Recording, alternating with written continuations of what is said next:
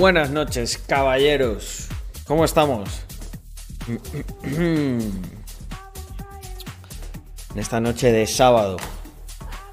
Sábado capitalista. Buah, gente. Tengo. Antes me ha pasado Glan un vídeo, antes de cerrar, y me lo he estado revisando un poco. Y he dicho. He estado a punto de cambiar el título. De. He estado a punto de cambiar el título del stream y todo. Como poner algo de que íbamos a especial reacciones o poner tibios and beers. Eh, tenemos una reacción, gente, premium. Pues Sergio, no te has enterado, cabrón. Porque antes he hecho Holder Report y son. Mira, Sergio, yo ya soy. Yo soy como un medio de comunicación.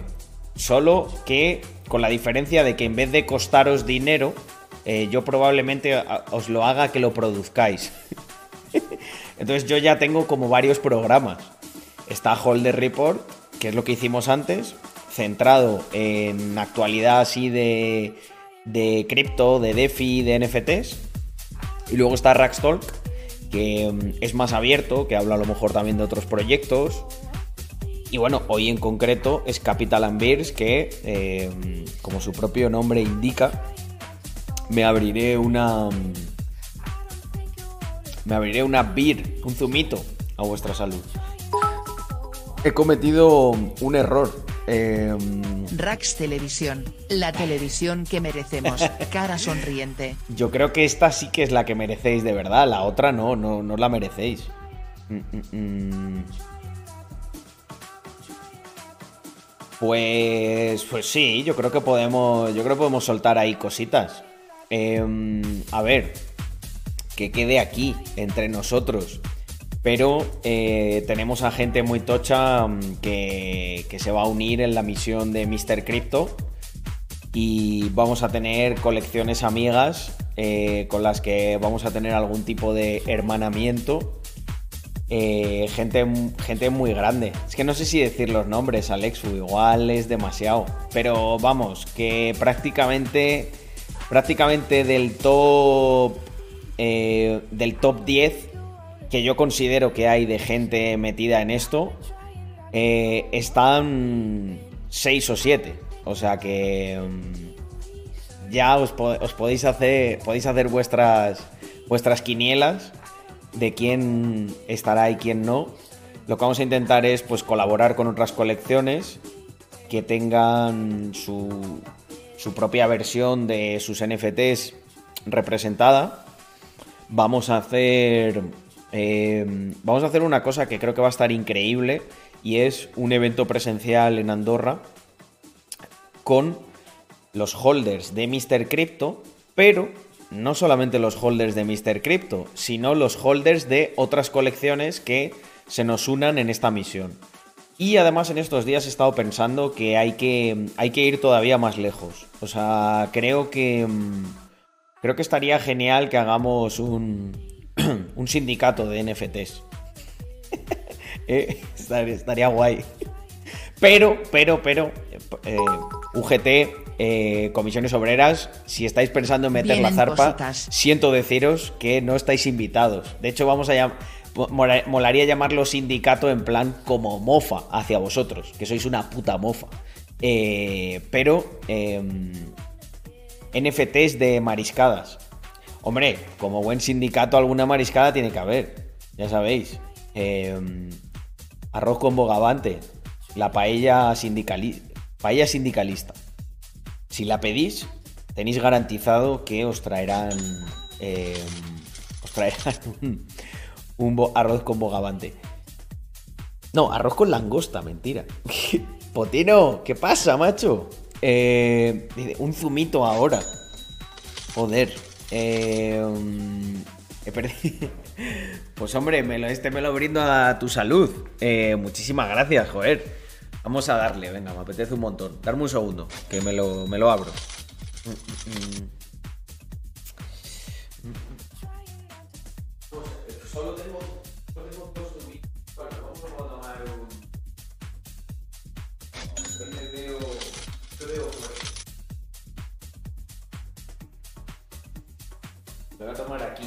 que si no se, se enfría muy rápido.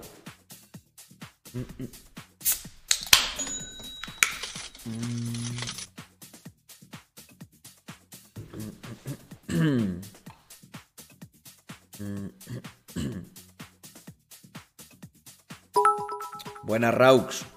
Efectivamente, no, no es garantizado. Se te ve un poco ronco y jajajaja. ¿Cómo ha ido Se la un- semana de negocios se me ve un poco ronco. Me ha llegado ya la maquinita de escupir billetes, luciendo marca de Rax en mi cuarto. Hombre, hombre, Francisco, Javier. Eso sí que, eso sí que es el flexeo máximo, ¿eh? Tener la, tener la pistola de lanzar billetes en el cuarto. Sí, señor. Eh, mm, Raux, sí. Eh, el rendimiento anual medio que creemos que dará será un 20%.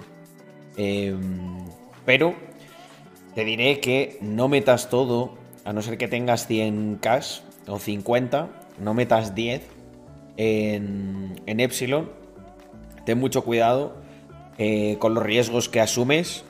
Estamos, estamos cruzando al nuevo mundo financiero, ¿no? Hay riesgos, pueden pasar cosas, pero tienes la garantía de que nosotros, eh, y estando yo, por supuesto, dando la cara, trataremos de cuidar eh, lo que hacemos y a vosotros con al, máximo. Pero tengo. No, no, no puedo engañaros en ese aspecto. Siempre hay riesgos, así que mucho cuidado. Eh, de hecho, creo que las bolts están cerradas todavía. No sé por qué estoy ronco. Igual, igual es porque he estado hecho. Hoy hago doble stream. Ahora me lo has dicho, me he paranoiado. Bueno, y también porque ha sido una semana intensa. Eh, he madrugado muchos días. y yo no estoy acostumbrado. Mm, mm, mm.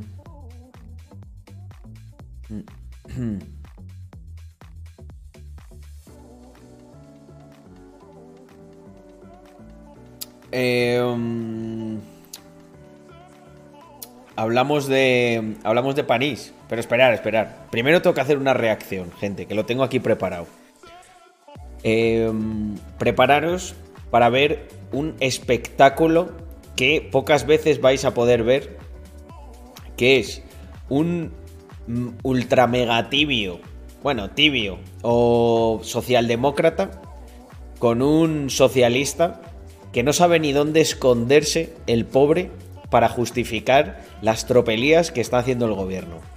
Gente, ábranse sus mejores zumitos, prepárense, pónganse cómodos en la silla, porque vamos, tenemos una reacción que creo que va a ser bomba, o sea, es brutal, de Jordi Wild. Jordi Wild, fíjate que tiene una, tenía una oportunidad para mm, convertirse un poco en el Joe, Rogan eh, de, de España. Y ni de coña, ni de coña. O sea, es, es, es- un espectáculo dantesco. Dame un segundo, gente, que cierro por aquí. Ah, ah, ah. Bueno, Twitter yo creo que sí que lo dejamos. vale. Mira, gente, esto me lo ha pasado Glan antes. Y, y me lo he estado viendo un poco por encima y me pareció la polla. Eh... Hostia, Glan, hablando del rey de Roma. Muchísimas gracias por pasarme este vídeo, tío. Me lo he visto un poco y he dicho, buah, digo, a esto, a esto tengo, a esto tengo que reaccionar. Porque es que es un espectáculo, gente, dantesco. Es que vais a sentir vergüenza ajena. O sea, fijaos en este tío de aquí, ¿vale? Lo veis, ¿no? Pre- pre- preparaos, preparaos para ver uno de, uno de los espectáculos de más vergüenza ajena que yo he visto en mi puta vida, tío. O sea, es que no sabe ni dónde meterse, no sabe ni cómo justificarlo. No, no, Jordi, Jordi, tú sabes que, tú sabes que esto no lo dicen en ese sentido. Va- vais a ver, vais a ver, es, es graciosísimo, mirad. Yo creo que por aquí ya empieza que le gusta mucho vivir en España y se va a quedar. Pero creo que estoy muy cansado del tema porque estoy yo también muy cansado del tema. Es, es, es- Jordi, Jordi, ya, Jordi ya se está calentando. Esto es lo que me gusta, que hay gente ya que, que ya le, se le inflan los huevos, ¿no? Y aunque sea un tibio, aunque sea un socialdemócrata, mirarle la cara de socialdemócrata que tiene, el pobre ya, claro, cuando te aprietan los huevos, te aprietan los huevos, gente. Si es que da igual que seas socialdemócrata, que seas comunista, que seas lo que quieras.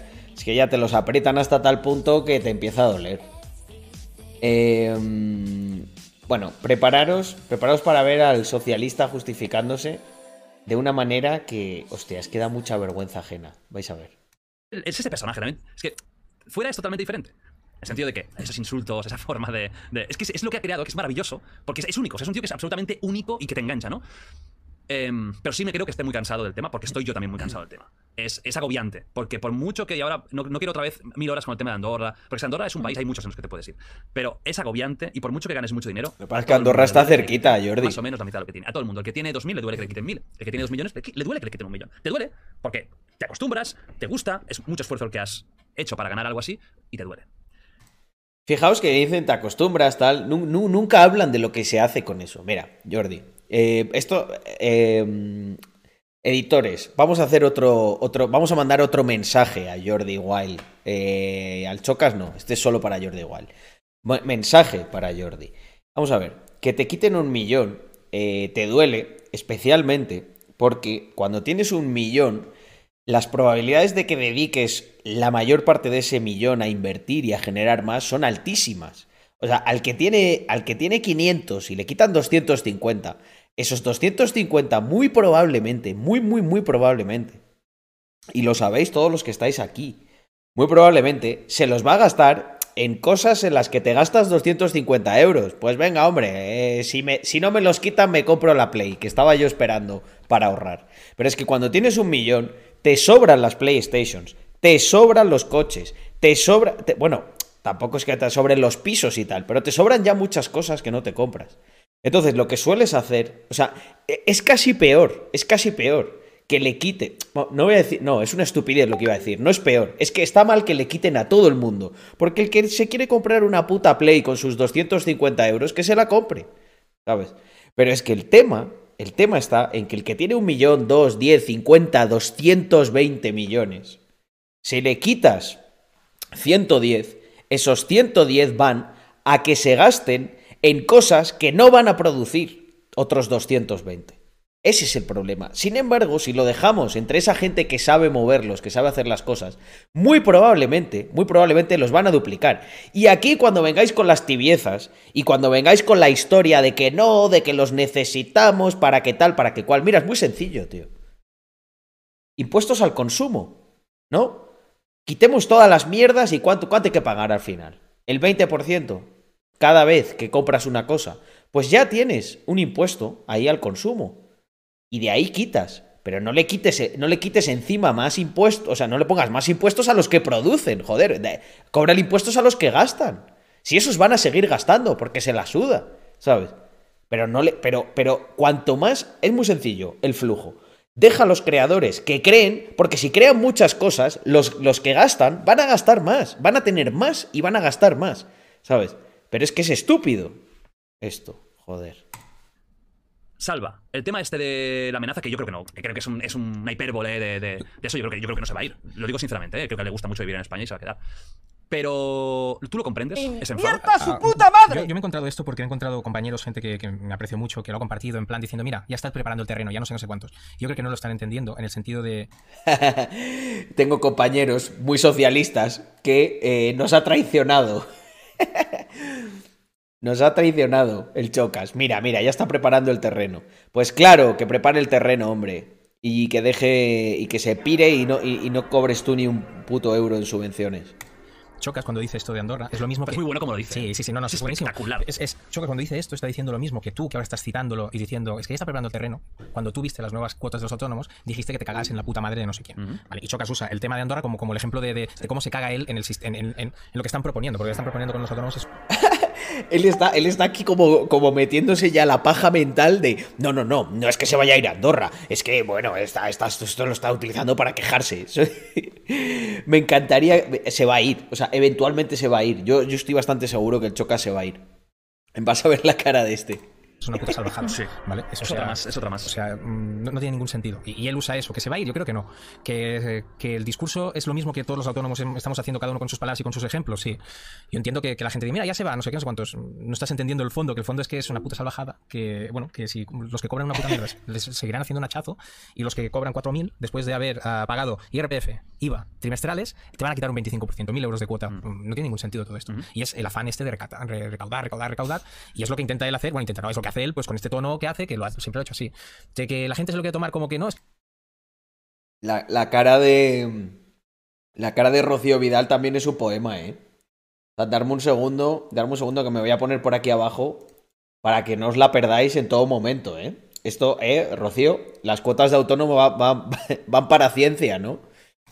Que se va a Andorra. Ya está, ya se va a Andorra, uno más. Yo creo que no, has- yo creo que no has entendido nada. Para nada. Y si se fuera, está en su puto derecho. A ver si ahora tendrás que decir Manolito. Yo soy muy Manolita. crítico con, con el tema de Andorra, y porque a mí me parece muy insolidario y sobre todo me parece muy peligroso el discurso de cara al tipo de público que tiene. Pero ¿por qué tenemos que ser solidarios? ¿Por qué tengo yo que quedarme aquí obligado? Si no, Mirar, mirar, mirar, esta parte es buenísima.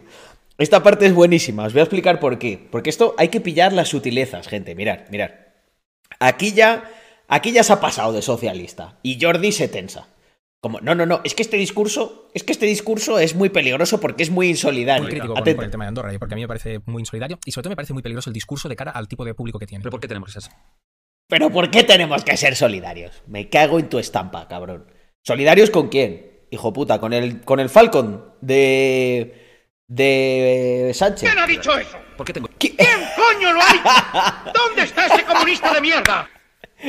Clavado, clavado Francisco Javier, el Sound Alert. ¿Quién ha dicho eso? Le, le- le tenemos que pasar este Sound Alert a. Le tenemos que pasar este Sound Alert a Jordi, ¿eh? Me cago en que diez. quedarme aquí obligado? Si no, No, quiero es vivir un- aquí. Es un, no, eso no es verdad. No es que tú no quieres vivir aquí, tú no quieres pagar los impuestos que te, que- que te tocan. No, porque si no, Ojo, ojo que. Ojo que el socialista contraataca. No, mira, mirad qué cara. No, tú no es que no quieras vivir aquí. Tú eres que no quieres pagar los impuestos. Bueno, bueno, tonto, vamos a ver. ¿Eso, eso no es un motivo o qué? O sea, ¿qué pasa? Eh, y si. eh, y, y si es que no te gusta el frío. No, no, no, no, no. Tú, tú, tú. No es, que, no es que no te guste vivir en Andorra. Es que no te gusta el frío. es un, no, eso no es verdad. Mirar, ¿eh? Se le pone cara de socialista al cabrón, fijaos. De, so- de socialista. De socialista. expropiador. Te está expropiando aquí, con esta cara. ¡Nah! A ver, la voy a poner yo, un segundo. A ver. ¿Cómo es? Es. No. No te gusta. No te gusta. No te gusta España. Lo que te gusta es que nos quiten impuestos para que luego os lo den a vosotros. Me jodas, tío. Es que qué cara, es que me da miedo esta cara. Esta- es, es, es que es cara de, de cuánto tienes en el bolsillo. ¿Cuánto tienes en el bolsillo que la mitad es nuestro? No es que no te guste España, es que no te gusta que te meta yo a ti la mano en el bolsillo, ¿eh, hijo puta? No es que tú no quieres vivir aquí, tú no quieres pagar los impuestos que te, que- que te tocan. No, porque si no, Ya lo vas pillando, ya lo vas pillando. O sea, eh, mira, te voy a- ¿cómo se llama este? Salva, Salva, te voy a mandar un mensaje a ti El día también. que quiten internet, Carlos, yo ahí después mira los arma, ¿eh? comentarios. Es la hostia. espera, espera. Vamos a mandar un, un mensaje a este a Salva. Eh, Salva, mira. eh, creo que ya lo vas pillando, tío. Eh, sé, que, sé que cuando eres socialista hay gente que se le atrofian un poco las neuronas, pero creo que ya lo vas pillando. Nos encanta nuestro puto país, tío. Nos encanta. Me flipa España. Mira, me comería tortillas de patatas, rascándome el cimborrio, en una playa de Málaga hasta, hasta, hasta que no saliese el sol. Te lo juro que lo haría. Pero ¿sabes por qué no puedo hacerlo? Precisamente, precisamente porque no quiero pagar los putos impuestos que el gobierno eh, rapiñador que tenemos nos impone. Pero si es que ya lo vas pillando, pero si es que la mayoría de gente no se va aquí, ¿qué a qué nos vamos? ¿A tomar el sol? ¿A Andorra? Eh, Oye, que Andorra está muy bien, eh, te voy a decir. Se hacen muchos deportes. Andorra me gusta. Pero mm, me- no te digo yo, no te digo yo que a lo mejor la mitad del año lo pasase yo ahí en una, en una playita de Cádiz. Me jodas, tío. Es que ya, es que parece que no lo pillan. vivirías aquí. Vale, si me enamoro de una chica de Austria Pero y yo no quiero vivir ahora en correcto. Austria, pero ella me dice, o te vienes o lo dejamos y me voy. Adelante, pero es que tú sabes que este no es el argumento Sí, pero, pero, principal. pero igualmente te no, quiero ir, vivir. claro. No quiero vivir en un. O sea, yo quiero vivir aquí, pero me veo obligado por amor a cambiar. Adelante. Pero, pero es, es que pero tú, tú y yo sabemos que este no es el argumento principal por el cual se han ido. Claro. El argumento Efectivamente, si te enamoras te puedes ir Y si te. Joder, eh, Salva, yo. Pues mira, te voy a decir una cosa, tío. Yo. eh, bueno, esto espero que no se enfade mi mujer, pero os voy a reconocer una cosa. Mm, esto no sé cómo se lo va a tomar, pero yo me, me he enamorado. Me he enamorado. La verdad que sí. Me he enamorado eh, de otra. Se llama Andorra. Y lo que más me pone son sus curvas, ¿vale? En cuanto a Y si carreteras te de montaña de las leyes andorranos. y sus impuestos, ¿eh? que los tiene, los, los tiene bien puestos, los impuestos. Eh, ¿Cuál es el problema? El momento principal es el que es. Y, y a partir de aquí, para mí es un solidario. Ya está. Y, y a mí me da igual, que lo quieran, no, no sé qué haría yo en su sitio. ¿Cómo? ¿Cómo nos lo estamos pasando, eh? Eh, Nos lo estamos pasando pipa. Os lo he dicho, gente. Esta reacción es. Esto es fuego. Esto, esto tenemos aquí contenido para dos semanas. y menos yo estando a hora y media y hablando Claro. el mismo idioma que hablamos aquí. Sí, O sea, no sé qué haría yo. Desde mi punto de vista, mm, no, pero no me puedo poner en su parte, ¿no? Pero desde mi punto de vista lo critico como, como Ibai dice que no me parece bien, como el Chocas también dice que no me parece bien, pero oye, tampoco los voy a colgar ni... ni... Y si Rubios viene y me quiere pedir una foto, si tú sabes Jordi igual, yo sí que le voy a decir de que sea una foto... No, no, no, tú no quieres andorrano, no. O sea que si Rubius te pide una foto, Sí, el Rubius te va a pedir a ti una foto para colgarla en el baño. No te voy a decir dónde. Claro. fan, tú se la darías. O sea, respetas incluso a la gente que se Claro, hombre, claro. Además se foreábamos juntos en Zona Foro, o sea que no... ¿Habéis interactuado con Rubius? Seguro que sí, porque en la época que él fue... Oye, oye, genial, ¿eh? Eh, respetan, respetan a esta gente, vale. Eh, pues nada, salva, genial. Ya sé que como andorrano puedo, puedo un día darte, puedo saludarte, ¿no? Y no me vas a escupir a la cara. Pues mucha- muchas gracias, muchas gracias. Eh, cuéntame si hay, no sé, hay algún país, esto, esto lo hubiesen llamado racismo, ¿no? Ellos. Eh, no, es que yo por, por do- donde tú vives, pues no te saludo, pues te voy a colgar, ¿no? Te van a colgar, pero ¿a quién vas a colgar? Mira, los, los huevos son lo único que tengo yo aquí colgado. Eh, pero encima de la cabeza de gente como tú. Eh, porque es que es, es- ojo, ¿eh? es que es increíble, tío. O sea, es que te- como un poco de, oye, que, que eh, no sé, que somos narcotraficantes los que nos cambiamos de país. Sí, seguro que sí. Ojo que- Pero quiero decir que lo, lo puedes criticar, no te vas a meter luego. Pero para ti, Pero- para ti, mira, es interesante, para ti es insolidario. Sí. Es- y es un mensaje que, que- que es peligroso para los jóvenes, porque tú, tú ves las respuestas de todo el mundo y, y son héroes, ¿vale? Y la gente no entiende para qué sirven los impuestos. Solo una cosa, ahora continúas, ¿eh? pero solo una. No, no, es que nosotros, los chavales, los chavales de nueve años, Salva, entienden mejor que tú para qué sirven los impuestos. Para malgastar el dinero del contribuyente. Acuérdate que los dos también terminarán yendo a Andorra tarde o temprano. Sí, sí, sí. Jajajaj, que el Socas fue a una entrevista hablando de esos temas y mira. Tiempo al tiempo que lo mismo. Claro. La sala No, no. previa a la mudanza a Andorra. Es que el que no Un pequeño entiende. apunte, creo que estamos sobredimensionando Twitter.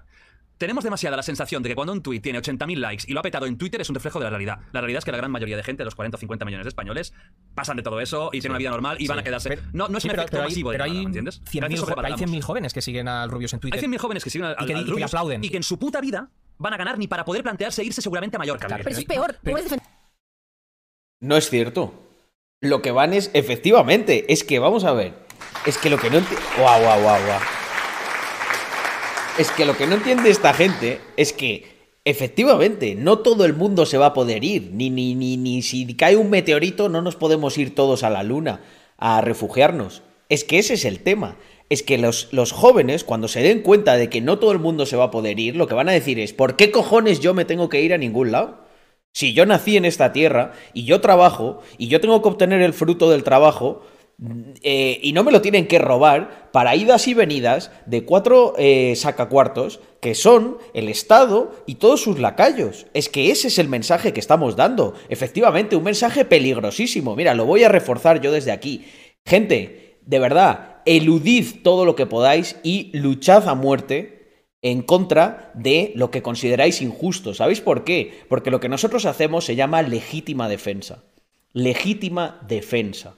Si tú crees, si tú crees que te están robando, que te están vapuleando, que están cancelando todas las posibilidades de vivir tu plan vital, de cumplir tus sueños, como dice Pablo Iglesias, no, no, no, es que tiene que haber conflicto, claro que tiene que haber conflicto. Os lo voy a definir el conflicto que hay, se llama conflicto intergeneracional, se llama que no vamos a pagar las pensiones de la gente que se va a jubilar en los siguientes 20 a 15 años. No porque no queramos, sino porque es imposible. Eso es lo, que está ocurriendo. Ese es el mensaje peligrosísimo. Pero ¿sabéis para quién es peligroso?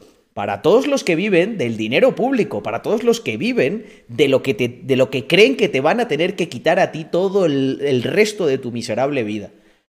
Y efectivamente, nosotros damos un mensaje, un mensaje peligrosísimo, y lo vamos a seguir dando. Y no solo vamos a dar mensajes, vamos a apoyar financieramente, vamos a apoyar culturalmente a todo el que suscriba ese mensaje. Por supuesto que sí, porque nosotros no hemos matado a nadie. Nosotros lo único que estamos eh, pidiendo es que la gente no eh, tenga que acudir a 50.000 triquiñuelas y 50.000... Efectivamente. Ni 50.000 triquiñuelas para trabajar. O sea, pero ¿qué mierda es esta de que tú tengas que pagar casi 300 pavos para trabajar? Pero, que, pero ¿a quién le estamos pidiendo el permiso? ¿A nuestro amo? ¿De quién somos esclavos? O sea, ¿os dais cuenta del punto al que hemos llegado? No hay que pedir permiso para trabajar. Tú trabajas y si luego tienes alguna obligación, pues ya veremos lo que pasa. Pero es que hemos llegado a un punto en el que tú tienes que pagar por trabajar. Legítima Eh, defensa. señor alcalde. Pero yo, no, pero yo lo que Sí, quiero- bueno, no, no defendiendo a, a- a ricos. Yo creo que defendiendo la libertad de cada uno. Pero yo creo que, que hay que entender para qué sirven los impuestos. O sea, y, y el discurso queda tergiversado cuando se dice, no, es que yo quiero pagar menos impuestos. Pero ¿no te su parece puta madre! excesivo la cantidad impositiva? Seguramente sí. Por mucho que ganes con lo que sí, se hace sí, en. España. Seguramente sí. Defendiendo a ricos, gente. Soy. Eh, mirad, es el mercado, amigo. lo dije, lo dije hace poco. Eh, a Andorra se está viniendo todo el que puede. no solo los ricos. Todo el que puede. O sea, yo conozco a mucha gente que no es, no es rica. O sea, yo no me considero alguien rico, gente. O sea, yo tuve la suerte de que cuando era un puto pelado, eh, con 20 años, invertir lo poco que ahorraba en, en, en criptomonedas, en desarrollarme personalmente, en startups, etcétera, etcétera. O sea, yo no soy un multimillonario. Pero obviamente tenía la posibilidad de irme y me he ido. Pero es que quien se está yendo no son solo los ricos, es todo aquel que puede. Y eh, prueba de esto Porque es era que un del desde que hice el vídeo, desde que hice el vídeo de, mm, de Estonia, me ha escrito un montón de gente que eh, Jordi, Salva y Rocío, os aseguro que no creo que sean millonarios eh, que, se, que se midan eh, el lomo con Amancio, con Amancio Ortega. Es gente normal, gente normal, que está hasta los cojones de que, le, de que les hablen por todos los lados. Esto es insostenible. Yo pensaba que con la crisis sanitaria la gente abriría los ojos y al principio no los abrió y se han dado cuenta que, el gobierno sigue gastando y que aquí no ha pasado nada. Y luego me vienen con grafiquitos de la evolución interanual, ¿no? Y dicen que no, que hemos crecido al 5%. Mis huevos morenos hemos crecido.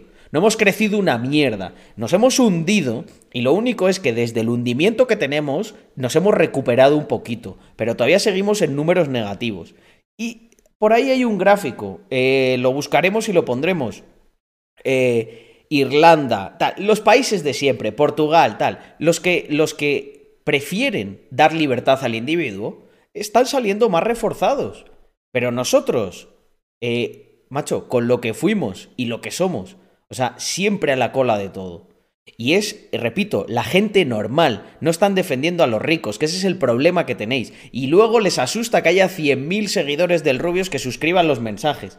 Pues suscriben los mensajes porque a pesar de que ellos no son el Rubius y saben que no lo van a ser, porque, vamos a ver, gente, aquí no somos, o sea, yo, creo que no somos, no, somos tontos, ¿no? O sea, todo el mundo sabe que, que no todos vamos a ser millonarios ni vamos a ser el Rubius.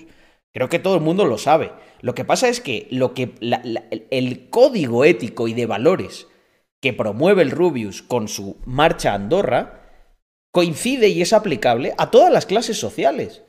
O sea, la gente lo que va a decir es, oye, yo quiero lo que tiene el Rubius. Y lo que tiene el Rubius no son sus putos millones. Lo que tiene el Rubius es, oye, macho, cóbrame unos por- un porcentaje de impuestos razonable, déjame desarrollarme y déjame llegar hasta donde llegue. Es que no hay más. O sea, no, no se está pidiendo más. que si le quitas la sanidad pública, que sí que está muy bien, muchas de las cosas públicas son un puto desastre. Aquí tenemos un tren que tarda una hora y media casi de irte del centro de Cataluña a... Jordi, no seas tibio. La sanidad pública también es una basura. Son Vamos a 1.200 ver. millones, eso es poco, eso es poco, eso quita Y me o parece pone bien una parte defender al rico. Pues el rico es el que genera trabajo, solo hay que usar algo la lógico. Efectivamente. Vamos a ver. eh, no seas tibio, Jordi. Eh, la sanidad pública. La sanidad pública a nosotros nos han dicho que era la mejor del mundo. No es la mejor del mundo. O sea, hem- hemos estado en. Hemos estado. No sé cómo está ahora la cosa, pero sé que hemos estado mucho tiempo en el ranking de, de- de- país con más contagios y con, más muertes. O sea, ¿cómo vamos a tener la mejor sanidad del mundo? Porque gastamos más que otros. Esa es la medida de la mejor sanidad. Y con esto, yo no, no- no quiero desmerecer el trabajo de la gente que está ahí, que probablemente está dando el callo. Pero es que no depende de vosotros. Por mucho que deis el callo, si, los que estructuran cómo se organiza vuestro trabajo lo hacen mal, por mucho que tú te esfuerces como sanitario, como médico, como lo que sea, es un esfuerzo fútil. Y eso, eso es el- verdadero problema. O sea, el problema no es que aquí la gente no se esfuerce en hacer su trabajo bien. Yo creo que la mayoría de los españoles se esfuerzan en su trabajo. Pero si los incentivos no están alineados para que ese trabajo sea eficiente, da igual. O sea, ¿y qué? Y si uno me dice, no, yo es que pico aquí una piedra y me esfuerzo como el que nadie, ya, pero es que no hay nadie que te esté pidiendo que, que, que piques esa piedra. Y me dirá, pero es que yo me esfuerzo mucho. Bueno, pero es que me importa tres cojones lo que te estés esforzando si no, si no produce valor añadido. Pues lo que ocurre es que tenemos un gasto masivo que no produce valor añadido, lo destruye. Y esto se soluciona de una manera muy sencilla. O sea, por ejemplo, cheque sanitario. Macho, los, los hospitales que lo han hecho mejor que otros no merecen tener más recursos. Pregunto. ¿Por qué se tiene que repartir a todos igual? ¿Por qué tiene que ser el puto PSOE o el PP cuando gobierna el que decida cuánto va para cada comunidad autónoma en función de quién gobierna o de quién le baila el puto agua? Es que es lo que vosotros no entendéis. Y el salva este y, y- su puta madre. O sea, no entiendes cómo funcionan los impuestos. Y los chavales de 11 años están empezando a entender cómo funcionan los impuestos. Y te dirán, pues efectivamente, salva, mírate la puta partida de sanidad que la hemos visto aquí. ¿Sabéis cuál es la ma- el mayor gasto de sanidad? Tanto que dice Jordi que, que no, que es que sanidad. Eh, pondremos el gráfico por aquí. La mayor partida que se va en sanidad es pagarle a los putos funcionarios la mutua privada. Esa es la mayor partida. No es la de las máquinas de cáncer, como se piensan todos estos. Y es que ya a uno se le inflan los huevos, gente. Es que me siento como, como con el vídeo ese de Tarraco. Es que ya se te inflan tanto que te empiezas a sentar encima de ellos. Y cuando te sientas encima de ellos, te duele el doble. De lo inf- no te dabas cuenta de lo inflados que los tienes. Y por eso tenéis a alguien como Jordi Wild ya enfrentándose a sus coleguitas socialistas. Porque es que ya los tiene tan inflados que está empezando a mirar y a decir, joder, macho, es que cada vez que me siento aquí a hacer un, posca- un podcast me duelen más los huevos. ¿Por qué será? Pues igual es por esto, amigo. A Barcelona desde hace Totalmente. Mm, 20 años. Totalmente, pero tú y yo hemos visto ah, qué supone no tener un, un seguro privado en Estados Unidos. O qué supone ah, ir al médico porque te tienen que operar. Mm, o sea, calibremos un poco las cosas. Sí, pero eso, eso no vale. eh, eso no vale eso. El gran problema de España a nivel impositivo son las pensiones. Exacto. No la sanidad pública. Yo pagaría lo que Bueno, yo pagaría, yo pago, yo, me, yo estoy aquí, coño. Pero Ojo, él está metiendo bien el discurso. Porque ya el otro se está yendo a Estados Unidos a privatizar la sanidad. Le está diciendo, no, no, no, si el mayor gasto. Yo te conservo el gasto de sanidad. Es que por ahí es por donde tenemos que atacar. Llamarme tibio, llamarme lo que queráis. Pero por ahí es por donde tenemos que atacar. Que, no, no, no, no. ch, ch, eh, que no estoy tocando nada de, de sanidad. Que es que sin tocar nada de sanidad. Aunque bueno, yo hay una cosa que sí tocaría de sanidad. La pensión, de, o sea, perdón, la, la mutua privada, ¿eh? ¿Por qué no quitamos eso? ¿Por qué no en vez de que los, todos los funcionarios tengan una mutua privada, lo destinamos a, a que no a que nadie tenga que pagar una operación? No, no, me parece de puta madre. Bajábamos, estoy seguro que bajábamos la lista de espera en dos meses. Pero eh, yo, yo también estoy al límite, ¿eh? Y no, sí, estoy seguro de que esto no va a ir a más, porque te lo juro que si va más, yo hasta Yo- yo ahí- tengo las du- yo tengo ¿De qué va a ir a más aún? ¿Pero qué más quiere? Yo Es no que ya, sé. ¿qué más podemos Eso hacer? de los nuevos tipos no se va a Rocío, aprobar, vamos a ver, tú, ¿Tú crees que no eres se una va a aplicar persona realmente? Es que yo, yo por Yo de, de tendencia más progresiva, ¿no? Podríamos decir, más progres- progresiva, pro- progresiva como, como Tool, progresista. ¿Qué opinas? ¿Tú crees como salva que la persona que se enriquece, youtuber, streamer, y se va a Andorra, X país? Pero un país de, de- de baja car- carga impositiva, porque me hace mucha gracia el tema de la solidaridad, pero si se hubiera ido a Francia nadie hubiera dicho nada. Y deja, pero deja de pagar en España. Ese hospital que no se va a hacer por el dinero El de Socas Rubius, responde ¿no sabe a este porque se vaya a Francia? argumento. Comenta que sin la tasa de autónomos puedes permitir pagar sanidad privada. Claro. Pero vamos a ver, gente, si es que lo hemos visto 50.000 veces, lo que pasa es que ya aburre. Si tú te puedes pagar sanidad privada... Yo tengo sanidad privada de siempre. Andrea Esta parte también. flipe. Lo de la sanidad de Estados Unidos es de no tener ni idea. Uno de los problemas de la sanidad de Estados Unidos es la gran regulación que tiene, y las dificultades regulatorias de crear una aseguradora. Un vídeo de Lilks lo explica.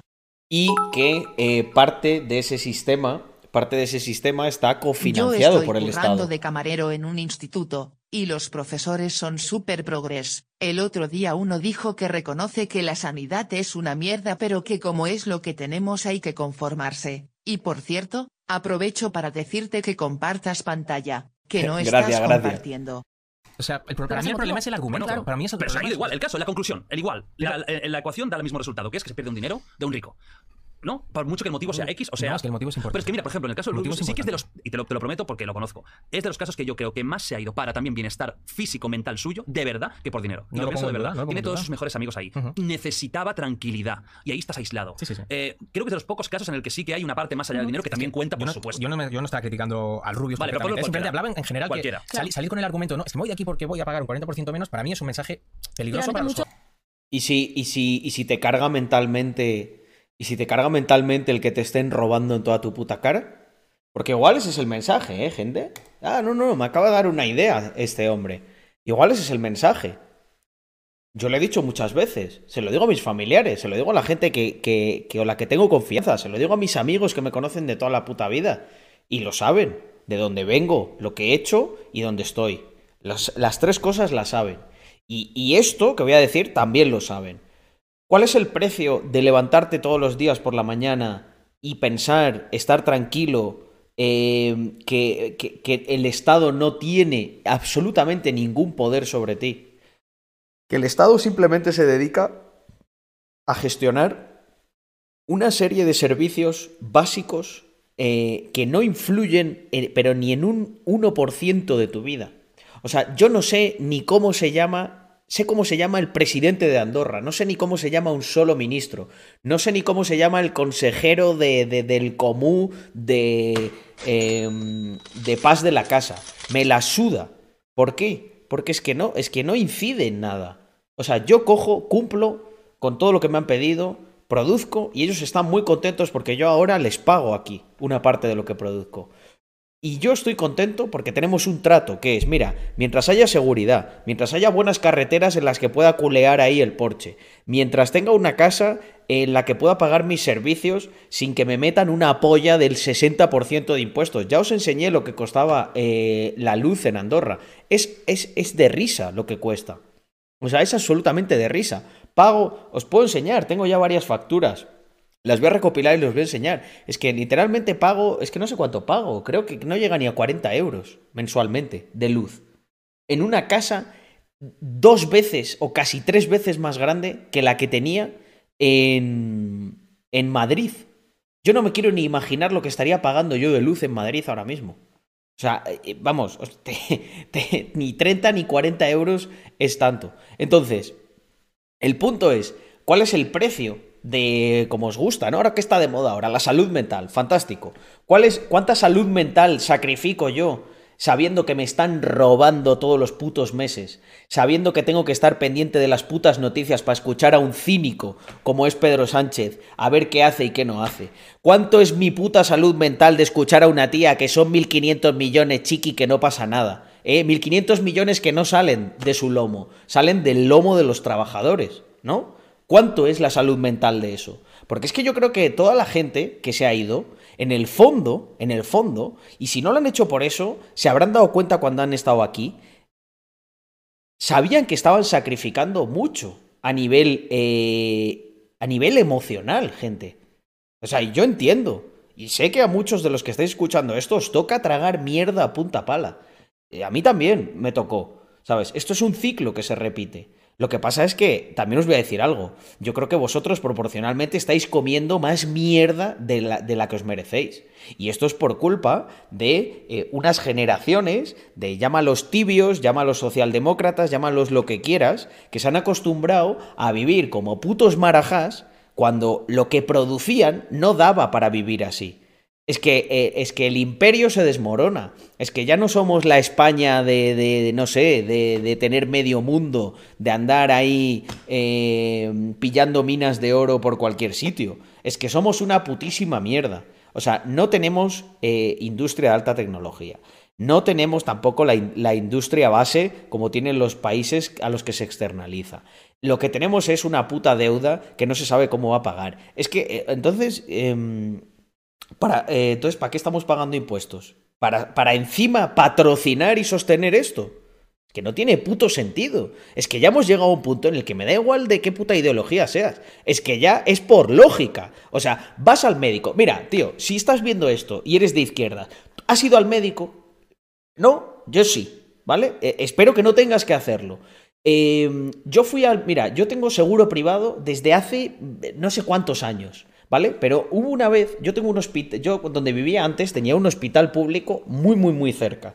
Y una vez tenía un dolor eh, que no, no, no, podía ni, ni, ni ponerme de pie. Y le dije a mi mujer, vamos aquí al lado porque es que no, no aguanto, ¿vale?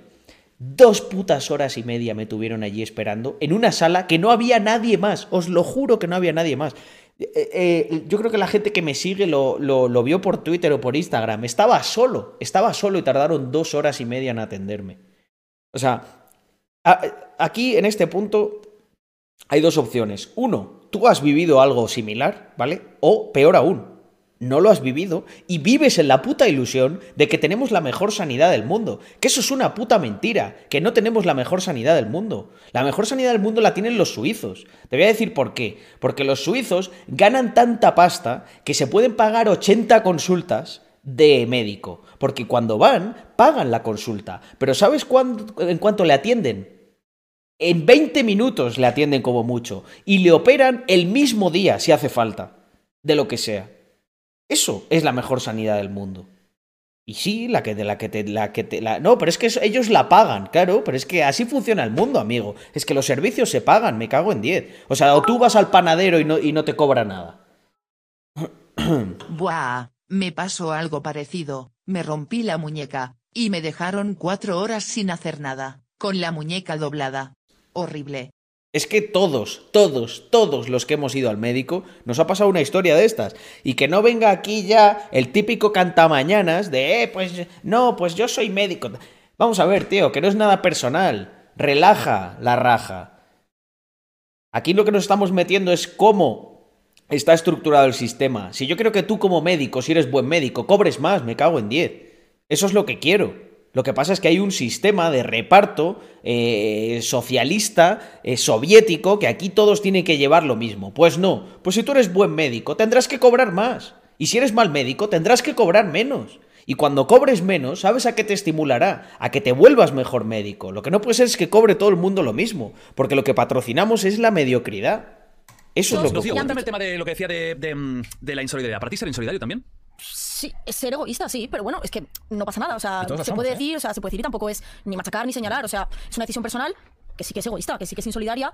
Además, muchos de ellos tienen la idea de irse ahí unos años, ganar su fortuna y Sí, luego claro, volverse tranquilamente claro, y tal. claro. Bueno, claro, pues es que por eso el motivo es muy importante. Yo creo que, que eso es clave y también pensar que son referentes para muchísimos chavales jóvenes. eh, que les falta mucha educación financiera de, de- con lo que tú has dicho, ¿no? De, O sea, yo creo que el sistema se cambia también desde dentro, ¿no? Y se mira una masa de, de- de chavales jóvenes que, que bueno, Espera, espera, espera, que no me puedo creer lo que he escuchado. No me puedo creer lo que he escuchado.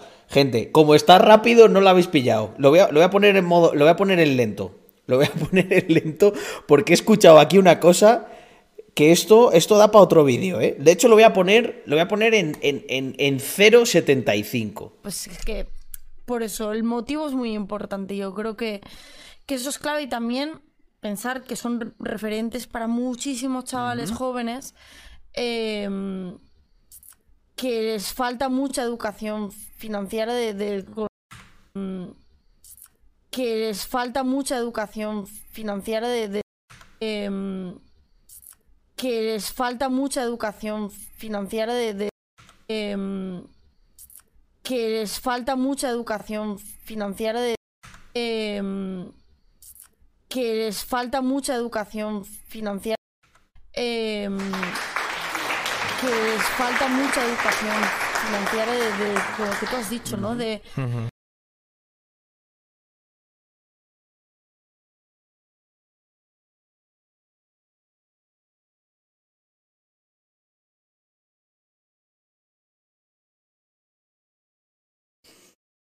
Porque era un yonki del dinero. eh, joder. Eh... Mm.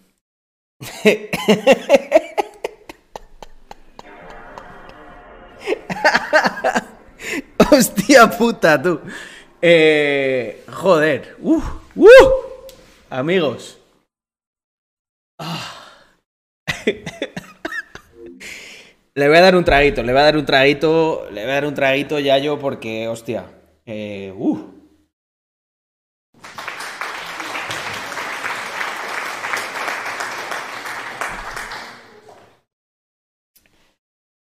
A ver, gente, corregirme, corregirme si me, si me equivoco, ¿eh? Por favor.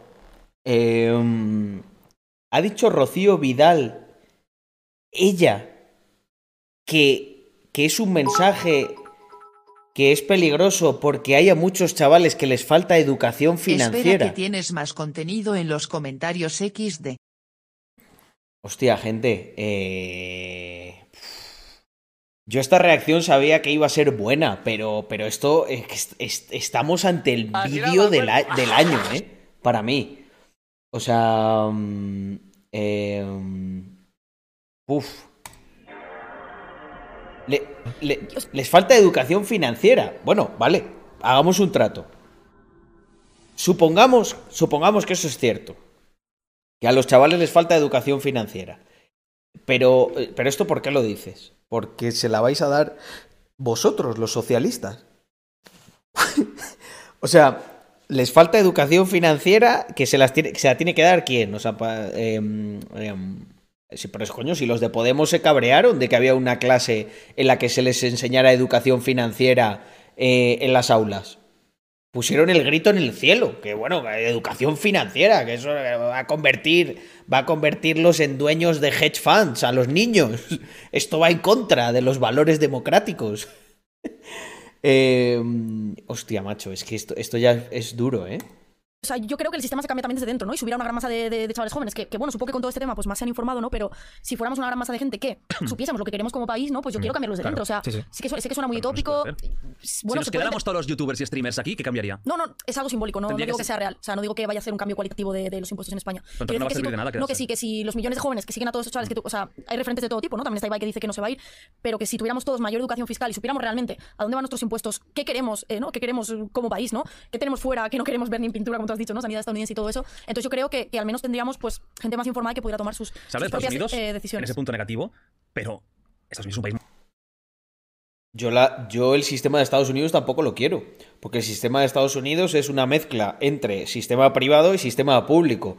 Lo único que cambia es que, de hecho, el sistema de Estados Unidos se parece bastante al español, con la diferencia de que en vez de que la subcontrata vaya directamente del Estado a, mm, a una empresa, o sea, perdón, eh, el, el Estado realmente paga a los funcionarios por los servicios y los paga muy caros. Para que los políticos creen más chiringos jajaja que retratada XD. Sí, sí, tal cual. Eh, eh, la única diferencia con Estados Unidos es que Estados Unidos e- es un sistema más corporativista. O sea, en vez de pagar directamente, o sea, los funcionarios aquí son sus salari- asalariados y allí una parte del sistema está cofinanciada por el Estado. Lo que pasa es que lo subcontrata a empresas privadas. muy grande y Pero espérate, que aquí tenemos una cosa muy parecida. Lo- las, las- las bien llamadas empresas públicas. Las empresas públicas son literalmente eso. cada estado es un poco un mundo, pero en algunas cosas la calidad de vida que tienen mm, ya que haríamos en muchas partes de España, ¿eh? Sí, sí, sí, Estados no, Unidos no, no, es. Burkina Faso. Y- no, no, y- vale, sí que es verdad que- cuesta mucho tener, eh, ir al médico si no tienes un seguro y que la universidad son 40.000 dólares. Sí, sí, exacto. Pero lo pagas. Además es que esto a mí me hace mucha gracia. Mirad, en Estados Unidos lo que ocurre, yo no soy un experto, ¿vale? Pero de, hecho me encantaría, me encantaría eh, traer a alguien que haya vivido allí y que, y que lo sepa a fondo. Pero hasta donde yo sé, lo que ocurre en Estados Unidos es que la mayoría de la gente, simplemente por trabajar, quien te contrata está obligado a, que, a contratarte un seguro mínimo, ¿vale? Eh, El problema es que la gente allí en Estados Unidos se queda con ese seguro mínimo porque quiere ganar más pasta. Claro, si tienes una historia chunga, pues te toca endeudarte. Pero eso tiene una solución muy sencilla. Tú te coges, te, te coges un seguro bueno en el que tienes todas las coberturas y pagas más y asumes menos riesgos. Pero la gente, cuando le das a elegir, la mayoría prefiere asumir más riesgos. ¿Eso qué implica? Que la mayoría de las personas tiene mucha más renta disponible, ¿vale? Porque no te va a pasar nada, pero si tienes la mala suerte de que te pasa algo, pencas. Aquí es nuestro sistema mejor, es nuestro sistema peor. Bueno, depende de cómo lo mires. Aquí todos pagamos súper caro toda una vida, tenemos muchísima menos renta disponible que un norteamericano y encima el servicio que pagamos no es tampoco el de la mayor calidad. Greenfitz que su prima se había gastado 80k en educación pero en su primer trabajo cobraba 50k, en dos años pagado. Exacto. Pero en otras cosas. eh, Y, y que tú lo has dicho muchas veces, en que Unidos, estamos... A mí me hace mucha gracia una cosa que dicen de, de que allí en Estados Unidos si no tienes dinero te mueres. Bueno, aquí el problema es que te mueres teniendo y no teniendo dinero, porque aquí nunca salen... Mira, gente, hay una estadística, hay una estadística que ninguno de estos tendría huevos a sacarla. De hecho, la esconden como pueden. ¿Sabéis cuál es? La gente que muere en las listas de espera. Es una barbaridad. Es una barbaridad.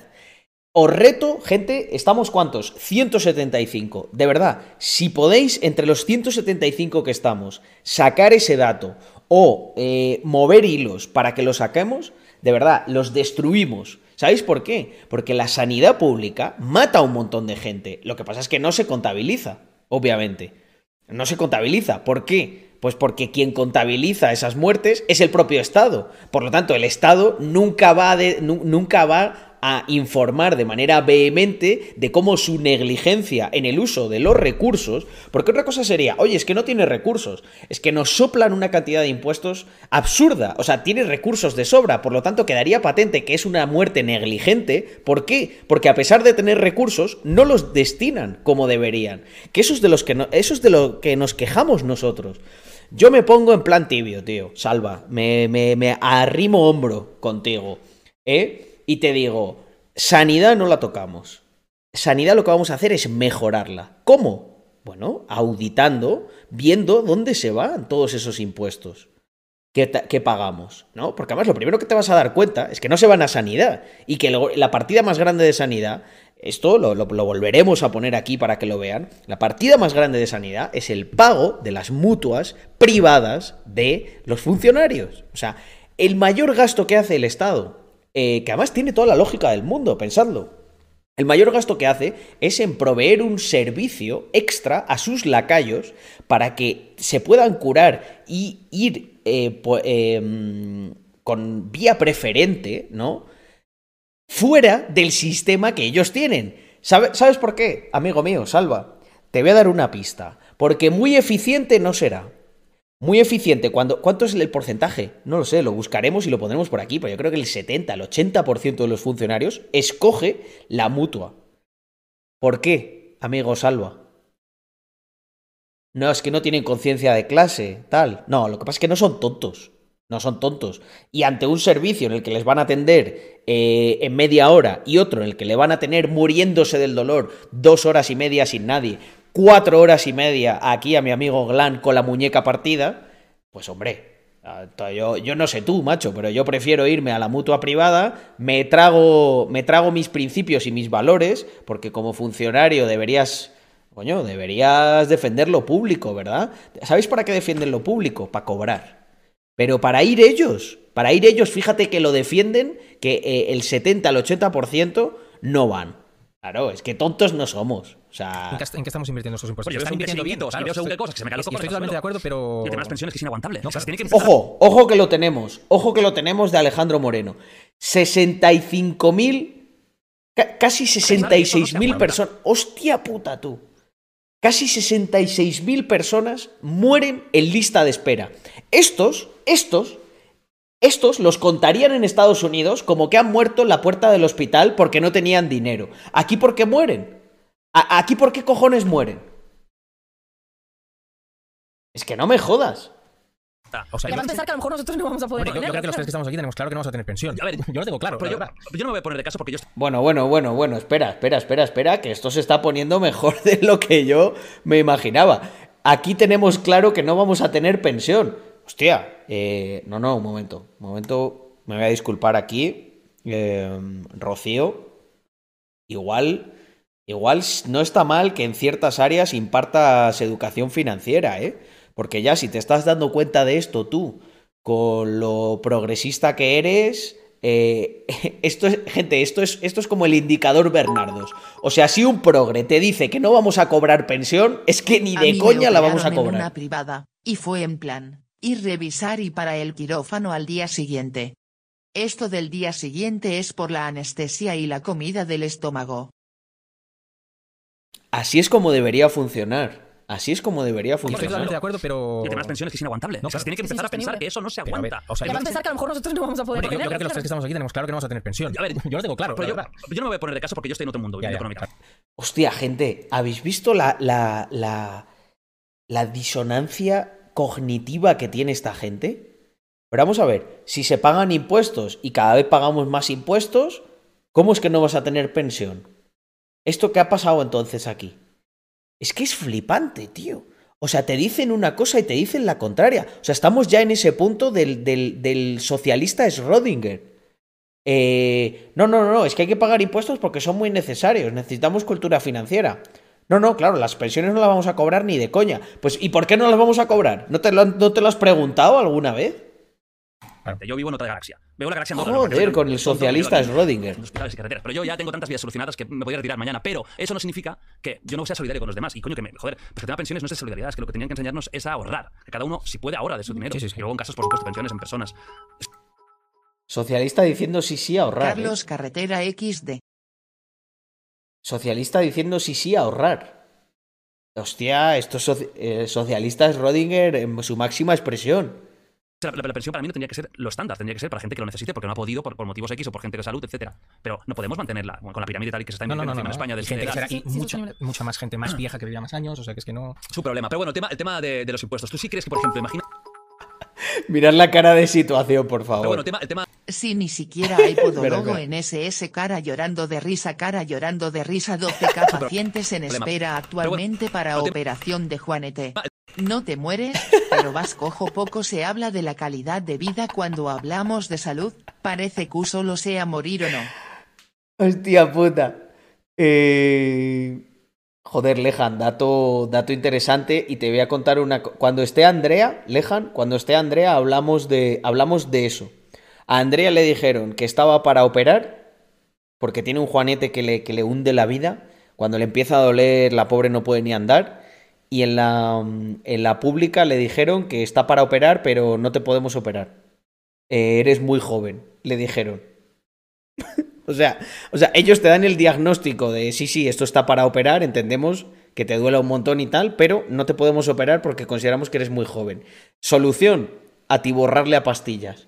Andrea, como no es tonta, pues ha tratado de paliar el problema y no de inflarse a, mm, Bueno, a pero calmantes. si al final no te arreglan y acabas mal, te cae una paguita XD.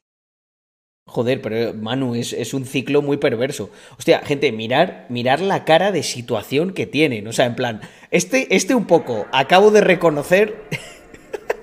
acabo de reconocer que, que el sistema de pensiones es una puta estafa. y, y Rocío Vidal, en plan. mm, ¿Qué ha dicho? Me cago en 10. El tema de, de los impuestos. ¿Tú sí crees que, por ejemplo, imagínate que tú llegas a, a facturar tanto que gracias a Nacho lo conseguirás? Facturar un millón de euros al año. Están como que le ¿Tú crees digo yo al Jorge salvaje jajaja. nueve, medio millón, pero te quiten unos 400 ya ves, ¿eh? Yo creo que no. Pero porque es que tengo tan de sobra para vivir. O sea, pirarte cuando te quiten. Llegas a, a- a facturar tanto que gracias a Nacho lo conseguirás. Facturar un millón de euros al año. ¿Tú crees que se te pasaría por la cabeza pirarte cuando te quiten unos nueve, medio millón, pero te quiten unos 400.000 euros? yo creo que no. Pero porque es que tengo tan de sobra para vivir. O sea, es que yo no, no soy una persona excesivamente ambiciosa. Quiero decir, sí, Es que eh, el problema es que ellos deciden lo que tiene que hacer la gente con su dinero sin haber tenido ese dinero. Fijaos el argumento. No, no, yo es que con 400.000 tengo de sobra para vivir. Pero vamos a ver, chica, pero si es que, si es que con un millón, no, con un millón no es que tengas de sobra para vivir. Mira, hay familias, hay familias que con 15k tienen de sobra para vivir en Andalucía. Si no es una cuestión de tener de sobra para vivir, ¿qué es tener de sobra para vivir? Tener una casa, comprar la comida, llevar a tus niños al colegio, eso es de sobra para vivir. Lo que no entiendes es que con esos 400k, si tú has llegado a facturar ese millón de euros, es porque algo estás haciendo bien, chica.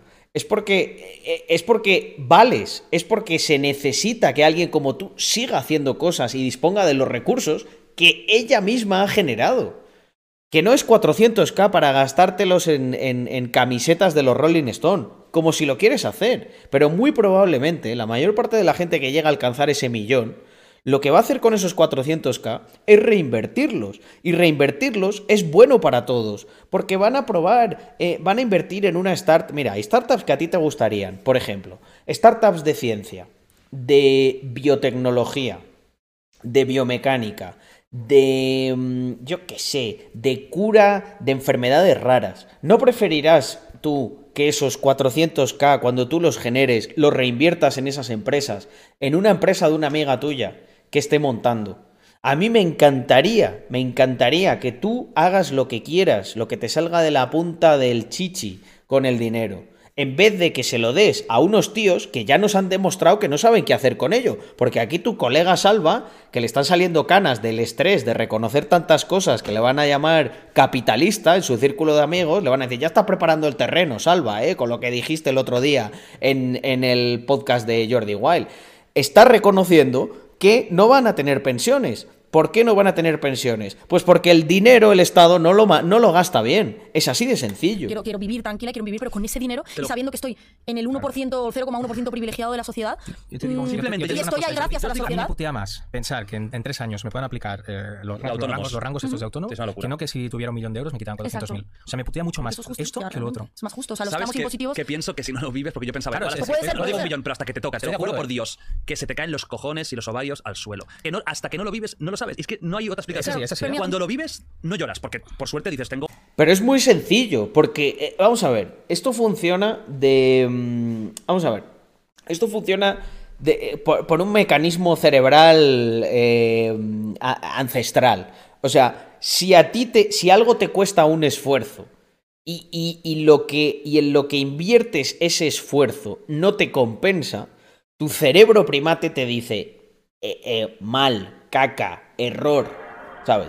Si a ti esos 400k te han costado Dios y la Virgen generarlo y ves que en lo que se te van no te compensa, probablemente vas a generar un malestar. Pero si es que es normal.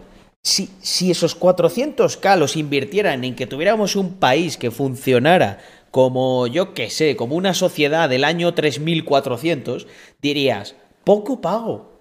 Poco pago yo a los, a los iluminados estos, que cogen mi dinero, lo multiplican por 5. Si es que soy tonto yo. Yo llegué hasta el millón, pero es que ellos en tres meses, con 400k, te fabrican 40 millones. Y vamos, pagan pensiones de abuelas, pagan sanidad. Me rompí el brazo y, y- y el de la, me desmayé cuando me rompí el brazo. Cuando me levanté, ya estaba curado. Porque te, te vienen unos médicos con drones y te curan, ¿sabes? Tú ahí pagas los 400k con todo el gusto del mundo. Pero el problema es que pagas esos 400k para que te tengan con la puta mano rota ahí cuatro horas. Entonces tú, tu, cerebro, tu cerebro primate, aplica la lógica y dice, vamos a ver, eh, joder, con esto que me, con esto que me han quitado, yo creo, yo creo que, eh, que, se, que se puede, que me pueden tener, oye, mira, no te digo que me curen en dos horas, pero por ejemplo me pueden, me pueden atender y, y pincharme morfina en, en cinco minutos y mira, me quedo dos horitas con la mano así y ya luego me, me curan cuando ellos puedan, ¿vale? Ahí tú dirías, oye, pues mira, para esto pago, ¿no? Pero claro, cuando te pegas eh, cuatro putas horas y media eh, en esa situación, tu cerebro se hace preguntas, ¿sabes? Mira, tu parte socialista está, yo creo que en el, en el córtex frontal, ¿sabes? Donde, donde está el cerebro ya más evolucionado. Pero en el, en el bulbo raquídeo, donde está el cerebro ese primate, el cerebro de reptil, tu cerebro entiende dolor, pagar mucho, mal. Eh, y eso es lo que os ocurre a los socialistas es Rodinger, que tenéis una disonancia cognitiva entre vuestro cerebro primate y el cerebro de Homo sapiens.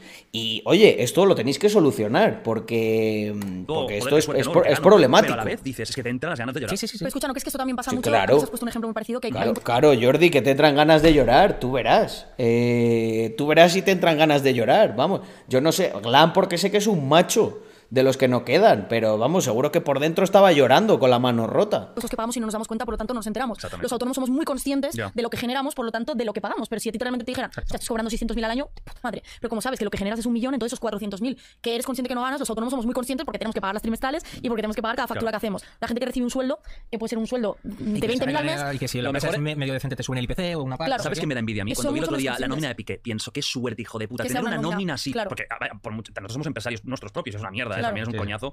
Hostia, tener una nómina, te olvidas de todo. ¿Cuánto cobraba? Ay, mira, Sí, sí. 6 millones. ¡Hala! Y nómina, oh, qué maravilla, por favor. sí, sí. Eso es lo mejor del universo, ¿eh? claro. Por eso digo, esa autoconciencia que tenemos Mm. los autónomos Bueno, no, la, la no, créeme que no, porque Piqué paga más impuestos que tú, macho. de todo lo que pagamos. Sí, sí, o sea, si eres, si eres un...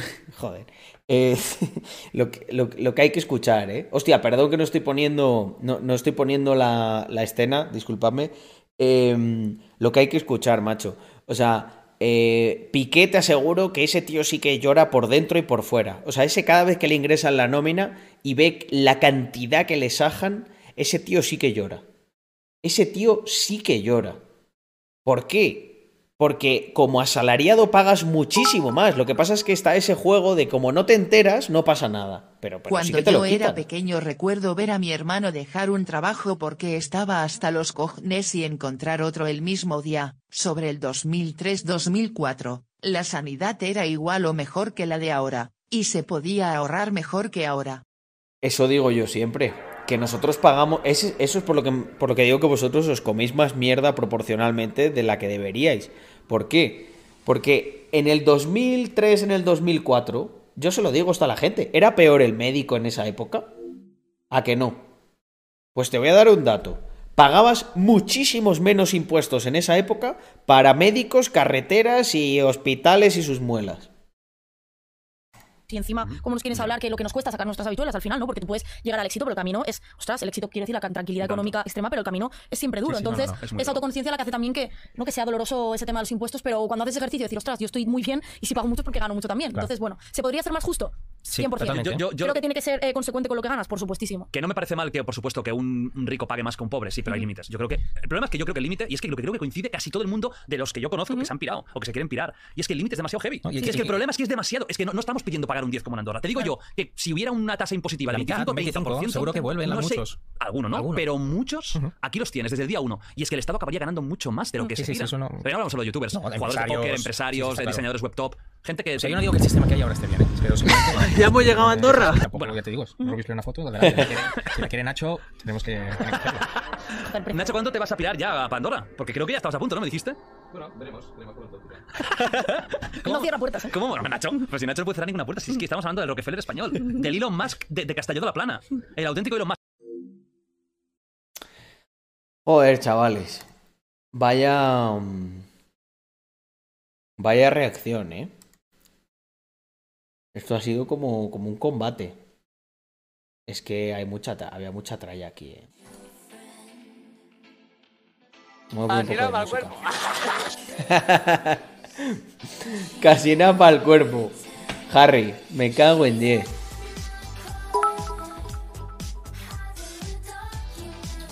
Mira los comentarios, son brutales XD. Siempre nos quedará el house, gente. No se creen ni lo que defienden. Qué gran, fla- qué gran frase, eh, Yayo. Eh, creo que define a la perfección el vídeo, tío. Buenísima, buenísima. Gente, no se creen ni lo que defienden y lo verbalizan.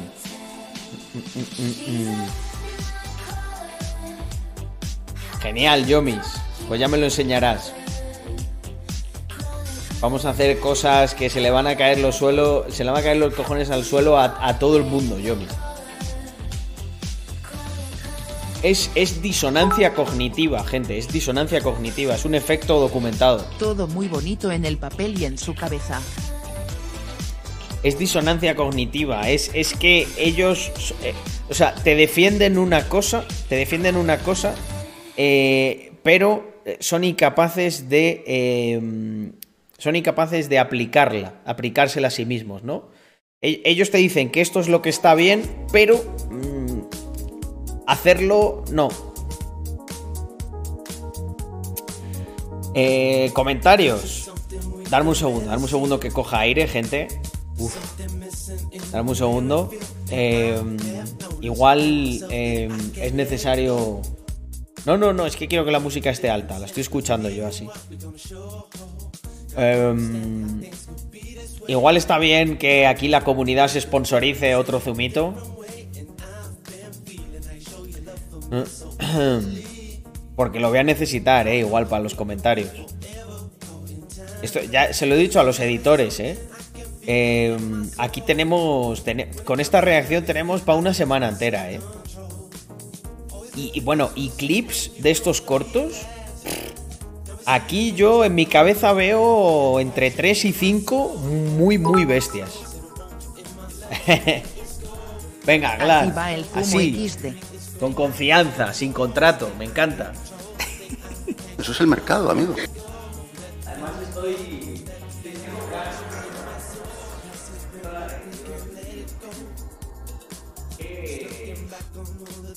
Y yo, y yo os lo aseguro, gente que, que de verdad me, me siento un privilegiado y que a mí muchas, muchas veces yo tengo reticencias de hostia, a ver, me pongo muy cabrón con esto, con lo otro, porque, porque me solidarizo me solidarizo con, con que muchos vais a tener que comer un montón de mierda. Es cierto que yo también tuve que comer mi porción de mierda.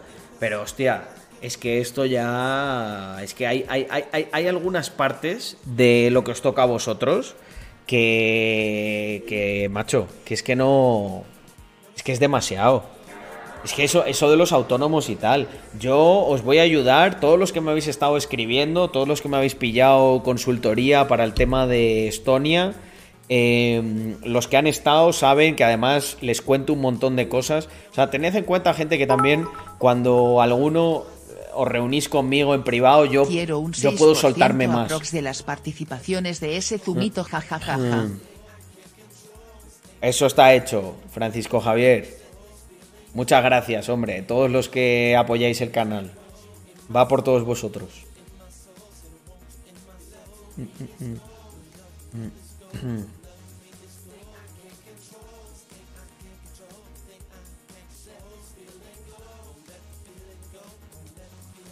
Hostia, eh, me gusta, me gusta para... Me gusta para ir calentando. Eh, a ver, gente. Eh, antes de ir a los comentarios, os quiero enseñar una cosa. Eh, mirad, mm, yo soy muy crítico. Yo soy muy crítico con, con algunas cosas, ¿vale? Y... mm, yo soy muy crítico con algunas cosas, pero hay otras que hay que ser justo. Y la cultura hay que apoyarla, gente. Sé que va a haber personas aquí que me van a criticar. Eh, esto además es un proyecto que, que yo he ido siguiendo desde hace un tiempo y me alegro muchísimo.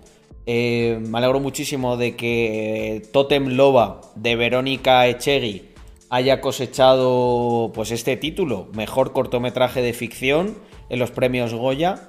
No todo el mundo es un aprovechado, esto tenéis que entenderlo. Mm, no todo el mundo, a lo mejor, mira, esta peli alguna subvención le ha caído, pero yo pongo la mano en el fuego de que esto ha valido la pena. Y en fin, gente, eh, igual, que, igual que critico, eh, o sea, yo eh, doy una de cal y una de arena. Y yo estoy convencido de que esto ha sido productivo. Entonces, vamos a ver, por ejemplo, cuánto ha recaudado esta película. Ha recaudado 7 euros con 20. eh, eh, espectadores ha tenido 14. Eh, yo creo que en 5 minutos este stream tiene más espectadores y el cuádruple de recaudación. Entonces, eh, el mensaje que realmente quería dar es que, mm, de verdad, si, si, si alguien conoce a esta tía, si alguien conoce a esta tía, Verónica Echegui, eh, por favor, decidle que le agradecéis mucho el esfuerzo, pero que por favor no, mercado, no se dedique al cine. No se dedique al cine porque es que nos cuesta dinero. O sea, es que esto nos está costando dinero, gente, me cago en Dios. Ja ja ja ja ja, me la he comido, cabrón. O sea, ja ja ja ja. esto sale. Esto es esto, esto para carreteras y hospitales. Para carreteras y hospitales. 7,20 euros, gente. 7,20 euros. Es que no han ido. Es que no han ido a verla. Ni su, ni, ni su puta prima. Ni sus padres han ido a verla. Estos 14. Estos 14. Mira, la mitad. La mitad. Son de. La mitad son de los que estaban allí. Han contado al. al- han contado al, al acomodador, gente, al que estaba en la taquilla. Por Dios. Joder. Chocas, tío. Chocas, un mensaje para el Chocas. Este, este lo vamos. Este, este, este es un mensaje que voy a mandar en shorts para el Chocas. Esa es como uno de mi uni que pidió un crowdfunding Vamos de a ver. 10K para hacer un TFGXD. Chocas, tengo un mensaje para ti. Y para Jordi Wild. El anterior mensaje que mandé llegó a seten- 70 y pico K. ¿Vale? No sé a cuánto va a llegar este, me da igual, pero creo que es muy importante. Chocas, gran parte de lo que estás pagando, antes de que te vengas aquí conmigo a Andorra, está yendo a Totem Loba de Verónica Echegui, premio mejor cortometraje de ficción con 7,20 euros de recaudación. Espectadores 14. Chocas, si reaccionas a esto en directo, por favor, quiero que digas cuánto, cuánto tardas en recaudar tú 7 euros con 20. Pero no me cuadra. Una entrada al cine 14. como mínimo vale 3.50. Es cierto eso. Es cierto, o sea, es que además han contado aquí a gente que no ha pagado la puta. la- o sea, han contado al. a- han contado al, al que se sienta allí a acomodar a la gente. Al que abre el telón, a- al cámara de. Han contado hasta, hasta el que cobra las entradas. 14 espectadores. 7 euros con 20. Encima, encima que. Encima que. Encima que, que- recauda poco, como entren allí y se les cuelen.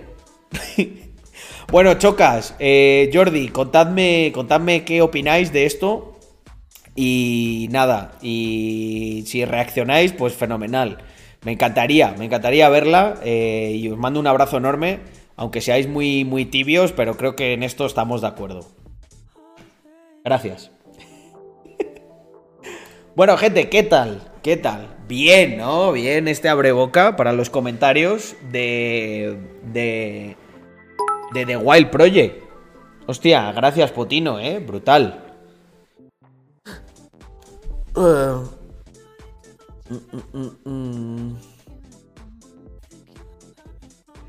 Vamos, voy a, voy a hacer un retweet.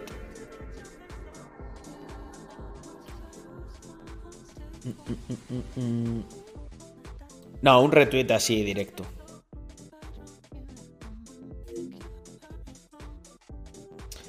Y en mi retweet voy a poner un comentario. Es que quiero que se vea entero.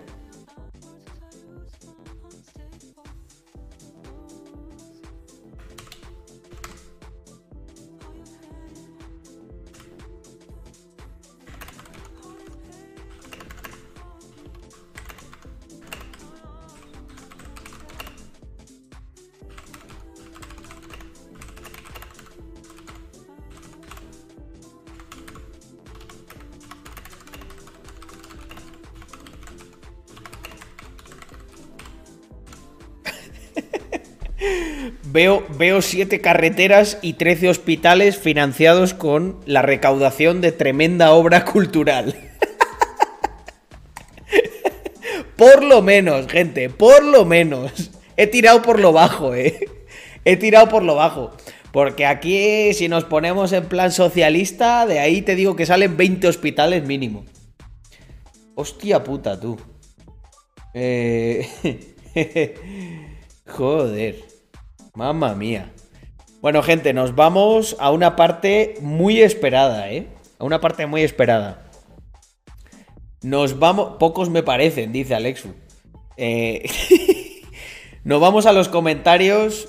Hay, hay mucho... Hay mucho hype, ¿eh? Con los comentarios. Yo no los he visto. Antes solo me he visto un poquito el vídeo. Pero tengo el presentimiento, tengo el presentimiento de que la reacción, ojo con lo que voy a decir, ¿eh? Un momento. Tengo el presentimiento de que la reacción de los comentarios de The Wild Project del vídeo anterior van a generar. Voy- Igual me tiro aquí un triple, ¿eh? Pero van a generar de recaudación y de espectadores más de lo que ha hecho el mejor cortometraje de ficción de los Goya de 2022 de mi querida Españita. Ojo, ojo con lo que acabo de decir, ¿eh? Estoy pasándome por el forro aquí a, a toda la industria del cine español. Vamos para allá. Me la estoy jugando. Te la estás jugando. Me la estoy jugando, Olan. vamos, vamos que esto promete, gente.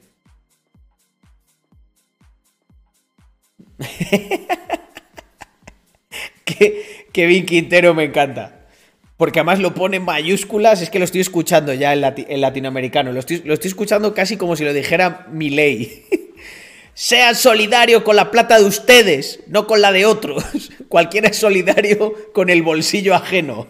¿Eh? Cualquiera es puto. Tenías que haberlo dicho bien, Quintero.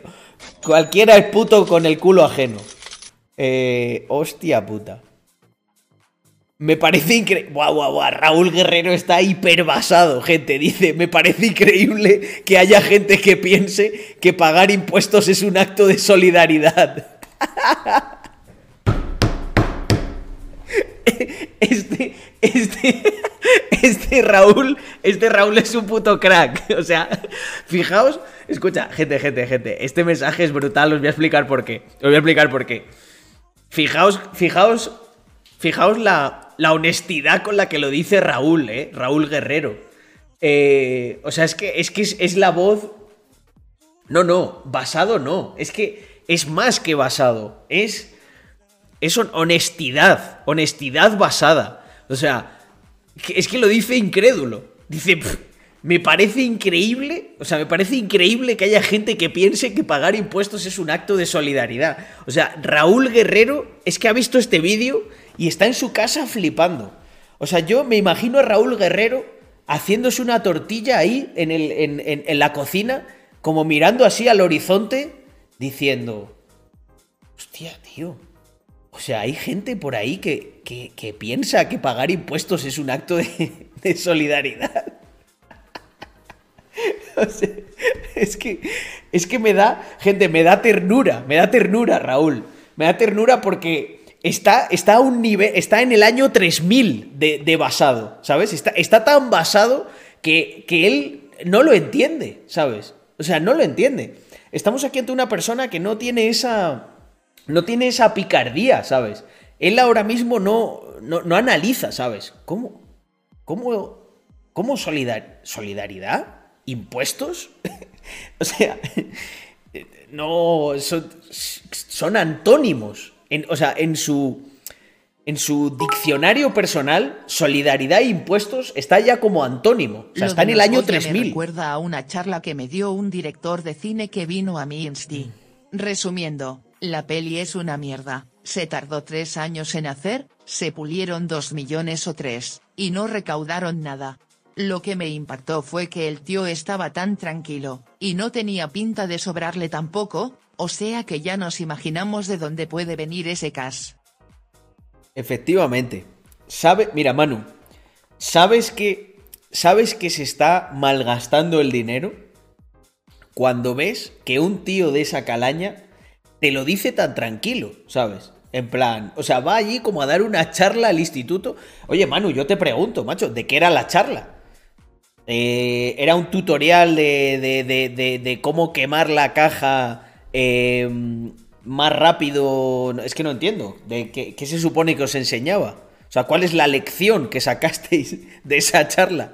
Eh, ¿Que no hay que prestarle dinero a gente desconocida o qué?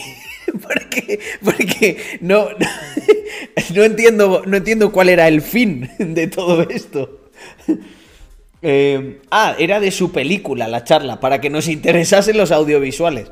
Eh, pues sí, desde luego. mm, Desde luego tenía que ser sobre los audiovisuales, porque de cómo. de- de educación financiera, de esta que nos dice mm, Rocío Vidal que necesitamos, yo creo que no, ¿eh? Eh, joder, ya para subir la apuesta viene CryptoStrategy y dice, pues que sepas que a los Goya este año le han subido las subvenciones. Vamos a ver, CryptoStrategy, eh, mira, no tengo nada en contra tuyo. De verdad que no lo tengo, ¿eh? Y lo que voy a decir eh, no es totalmente sin acritud. Eh, pero vamos a ver, eh, CryptoStrategy, tío. O sea, esto me lo, me, lo, me lo dices o me lo cuentas. O sea, tú has visto la recaudación que tiene el mejor cortometraje de ficción. Pero vamos a ver, CryptoStrategy, ¿tú te piensas que somos tontos aquí o qué? ¿Cómo no van a subir, cómo no van a subir las subvenciones de, de, de los Goya? ¿Pero de dónde come esta gente? Si han recaudado 7 euros con 20, si no te da ni para un Mac menú Aitana. Vamos, CryptoStrategy, por ahí no, ¿eh? Por ahí no. No vengas aquí después que sepas que le han subido las subvenciones. Vamos a ver, ¿y qué, quieres? ¿Que se las bajen? Pero si mira lo que, mira lo que han recaudado, cabrón. ¿Tú qué quieres? ¿Que se muera de hambre esta gente? Macho, es que, no, no. Esto... Uf. Eh... Macho, es que hay gente muy insolidaria, CryptoStrategy, tío. Eh, es que no me, no me, puedo creer que vengas con este nivel de insolidaridad a este stream. Eh... a ver, no, no, no, CryptoStrategy. Me cago en día y dice, mirar, mirar esto, por Dios. Se me cae, se me cae el alma al suelo. Mirar, dice CryptoStrategy. Era un dato, jajaja. LOL 14 espectadores CryptoStrategy. euros, ja. Pues claro que sí, joder, que estaba yo aquí, estaba estaba estaba echando echando vaina, como dirían los venezolanos. Eh, es una broma, joder. Es mi estilo de hacer bromas. Me pongo así muy serio. eh, me pongo muy serio y claro, a lo mejor CryptoStrategy ha dicho, hostia, se ha enfadado, Carlos. Ni mucho menos, CryptoStrategy. Es una puta vergüenza, es una puta vergüenza. Eh, para que no saquen de contexto este clip, eh, que quede claro, que quede claro que sí. O sea, esa gente que se ha pulido probablemente 500k de dinero público y ha recaudado 7, merecen, merecen no comer ese día. ¿Sabéis por qué? Os lo voy a explicar. Eh, no porque yo quiera que, pa que pasen... Yo, yo, no promuevo la maldad, gente. No quiero que pasen necesidad. Carlos, has no de quiero que, que- que- del no tío quiero que ese estén mal. Mm. Necesitamos más dinero para nuestras películas. Dinero público. Hostia, es verdad, es verdad. Hay que, hay que poner ese, ¿eh? Em, no es que yo quiera que se queden sin cenar ese día. Es que creo, es que creo que les vendría bien. Yo creo que si tú te gastas un dinero y luego no lo recuperas, como hablábamos antes, al final tu, tu cerebro primate, tu cerebro reptil, va a tener un input de información ahí. Lo que va a entender es, has invertido mucho tiempo, no hay comida. Esto no merece el tiempo que has invertido ni la energía. Haz otra cosa. Y entonces esta gente se va a buscar un curro de verdad, se va a dejar de hacer el moderno eh, y el progre y el artistilla y eh, va a aprender que no quiere ver nadie su basura de película de la loba y de su puta madre. Y todos vamos a salir ganando, incluido, incluido... Es que se me ha olvidado el nombre, perdón.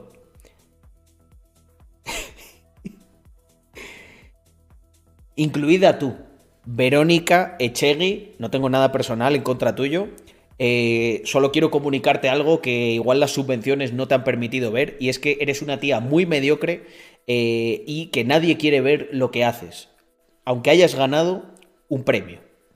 Un premio, has ganado un premio por eh, meter a las personas de producción del rodaje que ni siquiera han pagado la entrada y que lo vean 14 personas y recaude 7 euros con 20. No lo estoy diciendo yo, amiga. No lo estoy diciendo yo. Lo dice el mercado.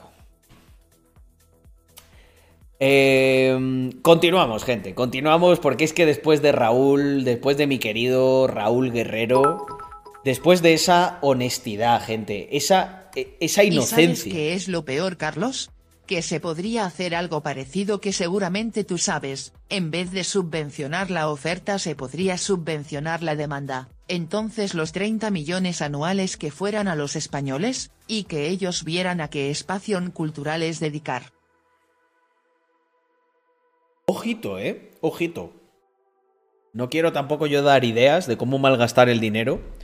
Pero sí que es verdad que esto que, que plantea Equa, eh, miembro destacado de nuestra comunidad, es interesante, ¿no? Oye, ya que nos vais a robar, por lo menos de- dejarnos, dejarnos decir eh, con quién sufrimos menos el robo, ¿no? Porque esto que comenta Equa no es ninguna tontería. Funcionaría un poco como el cheque sanitario, del cual hemos hablado muchas veces, ¿no? Esto podría ser el cheque cultural. Y además estaría genial, ¿sabéis por Me qué? imagino a la Rocío, con la gorra a la salida del cine, un eurito pa'l bus. XD.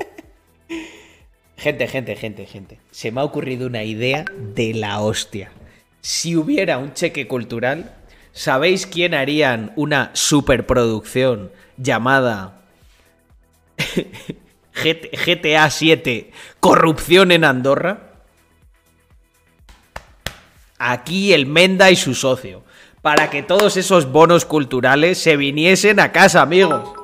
Eso sería la hostia. Tenemos que promoverlo, pero shh, Muchos se ríen de No digáis, no digáis nuestro plan. mí eso es cultura española, la que se avecina. Las bruts.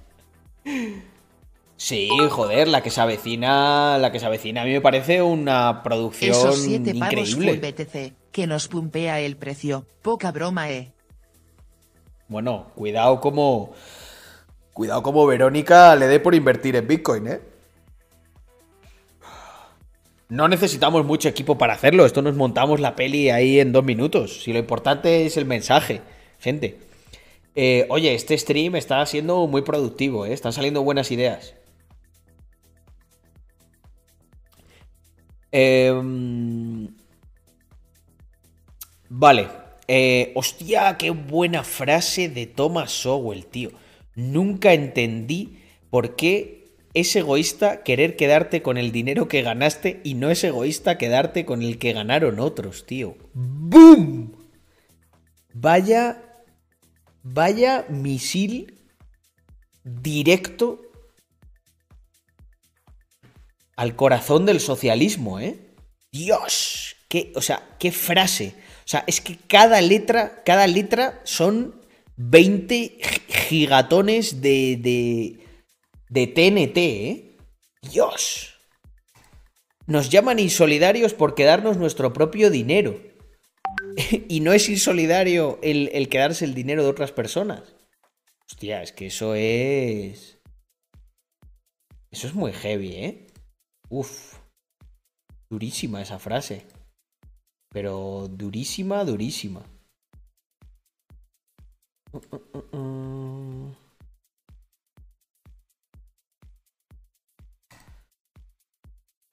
Eh, bueno, bueno, vamos a continuar porque es que está. Sowell está basadísimo. Eh, esto está, está, está caliente, ¿eh? Es increíble lo normalizados que están los impuestos y que el Estado sea ineficiente en la forma de administrar el dinero. Ven mal que no quieras pagar impuestos, pero no ven mal que el Estado sea ineficiente. Los jóvenes queremos libertad, no es un mensaje peligroso como dice el chico. Fíjate que Juan Cruz no se le ve muy, no se le ve muy radical, ¿eh? O sea, yo, yo en Juan Cruz veo un chaval casi casi sin pensamiento político.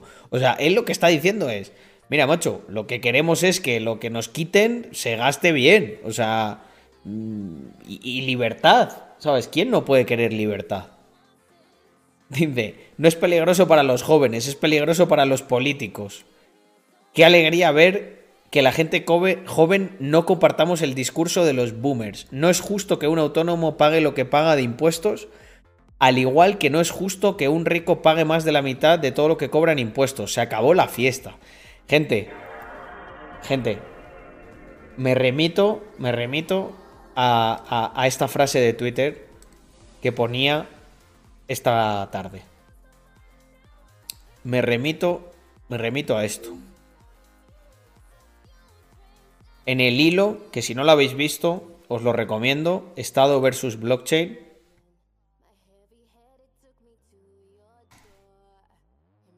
Toda batalla es ganada antes de ser librada. Esta parte es mía. Me encanta cómo ya personalizas a los chavales de los comentarios además de casualmente tener todos nombres reales y no nicknames. Brutal jajaj.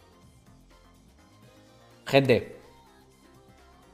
No, tal cual. Es que eso es gente normal, Equa. Es que se ve que ya es gente normal. ese tío no tiene puesto ahí Adam Smith basado, ¿sabes? Es un tío normal. Es un tío que probablemente siga a Jordi Wild y que no tiene muchísimo pensamiento político, pero que dice, oye, tío, que ya basta. O sea, yo no me voy a estudiar toda la escuela austriaca de economía, pero entiendo una parte de economía muy sencilla. Y es que si a mí me quitan más de lo que yo genero, eh, me joden. Y eso es lo que ocurre. ¿sabes? Perdón, si me quitan más de lo que recibo, a mí me joden. Y eso es un pensamiento que lo puede entender cualquier persona, de cualquier ideología.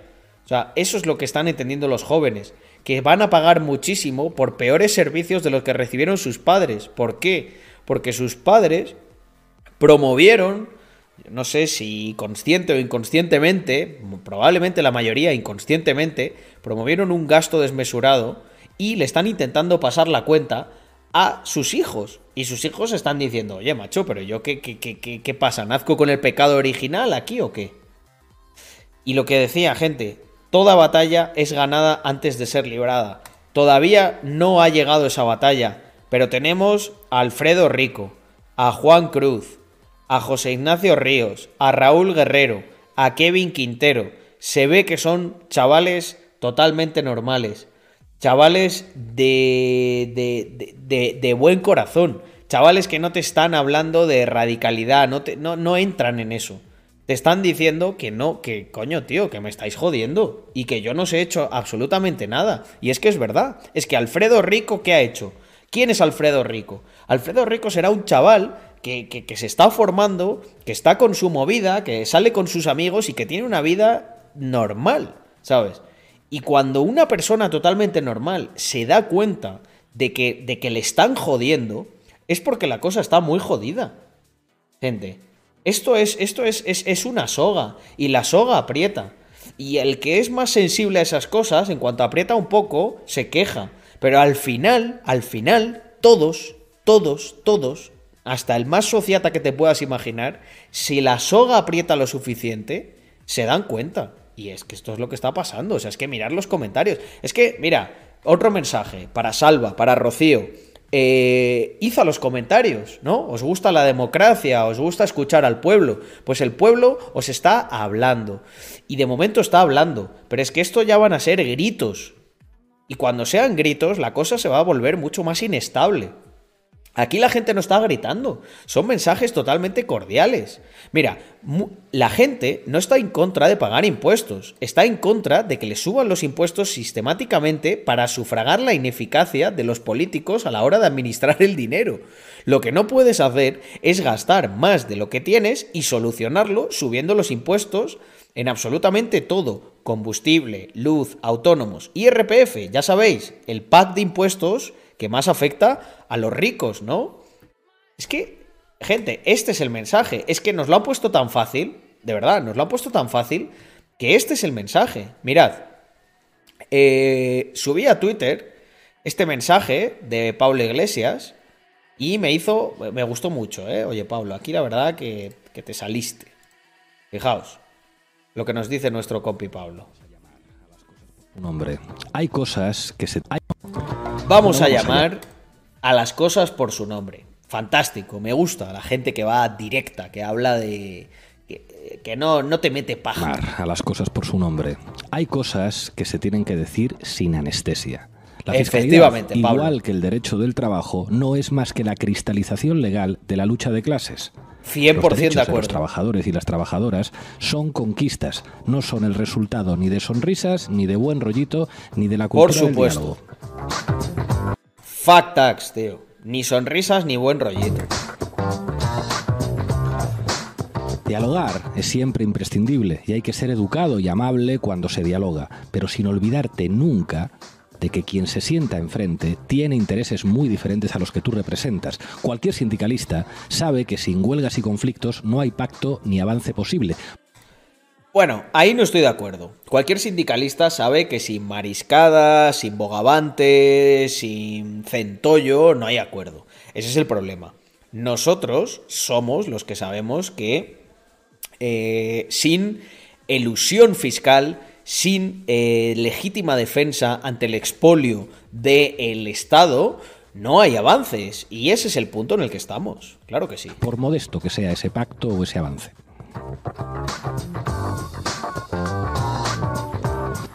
Hay que ser conscientes siempre de la correlación de fuerza. Importantísimo. Siempre que negocies tienes que entender la correlación de fuerzas. En este caso, el individuo tiene que entender eh, quién está enfrente. Es el Estado, la cantidad de recursos que tiene y las artimañas que por mucho que diga que algunas de ellas son legales, va a utilizar para aplastar lo que, como decía antes, yo considero que es legítima defensa del individuo. Hay que dar los mejores argumentos y convencer, pero sin olvidarte jamás de que no hay democracia sin conflicto. La cultura del buen rollo, de la concertación, de la conciliación de intereses, esconde una verdad histórica demostrada, y es que los avances sociales son siempre el resultado del combate. Muy bien dicho, Pablo. Muy bien dicho. ¿Y qué pasa con la fiscalidad? Pues con la fiscalidad Eso digo yo. pasa exactamente igual. Esto no va de que un grupo de expertos diga lo que le parezca. Hay expertos es verdad, hay expertos para todos los gustos. Hay expertos que te dicen que 1.200 millones chiqui no son nada. Eh, no hay que fiarse de los expertos. Para todos los gustos. Esto va de que los ricos no tienen la más mínima voluntad de pagar lo que no pagan.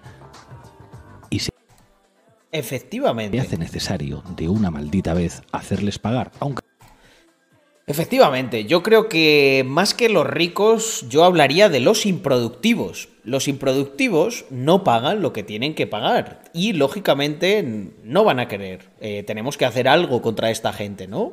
Por cierto, esos improductivos los representáis muy bien la clase política y todos los lacayos que sin aportar nada que se pueda considerar que genere valor añadido, eh, extraen parte de el valor añadido que generan las personas productivas. que lógicamente no van a querer pagar. Además, los ricos ya ni disimulan ni pierden el tiempo con la cultura del buen rollo. Amenazan sin miedo y demuestran tener algo muy importante. Es verdad, estoy de acuerdo. Los improductivos eh, ya no, no, quieren cultura del buen rollo, ¿no? Nos amenazan, llaman fascistas a todo el mundo que no quiere financiar sus cosas y eh, tienen algo importante en, política. Conciencia de clase, de la suya, pero conciencia de clase. Conciencia de clase. De hecho, ellos dicen una cosa muy divertida. Ellos dicen que no tenemos que estar en contra de los burócratas y de los parásitos que viven del Estado, que lo que tendríamos que aspirar es que todo el mundo tenga los derechos que ellos tienen. Pero ¿sabes qué es lo que pasa, Pablito? Que nosotros no somos tontos y sabemos que siempre va a haber alguien al que tenéis que esquilmar para privilegiar a todos vuestros lacayos. ¿Que me quieres hacer pagar? Me voy a Andorra. ¿Que me vas a investigar el fraude? Pues no invierto. Efectivamente, gente. ¿Que os quieren hacer pagar más? Intentad ir a Andorra. Que no, que no queréis eh, que os quiten todo lo que os quitan. Eludid, eludid todo lo que podáis dentro de la legalidad. Y recordad que siempre, siempre, siempre, todo aquello que estáis haciendo es en legítima defensa. Y para eso vamos a estar ayudándoos y apoyándoos a aquellos que a lo mejor estamos un poco más avanzados en ese ¿Que me dices que soy un insolidario? Pues para eso tengo periódicos y televisiones que son mías para, digan, para que digan que no hay nada más horrible para la economía que subirme los impuestos. A Efectivamente, gente, para eso tenemos algo mucho mejor que las televisiones y los periódicos, que por cierto son de esta gente que los subvencionan. Tenemos internet. ¿Pero estamos viendo a Pablo o a Carlos? Estamos viendo. Es una fusión entre Pablo y Carlos. Maravillosa. O sea, a mí me encanta. A mí. Además, no os quejéis, asalariados de mierda, que por cada millón que defraudo dedico 10.000 euros a regalaros aparatos para el cáncer que llegarán a los hospitales, eso sí, con mi cara y con el logo de mi fundación. No, nosotros no tratamos de manera soez a los asalariados. Lo que queremos es que los asalariados tengan mejores condiciones. Por eso creamos empresas y creamos cosas que añaden Vaya valor pedazo añadido. de plot twist Pablo Milei grande. Además de todo eso y de todo lo que nos quitáis, nos permitimos encima el lujo de dedicar parte a la filantropía. Pero los que somos listos y nos hemos ido, tenemos todavía más dinero disponible para dedicarlo a la filantropía y a hacer la batalla cultural en contra de parásitos como tú. que te has enriquecido a costa del contribuyente. Nuestra riqueza proviene del intercambio voluntario que las personas hacen en el mercado. ¿Que es indecente que las teles hagan propaganda de los evasores fiscales que hacen regalos a los pobres? A ver si os enteráis de qué va O la sea, política. se queja Esto de que es le han puesto lucha de una clases etiqueta y los una ricos máquina para vamos salvar ganando. vidas. Bienvenidos y ¿Va en bienvenidas a la base. Efectivamente, gente, esto es lucha de clase y los productivos contra los improductivos. Em, yo creo que los productivos vamos ganando. ¿Por qué? Porque nosotros somos los que producimos, somos los que tenemos los recursos. Lo único que tenemos que hacer es sacarnos de encima a todos estos chupasangres que lo único que quieren es que tengamos eh, pocos recursos para que ellos puedan utilizarlo en nuestra contra. Así que, Pablito, muy de acuerdo con tu mensaje. Te ha fallado ahí algún concepto, ¿no? Sustituir ricos. Como tú, tú eres un rico. Por eh, también eres un, eres un rico y eres improductivo. Yo odio a los ricos improductivos y a los pobres improductivos. Y tengo, profeso un gran amor por los ricos productivos y los ricos y los pobres productivos.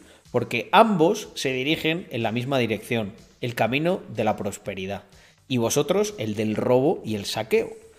Así que eh, nada, gente, este es un mensaje que me ha gustado mucho eh, porque me recuerda además quiénes son Al los final, ricos para si esta le gente. escapa a los ricos vamos ganando XD.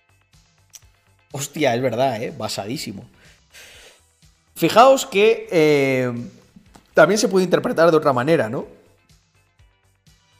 Yo digo, estoy totalmente de acuerdo, pero recordad que sois ricos si como autónomos ingresáis más de 600 euros, si pagáis la luz de casa o si echáis gasolina al coche. Se acabó el buen rollito. Hay que buscar el conflicto, evitar evita pagar y elude todo lo que puedas. Esto es una lucha de clases de parásitos versus improductivos. No hay más, gente. No hay más. Em, todo esto venía eh, al hilo de, de un comentario de los que estábamos reaccionando de Jordi Wild. Es que si os dais cuenta, todo está interconectado. O sea, mm, no... Nos lo están poniendo tan fácil que, ya nuestro discurso está aquí. Está en, Miguel, en Miguel Ángel más Fernández, que se ve que no es un rico y que lo único que pide es que la gente, eh, o sea, la gente está en contra de pagar impuestos. Pe- Perdón, lo único que dice es, la gente no está en contra de pagar impuestos, está en contra de que suban impuestos sistemáticamente a los ricos para sufragar la ineficiencia de los políticos a la hora de administrar el dinero. Lo que no puedes hacer es gastar más de lo que tienes y solucionarlo subiendo impuestos de absolutamente todo, combustible, luz, autónomos, IRPF, etc. Y de ahí la reacción al, al El vídeo de Pablo capitalismo convierte en necesarios los bienes lujosos, el comunismo convierte en lujosos los bienes necesarios. Efectivamente. Por, por- porque permite, permite que tú te puedas dar lujos con, con el rendimiento de tu trabajo. Sí. Dice, tal como dice Jordi, perder el 40% de un millón de euros no parece nada en teoría, pero es diferente cuando tienes ese dinero de verdad. Tu estilo de vida se suele adaptar a lo que ganas. Y siguen sin entender. La gente sigue sin entender. El tema está en que cuando ganas un millón de euros y te quitan el 40%, lloras por dentro. Lloras por dentro porque sabes la cantidad de cosas que podrías hacer con, ese, con esos 400k. Y estamos tirando por lo bajo, porque probablemente en repitos y flautas te acaban quitando entre 500 y 600k. Y yo con 500 o 600k hago muchas cosas. ¿Y sabéis con quién hago esas cosas, gente?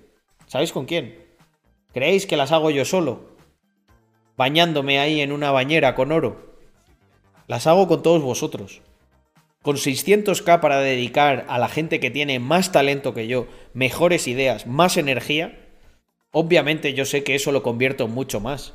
Y me dirá aquí alguien, ya, pero tú vas a ganar. Pues por supuesto que voy a ganar, porque igual que con unos ganaré, con otros perderé. La cuestión es que estoy dispuesto a apostar por todos vosotros, esos 600k. Y eso es lo que hace la gente que gana dinero. ¿Vosotros veis que yo cuanto más dinero gano, me compro por- proporcionalmente más gilipolleces? No.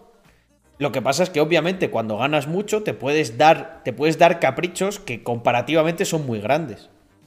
Pero es que yo Me podría haber ido a todo tren a París, a Milán, a Dubái, a donde quiera hace muchos años. Pospuse todo eso para invertir en mí y en las personas que creyeron en mí y crear cosas que me permiten tener un recurrente que convierte eso, que puede ser para algunas personas un lujo, en un gasto menor. De verdad, es un gasto menor. Proporcionalmente es un gasto que, que- no llega ni a un dígito en muchos casos. Y eso es lo que se hace.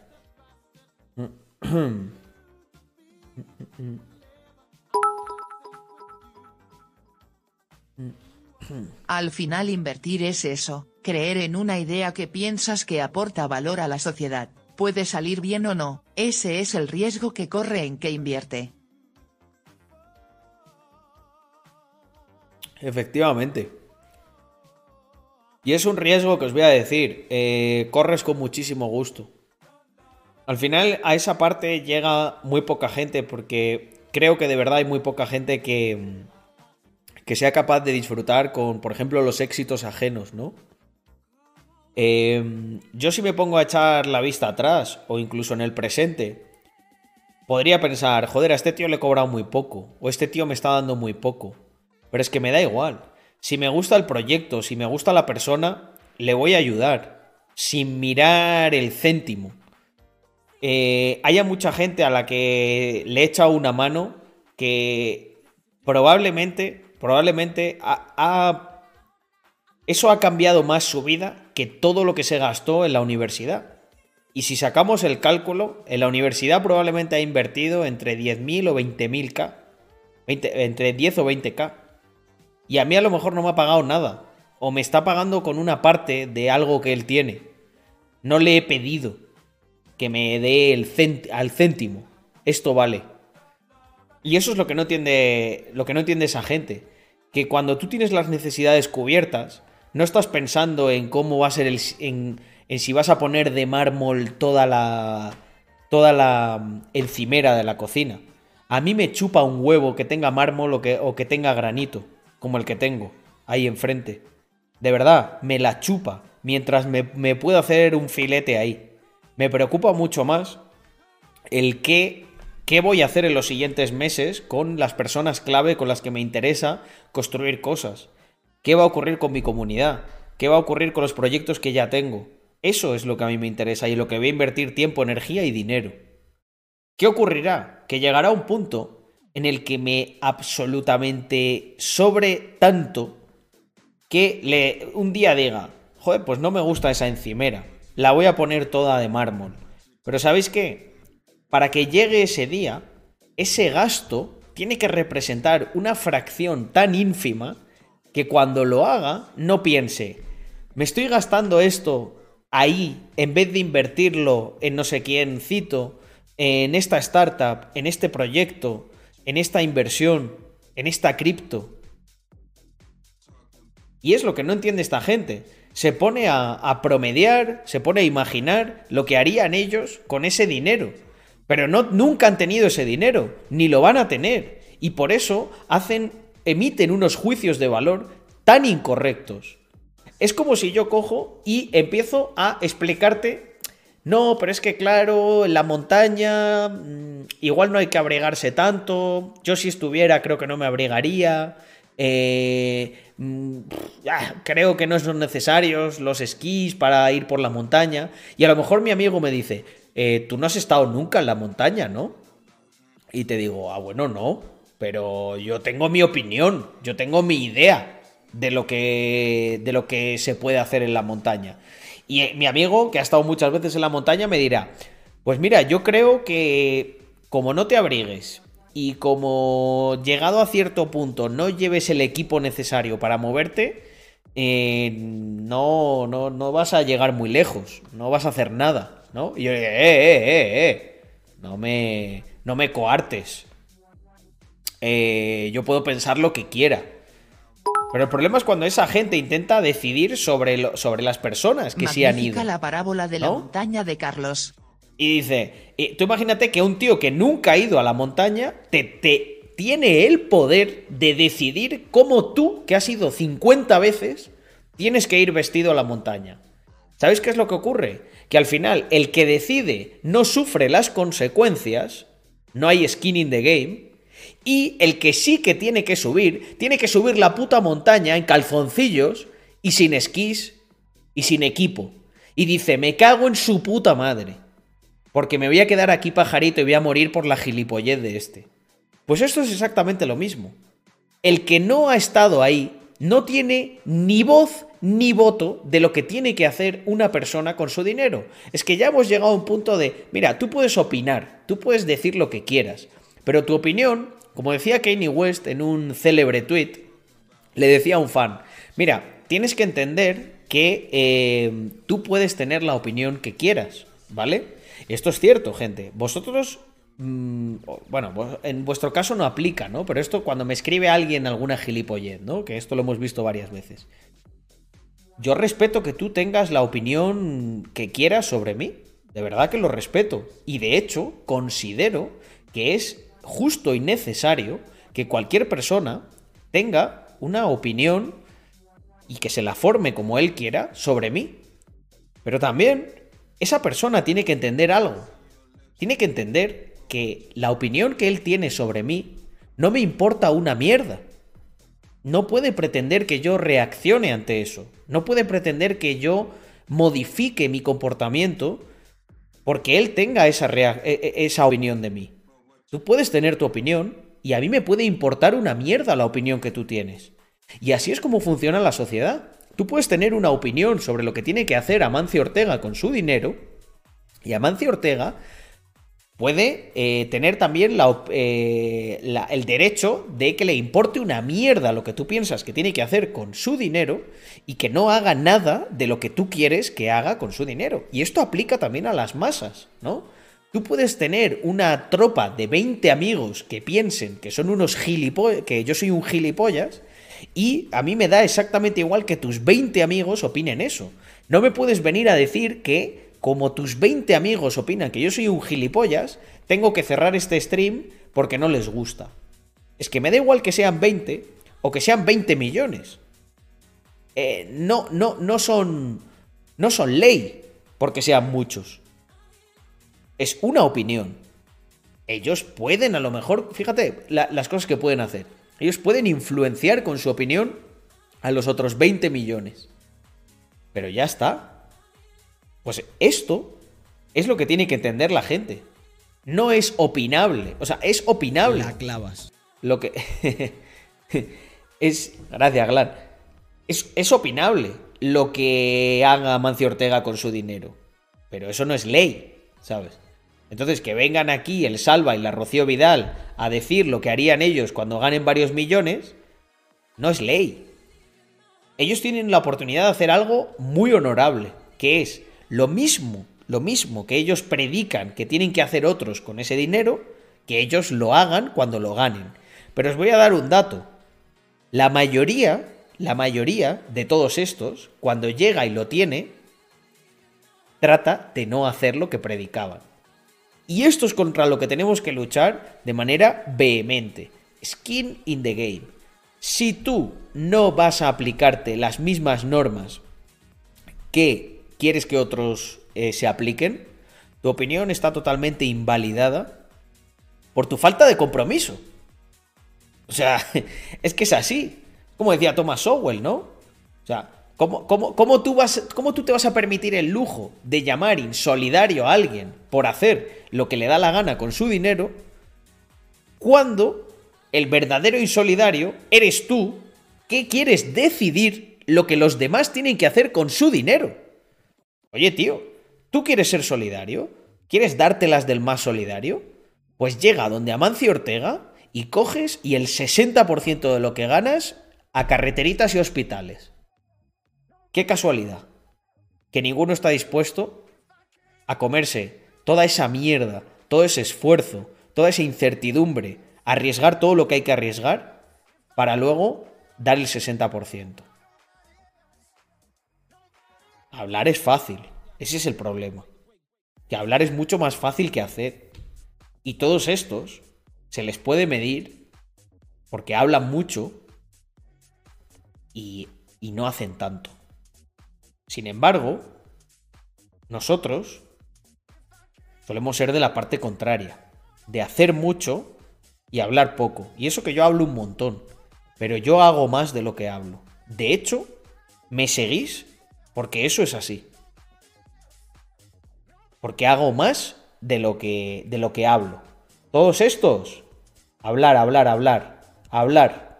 Pero ¿cuánto, cuánto hacen?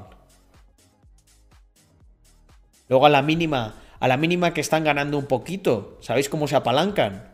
Con putas subvenciones públicas. Rocío Vidal, enchufada en 50.000 cosas. Alán Barroso, cobrando del PSOE.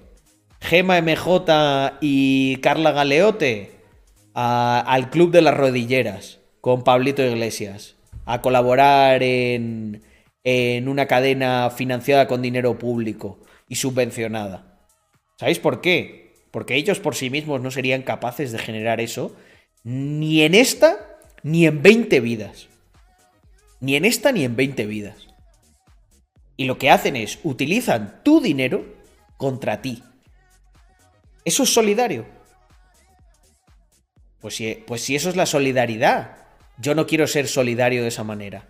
Prefiero ser el villano hasta que, aunque muera como villano, y aunque nunca la historia me dé el papel de héroe, prefiero ser villano que ser héroe y solidario de esa manera. Porque héroe y solidario con el dinero de los demás lo es cualquiera.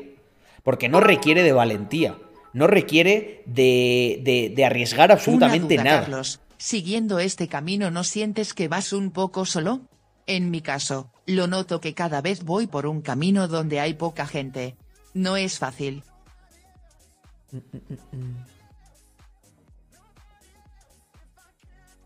Bueno, yo siempre digo que este es. eh, este camino es solitario porque es mucho menos. Eh, jalabola, ¿no? Como dirían los venezolanos. Al final, nadie quiere ser el malo. Nadie quiere ser el que. el que apague la luz y diga. Hay que cortar la fiesta porque, porque viene la policía, viene algo peor. Pero yo creo que es el que. mm, el que te da un. El que te da. mm, El que te da mucho más. O sea, eh, yo hay muchas. Yo entiendo. Yo entiendo la pregunta, ¿eh? Entiendo la pregunta y entiendo la perspectiva que uno puede adoptar. Que es. Ostras, pero es que, joder, nosotros nos comemos un huevo de mierda. Tal. Y el premio a lo mejor no es tan grande como para compensar todo. Pero con el tiempo lo acaba siendo. Acaba siendo. mm, Acaba siendo incluso muchísimo más. ¿Por qué? Porque al final te das cuenta de que mucha gente que al principio no te seguía, Glan, mucha gente que dudaba de esa misión, llega a un punto en el que se dan cuenta. Y, y hay una cosa que mola mucho, ¿no? Yo sé que bastantes de los que me estáis escuchando pensáis, hay, un huevo de personas que no me han apoyado y yo les voy a demostrar que valgo un montón y tal. Y estoy seguro que en un montón de casos va a ser así. Vais a hacer cosas grandes y vais a hacer cosas por las que las personas que no os admiraban os empezarán a admirar. Pero os va a ocurrir una cosa muy curiosa. Y es que no vais a sentir rencor por esas personas. Os vais a dar cuenta de cuál es vuestro verdadero papel. Vuestro verdadero papel no es quedar encima de nadie. No es demostrar que sois mejores que nadie. Vuestro verdadero papel es ser una inspiración para que esas personas sean mejor algún día. Y simplemente lo que ocurre es que esas personas no se han dado cuenta tan pronto como tú, o van un poco más tarde, o van con un, con un poco de, de retraso en su misión.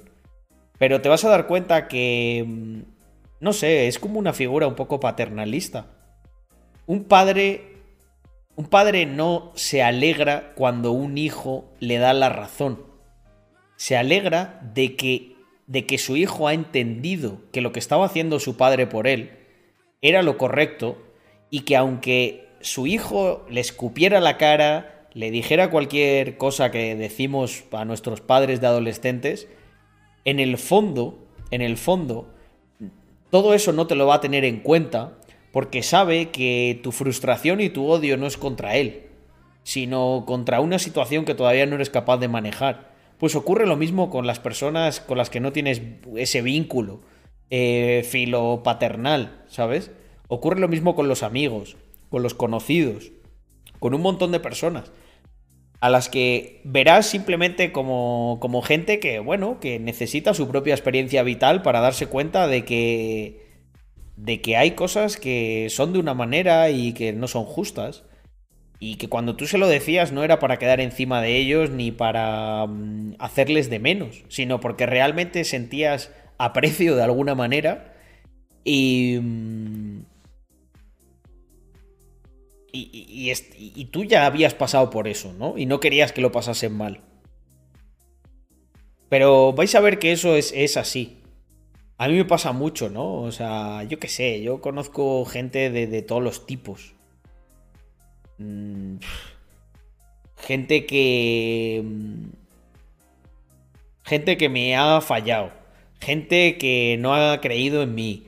Gente que mm, no se ha dado cuenta a lo mejor del potencial que tenía. Y te puedo asegurar que no le tengo ningún rencor a prácticamente nadie. Nadie. Incluso a la gente que, te ha fallado. Gente en la que tú tenías confianza y que, y que literalmente te han traicionado. Cuando, si llegas lo suficientemente alto, si llegas lo suficientemente alto, ese rencor desaparecerá. Y si lo tienes todavía, es porque tú todavía tienes que mejorar. Mucho. Todavía eres muy naif. Y lo que te decía, o sea, todo esto venía de si al final merece la pena. Yo creo que llega un punto en el que merece mucho la pena. Llega un punto en el que sientes que estás elevado. No tienes que discutir con la gente. Mira, gente, yo no discuto prácticamente con nadie. Yo hablo con gente con la que hubiese discutido en el pasado y simplemente me dicen, tío, pues me inspira lo que haces. Y al final, a base de, de- picar piedra, de inspirar, inspirar a la gente, de ver que, que incluso ahora estás bien, ¿no? Pero se te plantean un montón de retos y que sigues siendo sacrificado y sigues eh, creciendo, esos, todos esos se van dando cuenta de que no es suerte, de que hay un sistema, que ellos pueden seguir, ¿sabes? Pero es verdad que sobre todo esas primeras partes eh, suele ser un camino bastante solitario.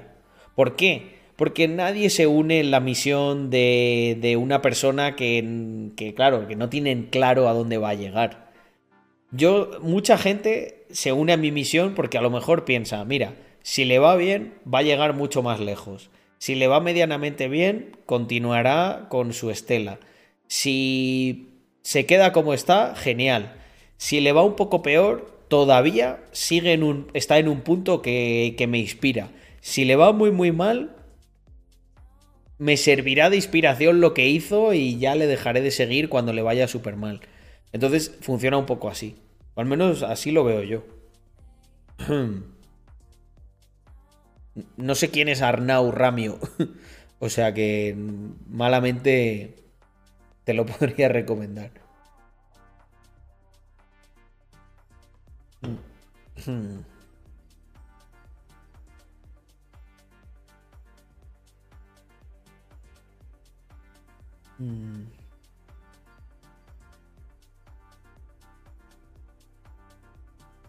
Pero mira, hay un, hay un sentido por el que ese camino tiene que ser solitario, eh, marcan.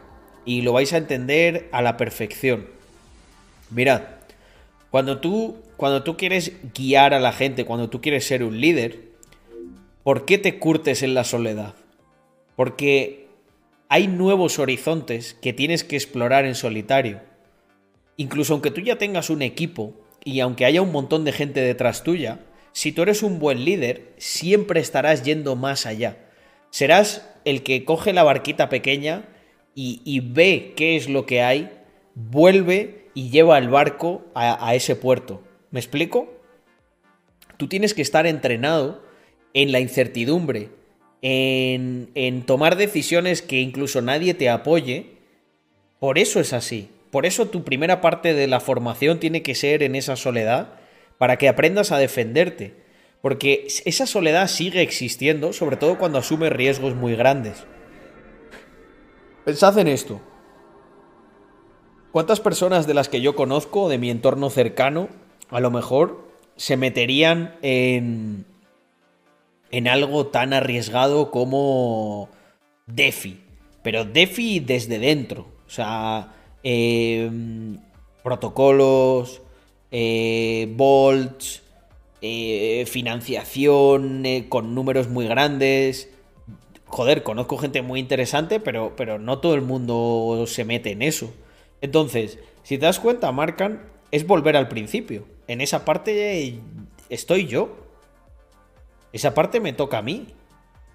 Mi socio, por ejemplo, ¿no? En, eso que se le da también. El tema de, de las redes. Mi socio está en un nivel, o sea, mm, él está explorando terrenos nuevos, ¿no? Que es salir en la tele, eh, ser conocido por cualquier persona prácticamente del mundo, ¿no? Que vayas a otro país, incluso te reconozcan allí. Yo a lo mejor he experimentado una parte de, de lo que es, eh, pues, pues tener una comunidad, eh, crecer, todo lo que tú quieras. Pero hay un punto al que yo no llego, hay un punto que, que, que Víctor explora en solitario. Yo ni siquiera le puedo casi ayudar en eso. Eh, pues eh, a la parte que me toca a mí, ¿no? Pues yo también exploro caminos que, que ni siquiera Víctor me puede ayudar. Pero por eso Víctor es un Si buen líder, por eso yo creo que soy un buen una líder. barca, la soledad es relativa. Mejor pocos y de calidad. Además la gran mayoría se dedica a dejarse llevar por la vida. Aquí estamos hacedores. Eso también es una cosa que tenéis que tener muy en cuenta. A pesar de que aquí tengamos como una especie de oasis y yo esté muy contento de lo que hemos creado, nuestro camino... eh, exacto, Glan, so- somos exploradores. El explorador siempre hay un punto en el que si va el primero del grupo va solo. Y va solo ante los peligros. También descubre Joder, primero no lo he pensado de esta forma, tesoro. pero tiene lógica. Entrenarte en la soledad, como el explorador.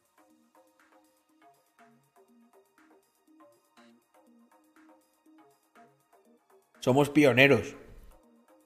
Lo bueno es que cuando aciertas, compensa, pues, todas las veces que, te caíste, que te quedaste atrapado, tal. A mí me gusta mucho eso, ya lo sabéis. A mí me gusta muchísimo hacer metáforas mentales y visuales, ¿no? Y creo que es un ejemplo muy bueno, el de un explorador. Nosotros somos exploradores, la mayoría de los que estamos aquí. Entonces, nuestra misión es adentrarnos en sitios que no han sido no han sido explorados antes. Y eso siempre es solitario, porque siempre la gente te va a decir, oye, Carlos, yo te acompaño hasta aquí, pero ahí no, todavía no me meto, no me siento preparado, es normal, ¿sabes? No, tampoco tenéis que. Esto es una cosa también que yo aprendí con el tiempo, ¿no? No tenéis que culpar a vuestras amistades y a vuestro entorno. No perdáis a, a vuestros amigos de, de la infancia, a la gente que, que, bueno, cada uno con sus cosas, pero que de alguna manera em, sentís afecto por ellos y ellos por vosotros. A lo mejor, pues no son las personas más indicadas para acompañarte en tus exploraciones, pero es gente que ha estado ahí cuando Carlos, tú... eres brillante. Se aprende mucho de ti. Hombre, gracias, Harry. Además, sacar los colores. Em, pero. Pero es gente que mm, también ha ayudado a que tú te formes, ¿no?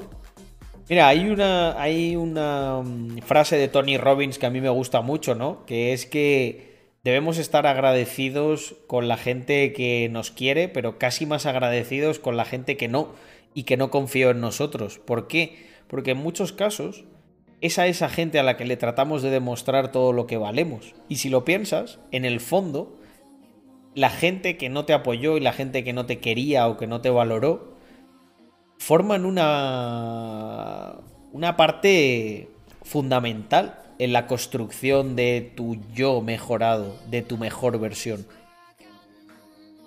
Entonces, eh, eh, mira, hay otra cosa que puse en Twitter que mucha gente no entendió y hoy a lo mejor la puedo explicar un poco más, que es que eh, cuando Cuando aprendes a sentir placer eh, por, el, por los sacrificios, por aquello que en el fondo a la mayoría de las personas van, van a tratar de evitar porque les duele, cuando, enti- cuando entiendes eso, cuando eres capaz de hacer eso, eres invencible. ¿Por qué?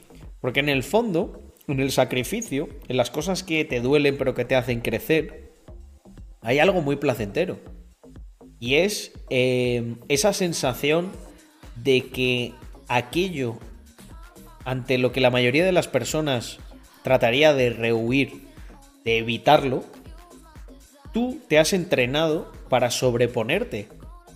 Y, si te lo tomas como un reto, fijaos, a mí me gusta mucho, ¿no? La palabra reto. ¿Qué es un reto? Un reto normalmente es algo que no quieres hacer. Es. Es algo que. que no, no te va. Eh, pero sin embargo, cuando eres una persona que es muy retadora, acabas convirtiendo aquello que no quieres hacer en una cosa que, que tienes muchas ganas de hacer. ¿Por qué? Por el placer de superar el reto. Entonces, estos son modelos mentales, gente.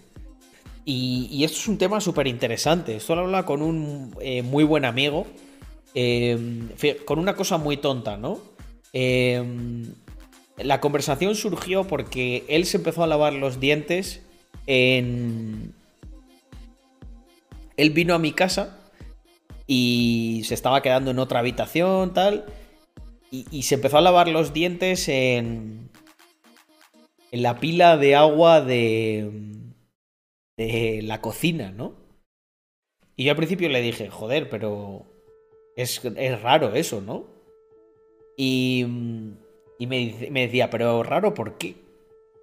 Porque nos hemos acostumbrado a que tiene que ser en el baño, pero yo, por ejemplo, ahora estoy aquí y tenía más cerca esto y no te molestaba y en el fondo es igual. Y es verdad, es totalmente igual.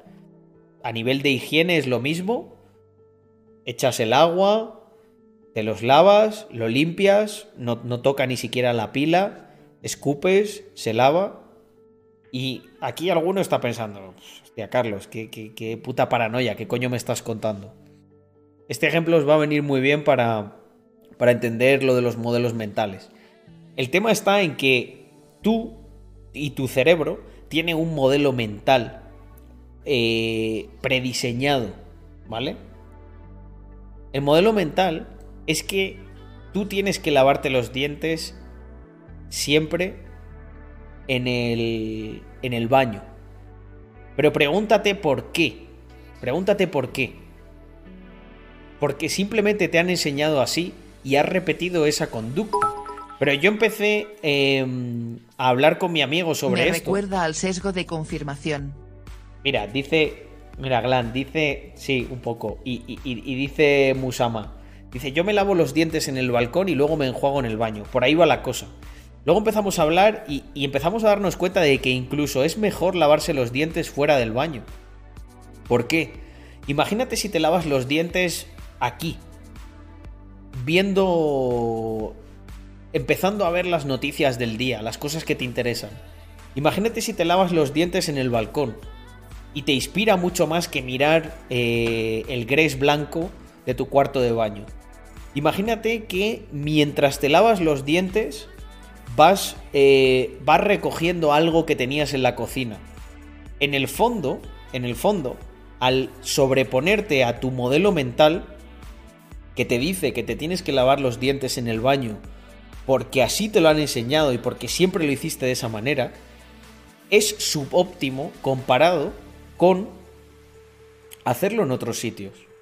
Bueno, pues esto que puede parecer una estupidez es una cosa que en el fondo yo creo que los emprendedores, la gente que quiere ir más allá, aplica constantemente.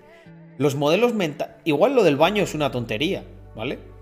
Em, pero pensando en otros ámbitos, pensad en cómo los modelos mentales que están insertados en, en vuestro cerebro os limitan de manera inconsciente a la hora de, de hacer cosas, ¿no?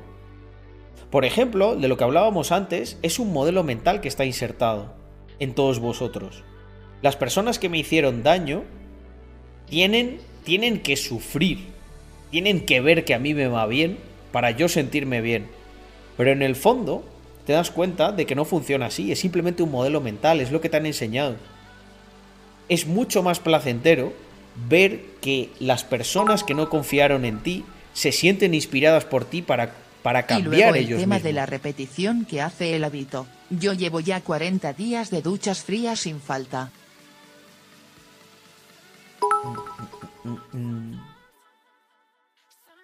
Tiene sentido. Si los lavas en la pica, dejas el baño libre por si Por alguien ejemplo. lo tiene que usar. Glan, hay mil y un ejemplos.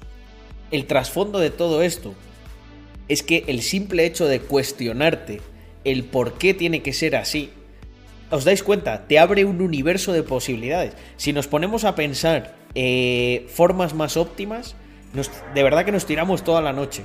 Y las hay. Y ahora pensad en esto, os va a dar miedo, os va a dar un escalofrío lo que os voy a decir.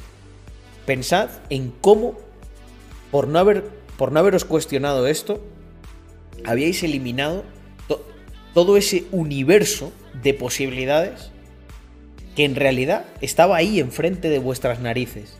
Pero vuestro modelo mental de cómo tiene que ser algo os limitaba. No son magofadas esto, gente. Lo, ve- lo veis. Tiene, tiene un sentido totalmente práctico.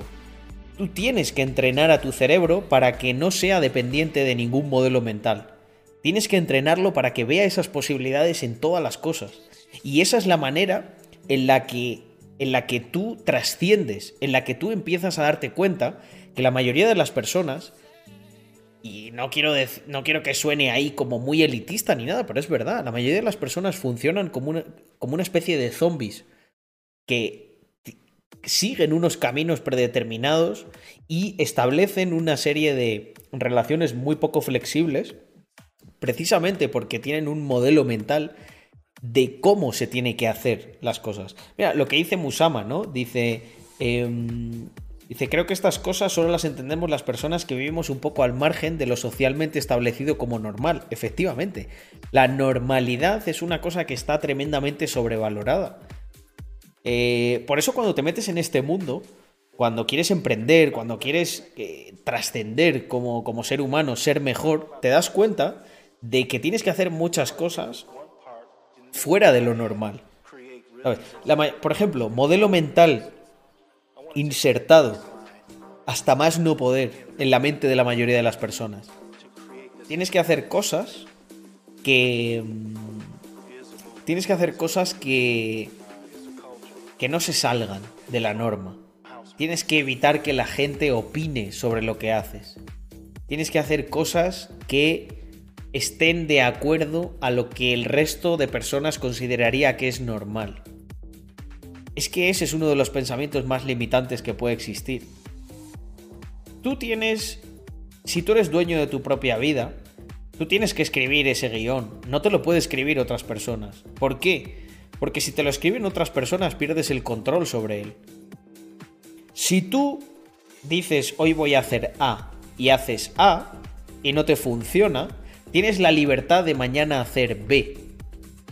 Si tú haces si tú haces A porque otra persona te lo dice y no te funciona, se produce un se produce un, un efecto muy indeseable en tu cerebro. O sea, no acabas de entender si tú tienes la culpa o si la culpa la tiene la sociedad o quién la tiene, ¿sabes? Porque tú dices, joder, hice lo que se me pedía y yo creo que no funciona, ¿sabes? Y ahí tienes la presión de que te van a decir, bueno, es que a lo mejor eres tú el que piensa que no funciona. A lo mejor es que tienes que hacer esto y no cuestionártelo.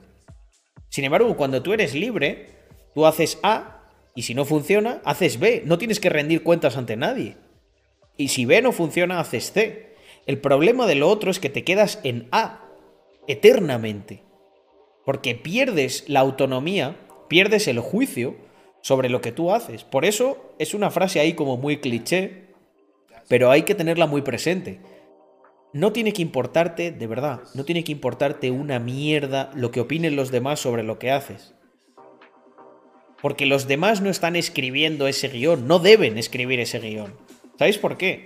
Porque si los demás escriben el guion de, de- de- de cada persona. Al final ese guion es el mismo para todo el mundo. Se pierde la magia. La magia de equivocarse. O la magia de descubrir algo que funciona y que es la polla. ¿Sabéis por qué? Porque cuando descubres algo que funciona y que es la polla, todos esos va- va- van a querer copiarlo, van a querer hacerlo. Pero tienes que atreverte en primera instancia a, a ser tú el que contradice la normalidad y lo hace. Pero hay... eh, yo creo que hay muchas cosas buenas en equivocarse y en seguir tu propio camino. Muchísimas más que en no salirte de esa normalidad.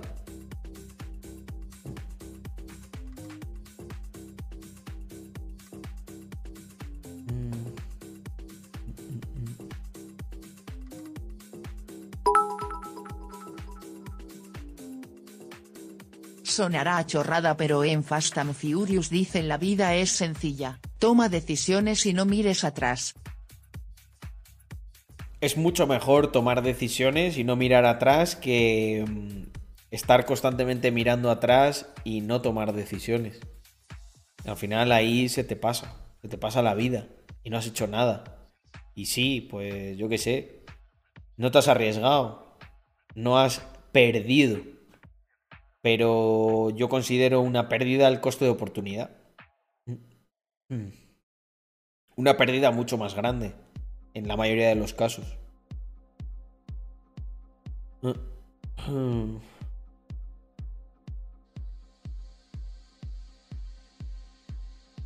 Pues Chemis, normalmente yo creo que el mejor antídoto para eso es que te mantengas muy ocupado haciendo cosas. Fijaos que la mayoría de las personas que... A ver, no... Yo no soy psicólogo y hay muchas cosas que se me escapan, ni psiquiatra, pero sí que te puedo decir que con bastante certeza que yo creo que un patrón que, que siguen las personas que acaban... eh, Ponte otro zumito Carlos. Espera, espera, A la este- siguiente incitas tu XD. Este, este, este, escucha, este mm, no se me ha terminado y ya no me quedan zumitos. Me echaré un chivitas. Eh, pero me lo he hecho, aunque sean 500. Es que como estoy haciendo poco- pocos streams, pero bueno, ya sabéis que es por, por trabajo realmente. Me apetecía un huevo eh, hoy estar ahí con vosotros. Entonces el otro me he hecho un chivas a vuestra salud. Em, lo que os decía, em, yo creo que, em, que muchas personas que acaban teniendo ese tipo de problemas es porque literalmente tienen como mucho tiempo libre para pensar, ¿vale? Eh, con esto no digo que haya casos en los que, oye, pues tío, te falla algo a nivel de neuroquímica y no puedes hacer nada.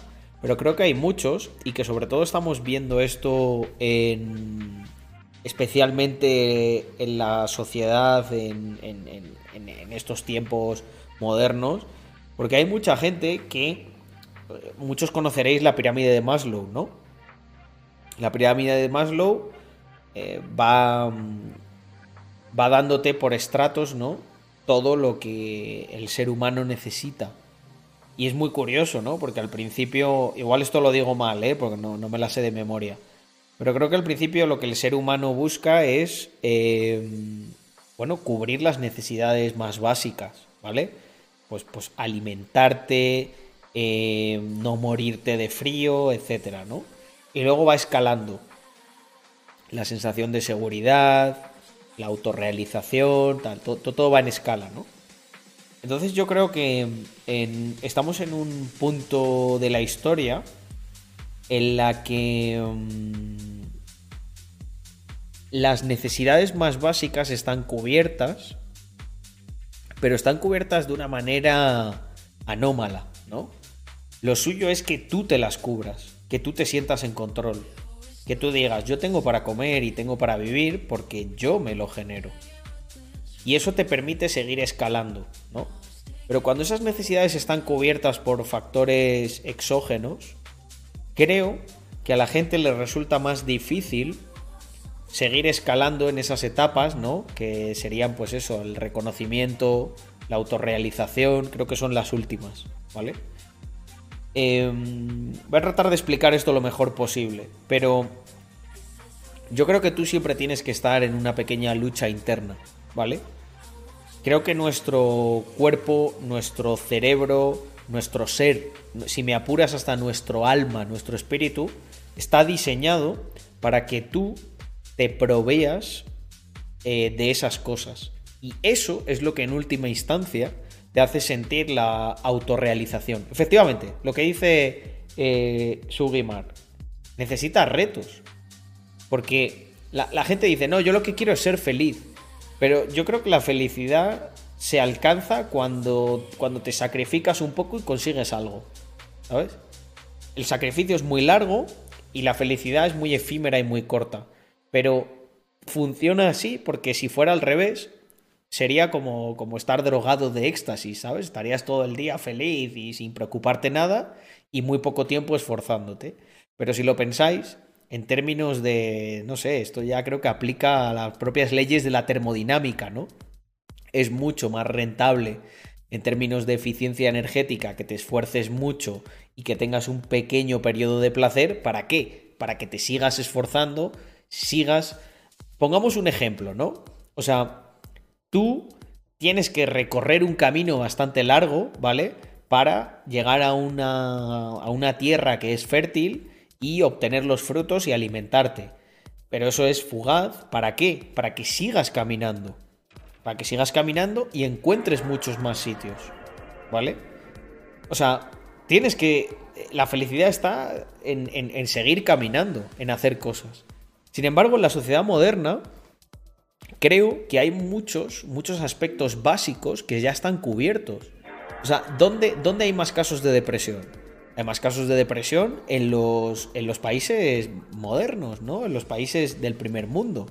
Yo creo que es que hay gente en países del tercer, del segundo mundo, que no se pueden permitir tener depresión, ¿no? Te dirían algo tipo, macho, es que yo tengo que comer, tío. Es que no tengo tiempo para pensar en lo dura que es la vida. Yo tengo el tiempo justo para, para, para mantenerme. Eh, entonces, bueno, yo tampoco sé cómo se puede arreglar esto, ¿no? Pero sí que creo que en las personas que tienen un reto, las personas que tienen un... ah, Yo hablo muchísimo del propósito, gente. Eh, no como... ¿Qué, qué es el propósito? ¿No? Eh, eh, puede ser una cosa muy, muy etérea o puede ser una cosa muy definida. Yo creo que todo el que tiene un propósito sabe que lo tiene.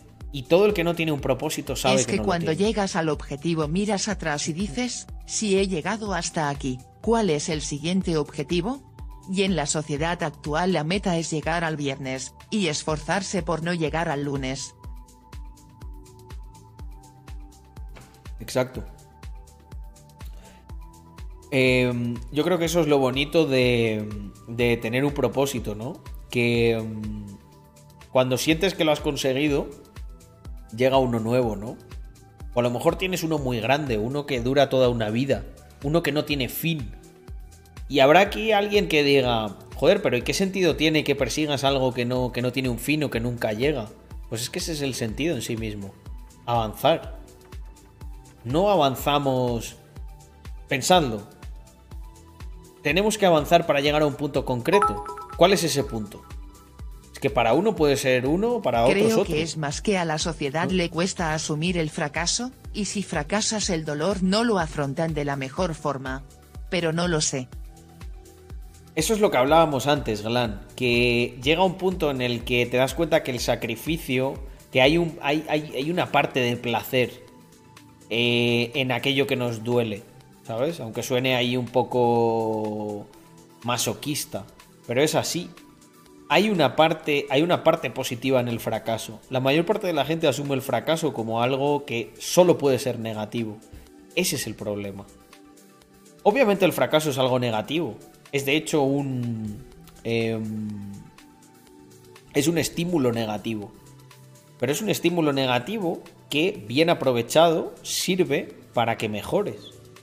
Esto es algo así como decir, oye, Eh, el fracaso me, me dice que el camino que he tomado no es el correcto.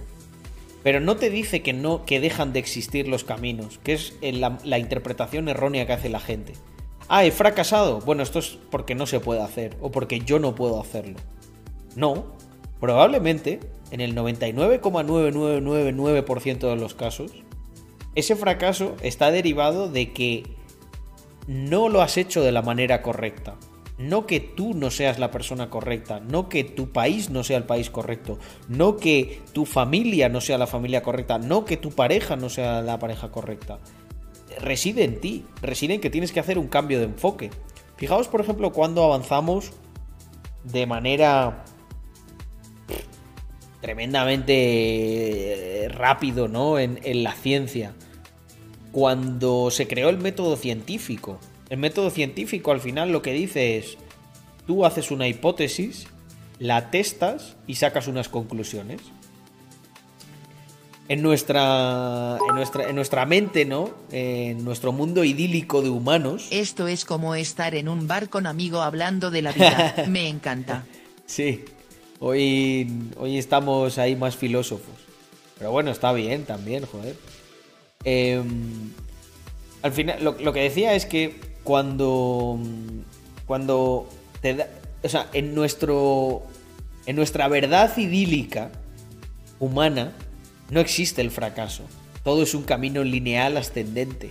En el que haces A, luego llegas a B, luego a C. Y todos esos escalones están así, hacia arriba. En una pendiente. Que nunca va hacia abajo. Pero realmente esto funciona de una manera que es, que es totalmente al revés. Tú vas a fracasar un montón de veces y va a haber una cosa con la que pegues un subidón que compense todos esos escalones hacia abajo, ¿vale? ¿Cuál es el problema? Que la mayoría de la gente cuando tropieza ya con el primer escalón, ahí se, ahí se pira en el 90%. De ese 10% que queda, en el segundo escalón cae en el, el, el 80, el 70%. De ese que queda, su- suma y sigue. Entonces al final, de ahí te sale esos unos por cientos, esos 0,1%. Esas, eh, esas dos personas que triunfan por cada ocho que lo intentan y fracasan. Te salen de que la mayoría asumen que como se equivocaron, ellos no valían ¡Échale para dos eso. cojones a la vida! Efectivamente. Es que es así. Hay que echarle dos cojones, sobre todo cuando, cuando lo intentas y fallas. ¡Échale dos cojones a la vida! Pues me han dado dos, ¿eh? Em, no existe el bastarde. Bueno, yo creo que con el tiempo vais a entender mucho, mucha, mucho de mi filosofía, ¿no? Es que es verdad, no existe eso del bastarde. El bastarde es el mensaje de, de- de alguien que, que en el fondo se considera un fracasado. Porque imputa la posibilidad de que, de que haya algo en lo que no. Lo que tú no, no puedes. No puedes perseverar, no puedes triunfar. Yo no considero que eso es así. Tú llegas eh, cuando llegas. Lo importante es el diferencial que estableces. Desde el momento en el que llegas al momento en el que te vas, ¿no? Por eso hay gente como muy clasista, ¿no? Hay gente que dirá, no, Carlos, pero es que aquí habrá chavales que tienen una familia muy buena y que tienen más oportunidades que yo. Sí, claro, por supuesto. Y también los habrá que tienen menos oportunidades que tú y el diferencial que establecen en su tiempo vital es mayor que el tuyo. Eso es lo que nos debería importar como sociedad. Si os dais cuenta, el, el pensamiento de izquierda se fija mucho en dónde estás tú, ¿no? Como, un, como algo totalmente absoluto. Si tú empiezas aquí, tú vales tanto. Si tú empiezas acá, vales tanto. Para mí la gente vale por lo que consigue hacer con lo que se le dio. Obviamente creo que llegado a cierto nivel de desarrollo de la sociedad, es sano que, que, coño, que, que estemos en igualdad de condiciones, ¿no? Que, que haya un mínimo, ¿no? O sea, yo creo que en un país como España, por ejemplo, ¿no? De donde, donde yo me crié, creo que sobra como para que cualquier persona tenga un sitio calentito, un techo, ropa y un mínimo.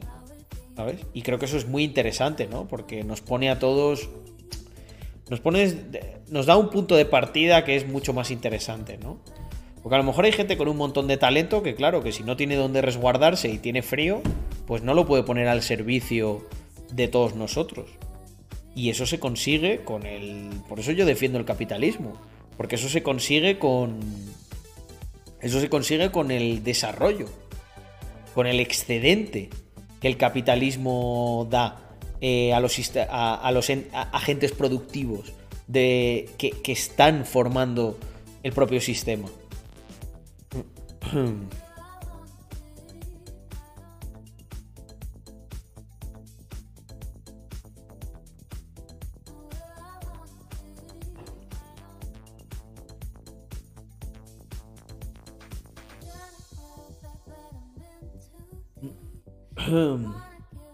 Bueno, eso yo considero que es una ventaja competitiva que no debería ser exclusiva de los de los ricos. Lo que dice eh, su Wimar. Dice, lo bueno de los ricos es la mentalidad que le transmiten a sus hijos, no el dinero. Dice, gracias, padre Adams. También te digo una cosa, creo que hay mucha gente rica que no le transmite una buena mentalidad a sus hijos. Y gracias al capitalismo, eh, esos recursos de los que disponen se acaban diluyendo entre gente que tiene mucho más talento y que se merece más que ellos.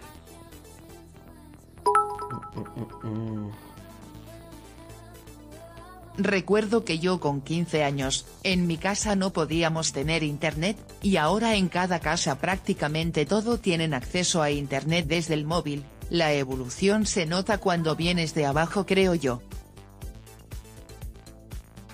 Fíjate, Glan, ese es un punto muy interesante.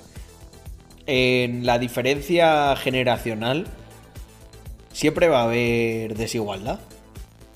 Nosotros tenemos muchas más cosas de las que tuvieron nuestros abuelos, ¿no? Y nuestros abuelos tuvieron muchas más cosas de las que tuvieron sus abuelos, ¿no? ¿Qué sentido tendría en plan decir, no, no, no, no, tenéis que empezar con menos? Porque vuestros abuelos empezaron con esto. No tiene ningún sentido. Yo creo que lo interesante es que, bueno, que si- siempre seas agradecido con lo que se te dio y que, y que por el esfuerzo que hicieron los que te precedieron, lo aproveches al máximo. Pues esto pasa lo mismo con las clases sociales. Incluso aunque tú vengas de una clase social humilde, tienes mucho más de lo que tuvo una Es clase social humilde hace 100 años. y dejarse la piel. Yo llevo 11 meses viviendo en una habitación sin privacidad prácticamente, porque está en el estudio en el que trabajo. Vaya que vivo en la oficina, y aquí tengo un colchón, no pago bueno. nada, y soy el jefe técnico, con tal de ahorrar, ya que no pago nada. Pero dile tú a un progre que viva así un año, madrugando porque llega la gente a la ofi, echando horas de más y casi sin privacidad. A mí eso me parece la hostia. Eso es a lo que me refiero con sacrificio.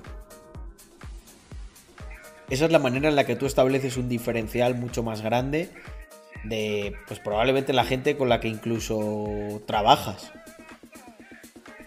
Tú metes un esfuerzo que hace que a lo mejor hay gente con la que trabajas que nació en un entorno mejor que el tuyo y tú vas a acabar mejor que ellos. O sea, e- eso es a lo que me refiero. Cualquiera puede hacer ese tipo de, de esfuerzos.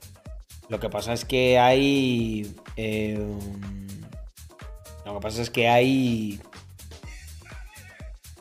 Poca gente, por desgracia, eh, dispuestos a, a asumir esos sacrificios. Pero yo, bueno, yo, yo estoy contento, ¿no? Yo creo que desde aquí y cada vez más, ¿no? O sea, estamos un montón. En los streamings, las redes sociales van como un tiro. Y creo Lo que, que si me el hace mensaje más llega más gracia lejos. Es que muchos dicen que los millennials y Gen Z son los que menos oportunidades y bla bla, cuando hay estudios que demuestran que serán las generaciones que más dinero y bienes heredarán en la historia. Además de más oportunidades de inversión, globalización y digitalización con la que se cuentan hoy en día. Eso no es cierto, o sea, no es cierto y todos lo sabemos. Eh, yo creo que quitando, por ejemplo, el tema de los impuestos, eh, en todo el resto de cosas tienen mejores condiciones. Eh, creo que hay que rebelarse contra el Estado, que esa parte es bastante injusta. Pero, hostia, tío. Tú a día de hoy. Oye, da- da- darme un segundo.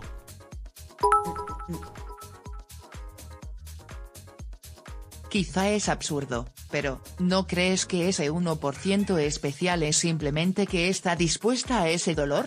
Porque creo Ah, es que puede aumentar ese un ruido. porcentaje, pero requiere Como un está cambio mal de la mentalidad. vitro y a veces eh, se enciende. Eh, no, no, no. Todavía no. Todavía me queda un poco. Aquí. Mm. Mm.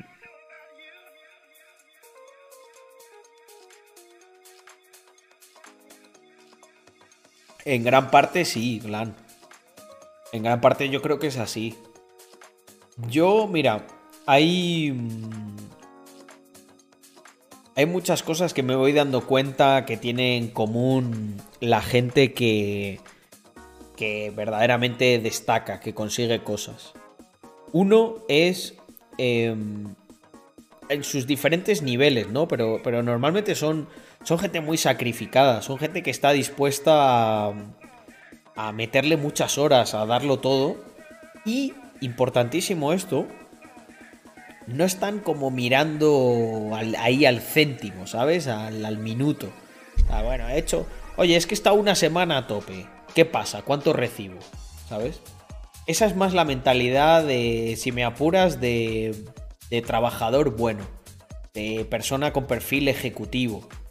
¿Sabes? Que este te mete, te mete más horas que los demás, tal. Pero te pone la mano y te dice, eh, esto vale tanto. Pero la gente que destaca mucho suele ser gente que de manera un poco incluso absurda se esfuerza un montón y hace, hace, hace, hace, hace y al final acaban encontrando una cosa que, que- que explota, ¿sabes?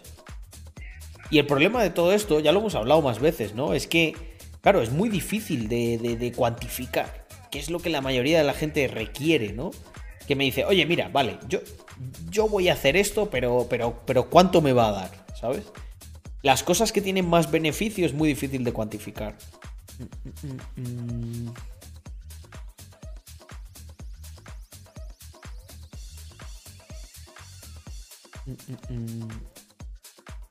Bueno, eh, Sartiex, eh, respondiendo a tu mensaje, yo creo que tanto tú como yo sabemos qué es lo que pasa. lo que pasa es que evitas confrontar esa idea. Mm. Eso que tú tienes se cura muy rápido. Lo curas mañana. Estás en plan, sí, sí, sí, yo quiero hacer grandes cosas, pero no sé qué hacer, ¿no? Estás buscando esa gran cosa para hacer, esa gran causa. Y eso es una grandísima equivocación. Lo que tienes es que hacer cosas, Sartex. Ponte a hacer cosas. Ponte a hacer algo. Te vas a sentir útil incluso aunque vayas a, ayudar a tu padre o a tu tío a, recoger fresas al campo. Pero lo que tienes es que hacer algo. Yo en ese mensaje veo a alguien que, que, que no está haciendo nada. Y cuando no estás haciendo nada, te inunda esa sensación de, Buah, si es que yo quiero hacer algo, pero no sé el qué. Por eso no estoy haciendo nada. Pero a fin de cuentas no estás haciendo nada.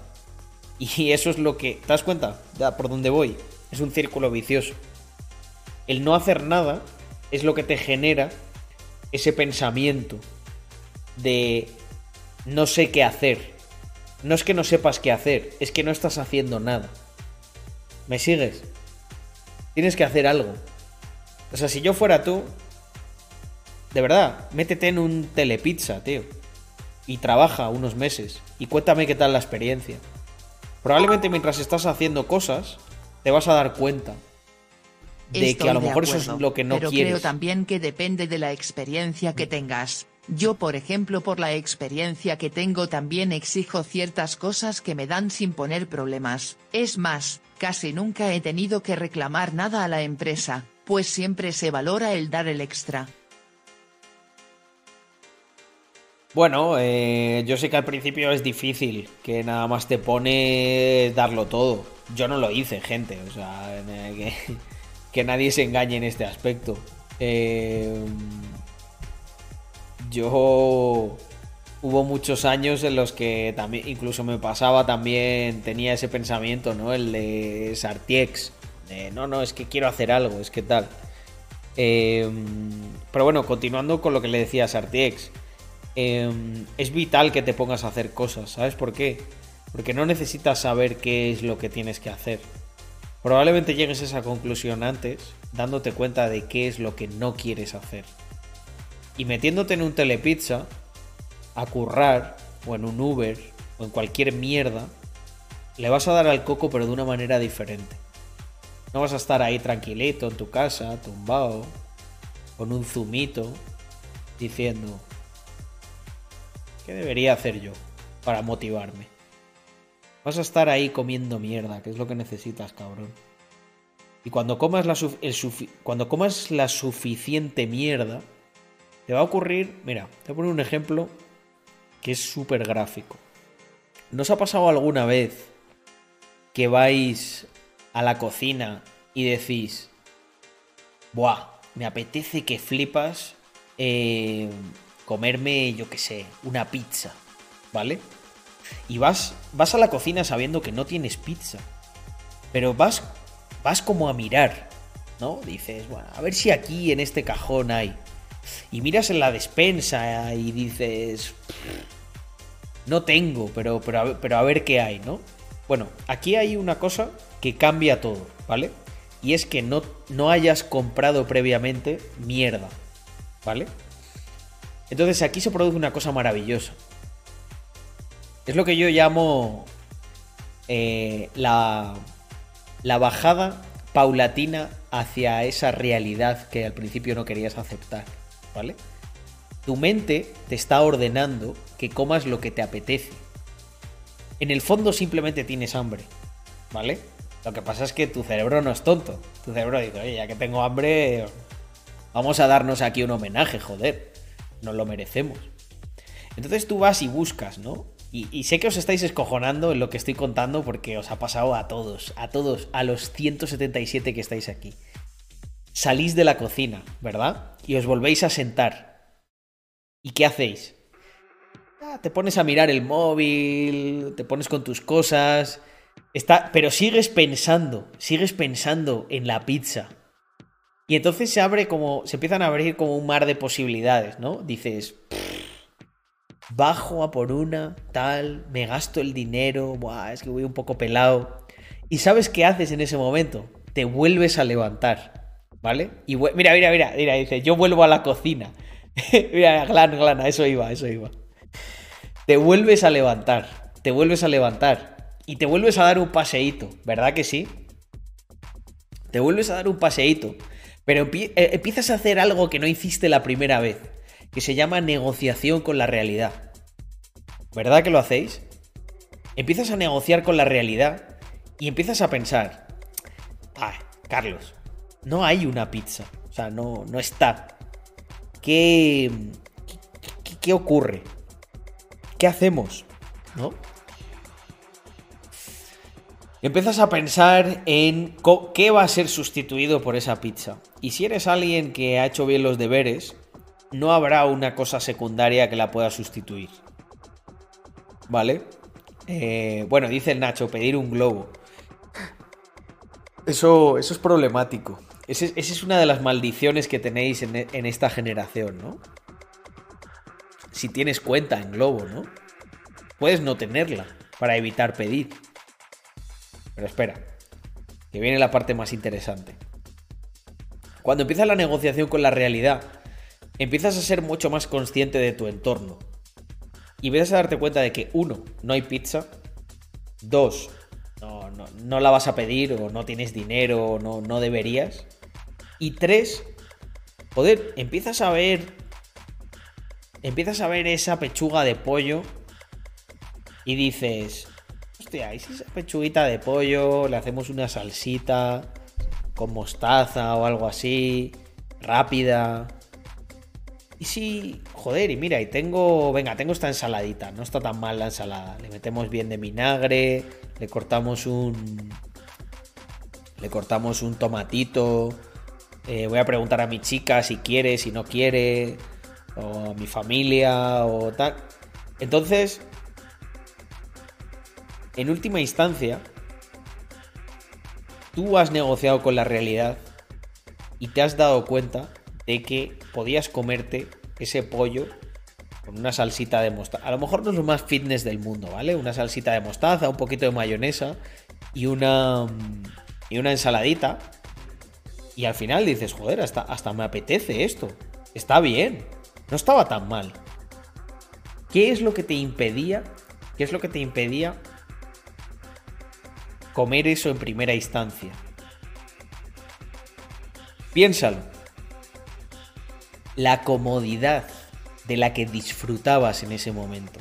La comodidad que hubiese implicado que sí hubiese una puta pizza ahí preparada para que te la comieses. Pues lo que le pasa aquí a nuestro a nuestro pana mm, Sartiex es exactamente lo mismo. Él puede permitirse el lujo de Joder, es verdad, pase de querer una hamburguesa con patatas a que me entre de una ensalada jajajaja. Nos pasa a todos, nos pasa a todos eso. Pero la diferencia, o sea, lo que le ocurre a Sartiex es que ahora mismo está con esa pizza ahí en el horno. Tien- no, tien- no tiene una, tiene 20 pizzas que representan los siguientes 20 días en los que va a estar tumbado en el sofá mirando Instagram y pensando que cuándo llega su gran oportunidad. Que qué tiene que hacer, ¿vale? Sartiex, Esto es lo que tienes que hacer. Tienes que comerte ese puto pollo, aunque no te apetezca. Porque en realidad no hay otra opción. Y, y cuando te estés comiendo ese pollo, te darás cuenta, te darás cuenta de lo que, de lo que significa. Mira, terminé de currar de reponedor después de un año hace dos meses, justo haciendo el segundo año del grado superior de coordinación de emergencia, del cual perdí la vocación. Entonces me hallo de esta forma. Bueno, pero es que no, no vale con hacer una cosa. Yo curré. Yo curré de repartidor de piezas mecánicas. Tengo que coger el disco duro y enseñaros alguna foto de esa época. Vais a flipar. Em, tienes que hacer otra cosa más. O escalar un poco desde donde empezaste.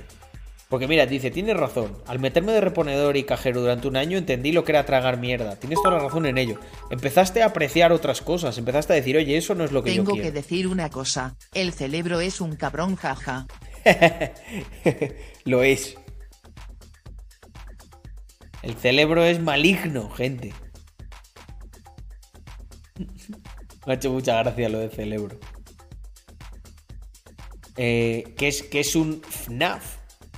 Madbooks. No sé lo que es.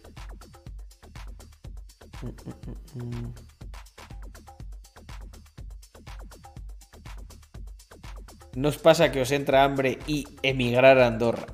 A mí me pasa ansiedad por alcanzar la libertad financiera y pirarme a Andorra. Tenéis que negociar con la realidad. No va a llegar mañana eso. No va a llegar mañana, ya os lo digo. A no ser que os toque la lotería alguno. No va a llegar mañana. Ya hemos llegado a Andorra. Pero, pero, hostia, en un periodo de un año podéis establecer una diferencia muy grande. En dos, gigantesca. En tres, o sea, cualquier persona que esté aquí dándole, dándole duro durante tres años, yo creo que se puede venir. Mira, dice Scree, yo con 23 he currado de repartidor, mecánico, camarero, en mil sitios de bodas y banquetes y eh, tal, eh, fiestas de pueblos, obra y en una embotelladora de mantenimiento. Y pues, joder, yo, yo no curré en tantas cosas, pero sí que curré, sí que tuve muchos curros de mierda. O sea, me acuerdo el de repartidor era, era la hostia ese. Es que cobraba súper poco para todas las horas que le echaba. Em, curré de camarero, estuve en algún evento. Em, curré, en Barcelona me acuerdo que curraba en las colas estas que se formaban, como en una especie de... En una especie de mm, sitio que era como de seguridad, pero pero yo no me encargaba de, no era portero de discoteca ni nada de eso. Eh, era como de vigilar colas. Y trabajábamos mucho en las colas que se formaban en la tienda de, de Apple de Barcelona. Obviamente no me gustaba una putísima mierda currar en eso. Y obviamente, y también me, creo que me ayudó a ser quien soy hoy en día. Yo de hecho tuve como esa mm, esa revelación, ¿no? Ahí con mis compañeros de trabajo. De en concreto los de mm, joder, los de las los de repartidor. Eso era lo peor, tío. O sea, había un tío que tenía ahí cuarenta y pico años y yo, y yo le veía y decía, buah, chaval. O sea, yo con cuarenta y pico años voy a ganar, ¿qué? 300 euros más de lo que gano ahora y ser un puto paria como este. Ya no me acuerdo ni de cómo se llamaba ese tío. Pero bueno, es lo que os he dicho muchas veces, ¿no? Me decía mi padre, por ejemplo, ¿y no te gustaría ir ahí con el Porsche a ese curro? Y como, mira, mira, ¿y qué, qué le voy a decir? Mira dónde he llegado. Si, si, si esa gente, que no lo creo, tuviese la suerte de cruzarse con algún vídeo mío y le sirve para aprender algo y para ver que se puede aspirar a más, fantástico. Pero ¿qué gano yo? ¿Qué gano yo diciéndole a ese tío? ¿Qué le voy a decir? Mira qué bien me va. Mira lo pringao que eres. ¿Le va a cambiar la vida a eso? A ese tío. ¿Me la va a cambiar a mí? No. Por lo aseguro que no. Al final también os voy a decir algo. Hay gente que, hay gente que vale y gente que no. A lo mejor ese tío, oye, con su vida sencilla está contento y ya está. ¿Y quién soy yo para intentar qué? Hacerle de menos. Tendría, a lo mejor tuvo un hijo y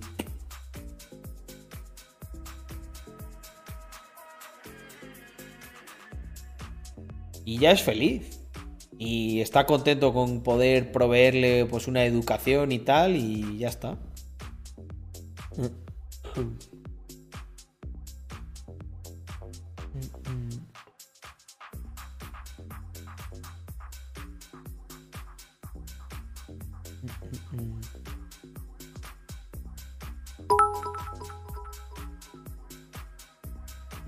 Un conocido mío es autónomo en Seur, y se está montando una flota de repartidores, y a vivir de negocios ajenos pero con ingresos pasivos de esa empresa. Eso está bien. Joder. Eh... Dice Trompe. Carlitos, a ti te cambió la vida el Camelot aquellas noches, jaja, buenos veranos pasamos, me alegro de verte, que te vaya genial, un abrazo. Bueno, pero Trompe, compartí muchas noches con, con otros gandules como yo en el Camelot. Ah, mira, David Mula, sí señor. ¿Cómo estamos, David? Eh, hombre, un placer, tío. Volverte a saludar. Sí, bueno, ahí no, no tenía una mentalidad tan emprendedora, pero David Mulas me conoce de hace mucho tiempo. Y, hombre, ahí aprendí algo que creo que me sirvió bastante en los negocios. Eh, no tener vergüenza, ¿no? Ah, eh, chicos, muchas veces he hablado de que yo al principio era tímido y tal, pero algo que me soltó mucho fue hablar con chicas. Pues de aquellas épocas, con trompe, em, ahí me solté mucho. Ahí no... Se me quitó la vergüenza. Hablando con un montón de iris. Mm, mm, mm. Y yo creo que eso me sirvió para soltarme en hablar con cualquiera, ¿no? Qué bueno, tío. Bueno, nos conocemos de hace mucho. También hace mucho que no, que no hablamos. Yo es que el término bro trosco lo tengo reservado para. Para mis amigos ahí más. eh, más, más, más cercanos. Pero, pero sí, ¿eh? Sí podría ser un bro. Que ahora todo el mundo, David, llama bro a la gente. Y yo les digo, no, no, esto es- lo tengo yo reservado para. Hombre, Víctor, claro que es un bro, joder. Yo negocio con la realidad muchas veces el tema Andorra, cada uno a su ritmo, pero todos la tenemos, jajaja, pero gana la realidad por ahora, aquí tengo el curro, mis padres y además que si me fuera hoy a Andorra iría pelao sin caso los activos que me he labrado. Además que me queda todavía para la libertad financiera, mi obsesión y seguramente no sea el único. Para dentro Pero, de coño, unos años. Francisco 50. Javier, tú además eres joven. Si es que vosotros, la mayoría de vosotros, aunque yo me veáis que estoy en Andorra, etcétera, tenéis que pensar que, coño, que la mayoría sois ba- bastante más jóvenes que yo o un poco más jóvenes y que apretando conseguiréis cosas más grandes. Eh, lo que pasa es que hay que apretar. Eso, de eso no, no nos libra nadie.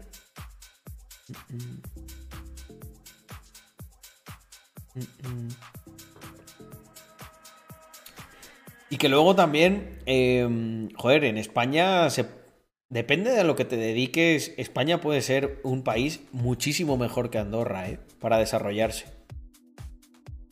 Lo que pasa es que, bueno, eh, es como todo, ¿no? Tiene una parte mala, pero tiene algunas buenas. Y yo qué sé, o sea, eh, alguien, por ejemplo, que esté montando una startup. Yo creo que alguien que esté montando una startup podría hacer una cosa muy inteligente, que es hacerla crecer con los ecosistemas que existen en Madrid y en Barcelona y luego, como persona física, como persona individual, mudarse a Andorra. Y dejar la empresa en España. Porque si te llevas la empresa a Andorra y ya está crecida, te van a poner muchas trabas. Pero tú como persona física, te puedes ir. Como CEO.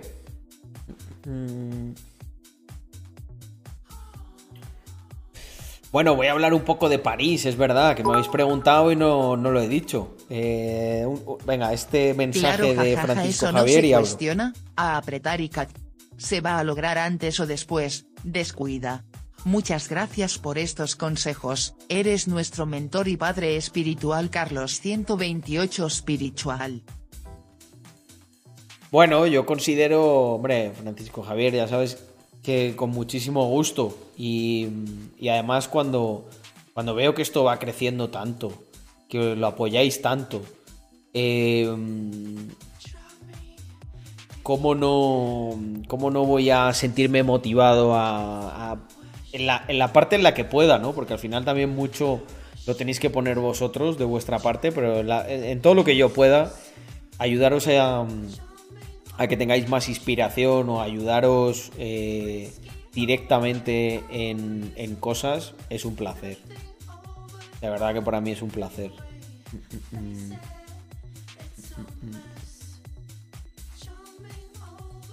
Yo como arquitecto tengo complicado deslocalizarme a Andorra. Pero como arquitecto, como promotor, por ejemplo, no tanto.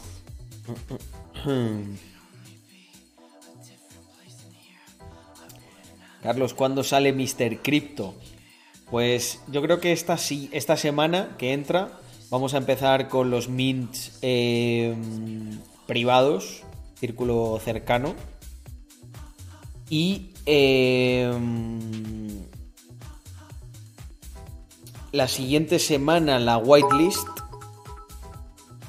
Y la siguiente, o sea, en unas tres Carlos, semanas ya. la verdad es que te agradezco que me contestaras tan rápido. Sé que estás muy liado, pero se agradece mucho sinceramente. Gracias. Bueno, hombre, Alan, qué menos, tío. Eh, qué menos. Me alegra que, que de alguna manera te haya ayudado.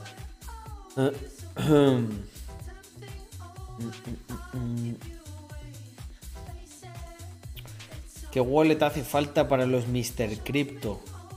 Podéis eh, un Metamask normal.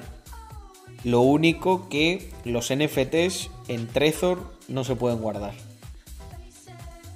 Ledger sí tiene integrado las firmas de los NFTs. Mm, mm,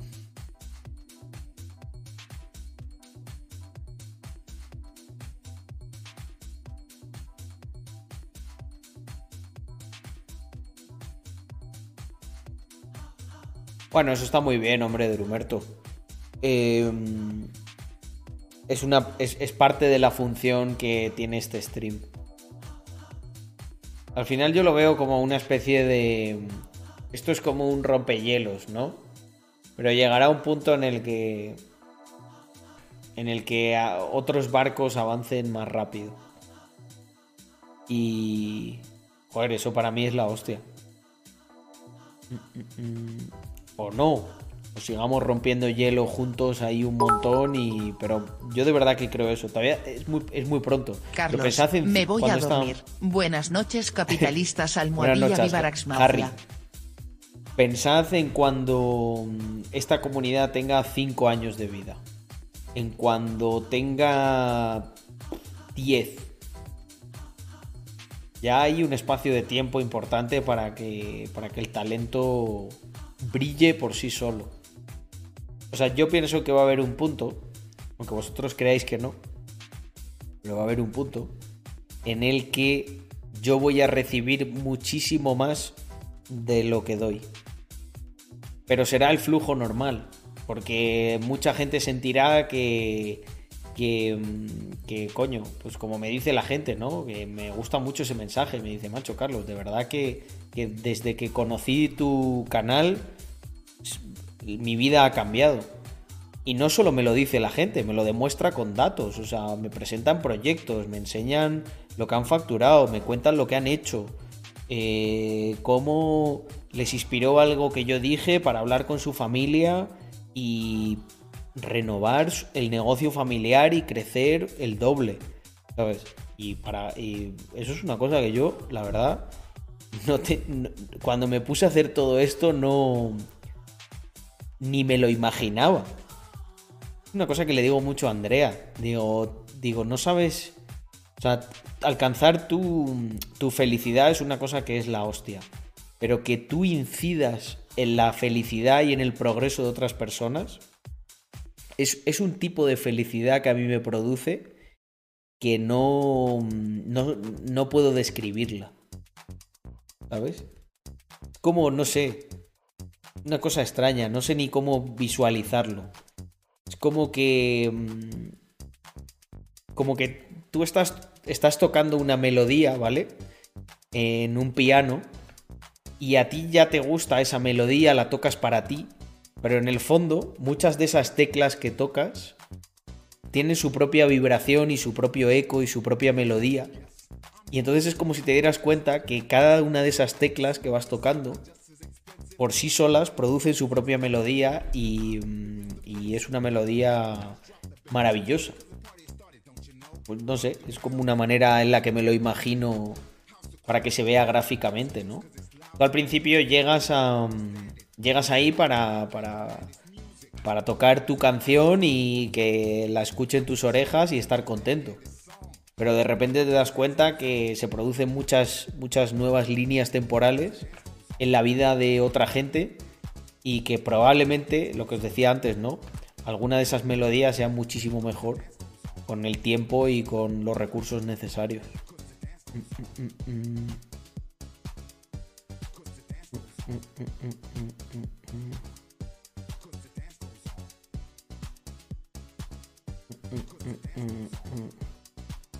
Sí, claro, Manu.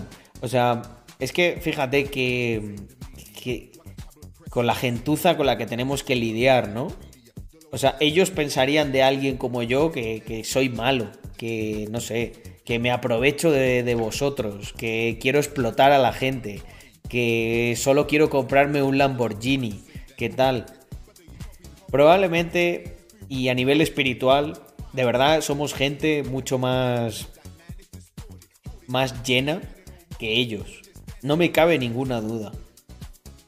Ellos sí que son auténticamente superficiales.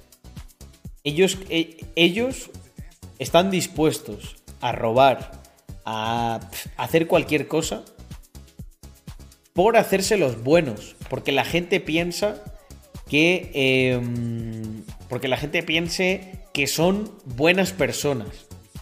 Yo me da igual que piensen que soy alguien malo, que soy lo que sea, porque en el fondo sé que lo que hago lo hago para que tengamos un, un mundo mejor y impactar en las personas. Y obviamente, eh, que nadie se equivoque. Obviamente hago esto chin, pasando por caja. Pero aquí, ¿qué es más importante? No sé si el... Yo creo que el fin justifica los medios.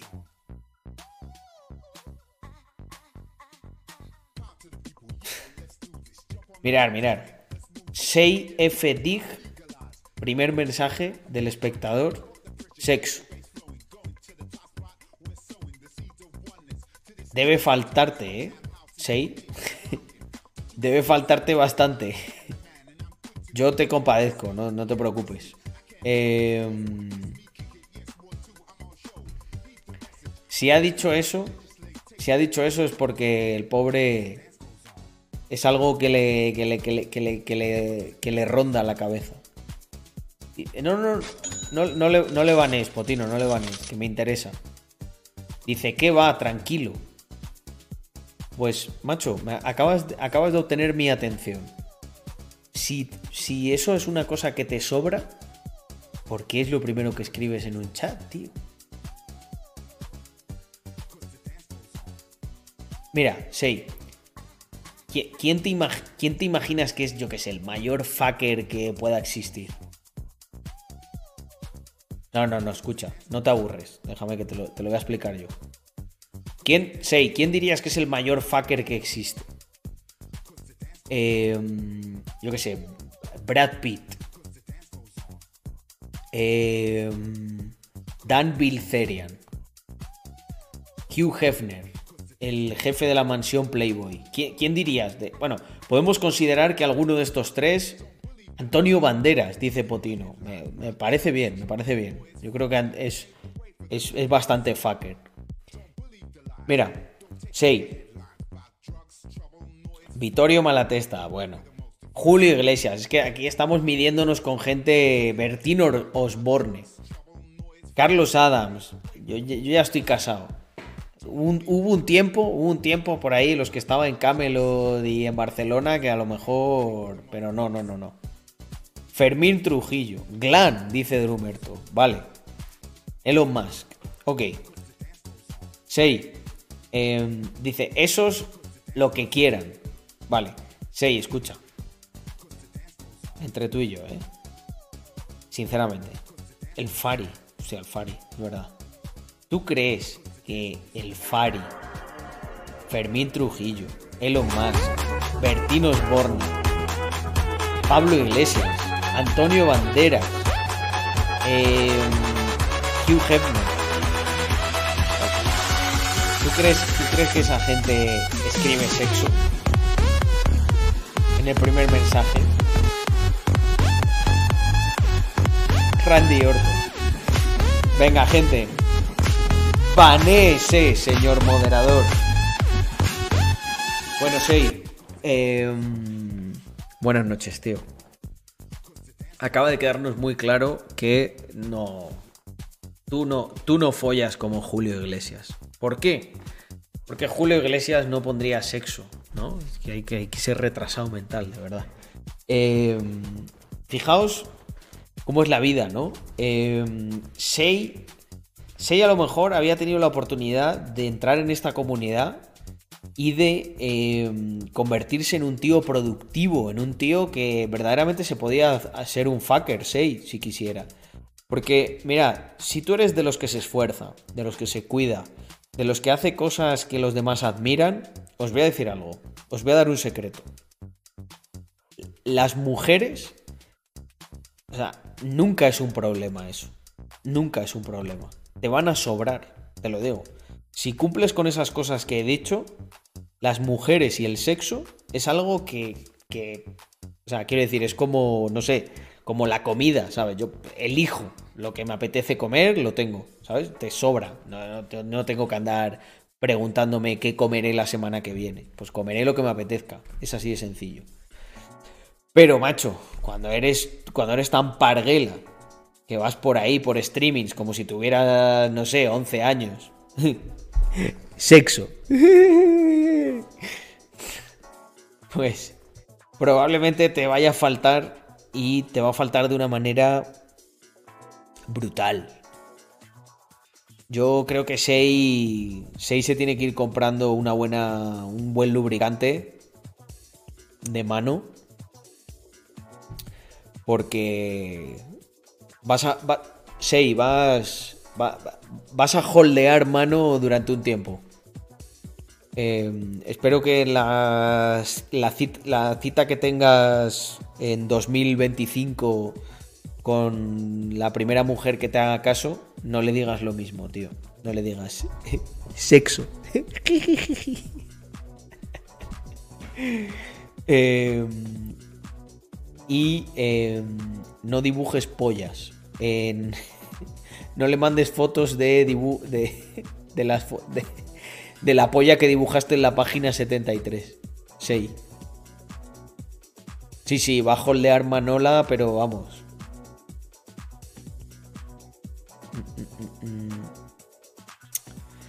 Es que lo primero que dices, tío. Mirar, este Francisco Javier. Hay una frase que a mí me gusta mucho que es. No hay segundas oportunidades para primeras impresiones. Esto es así, gente. Imaginaros. Igual es un caso muy extremo, ¿eh? Pero. Por favor, imaginaros por un momento que yo eh, entro un día en una sala, ¿vale? En la que hay.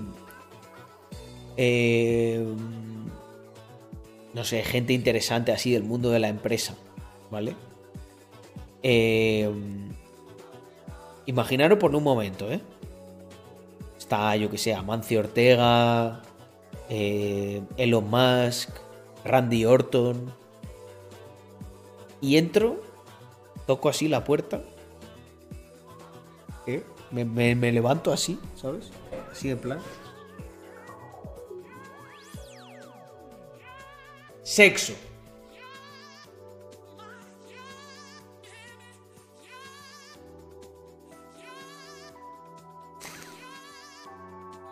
¿Qué esperaban, mis estimados? ¿Sabes? Yo me imagino la cara de Randy Orton, de Elon Musk y de Amancio Ortega.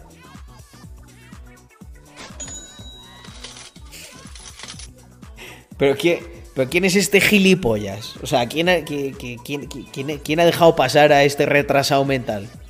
¿Sabes? Pues macho, llamarme flipado, pero es que yo me, yo me lo imagino de, una, de esa misma manera. Vienes a un stream. Un tío, hombre, bien peinadito. Con una buena casa. eh, que estamos aquí hablando de, de- de cosas interesantes, ¿no? Y dices, sexo. Yo entré con 10 sas de regalo X de un una raid del Sosi, así es como entra un buen capitalista. Hombre, hombre, Glan, ahí se formó la leyenda, ¿sabes? Es que comparad, comparad eh, la entrada de Glan con la mía, ¿no? Vamos a, vamos a imaginarnos el homólogo de Glan versus yo entrando en una sala con Randy Orton, eh, Elon Musk y, y Amancio Ortega, ¿no? Vamos a extrapolar cuando Glan entró con 10 subs de regalo. Pues yo me lo imagino, no sé, como Glan entrando con... Es que ni me lo puedo imaginar. Glan entrando allí con... Con 10 Mercedes clase, clase eh, G, ¿sabes? G65, AMG, diciéndole a Randy Orton, a, a, a Elon Musk y a, y a Mancio Ortega. eh, eh, eh. Venirse aquí todo el mundo, que estáis invitados. Vamos a ir ahora a comer al mejor restaurante de Barcelona. Eh, o sea, en cada uno de estos Mercedes hay cuatro mujeres muy bellas. Y eh, todo lo que necesitéis, me llama, tenéis un teléfono, me llamáis a mí directamente y, os lo doy. Claro, tú imagínate a Glan entrando así versus yo diciendo sexo. Pues obviamente, como en, como en todo en la vida, como en todo en la vida hay, hay niveles, gente. Eh, este, es que ya no me acuerdo ni cómo se llamaba. Sky, ¿cómo se llamaba este? Eh, a ver. Sei, Sei, Sei. Sei. eh, es que no tiene nada que hacer, Sei. Contra Galán.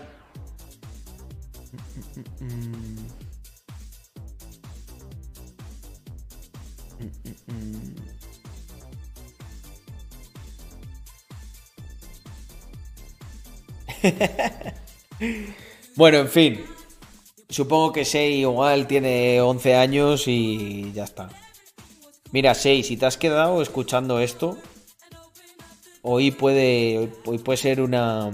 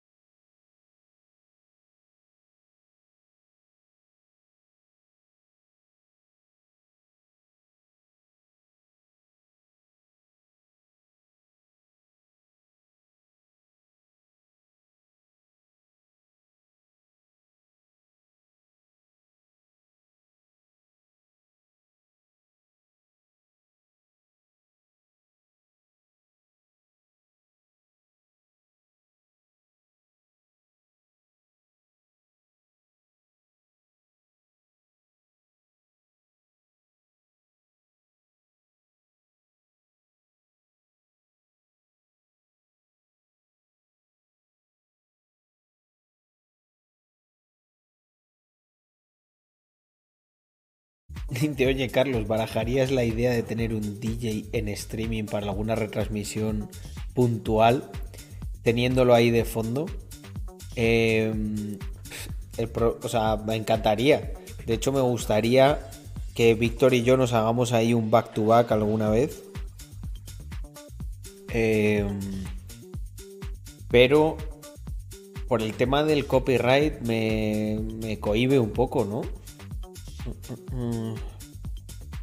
Hombre, pero Glan, yo creo que para, para este verano ya la cosa me- mejorará, ¿no? ¿O tú crees que va a seguir chungo? Mm, mm, mm. Mm. A mí me, yo sé pinchar, ¿eh? A mí me gusta. Tengo muy buenos amigos. Sería tener los temas preparados sin copyright. Buah, pero eso sí que lo veo complicadísimo. O sea, pinchar ahí temas sin copyright.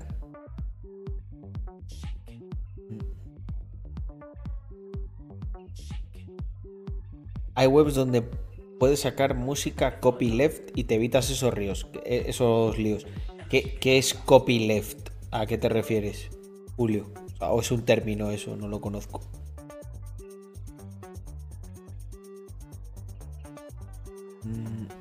A mí me gustaría pinchar alguna vez, pero hacerlo yo.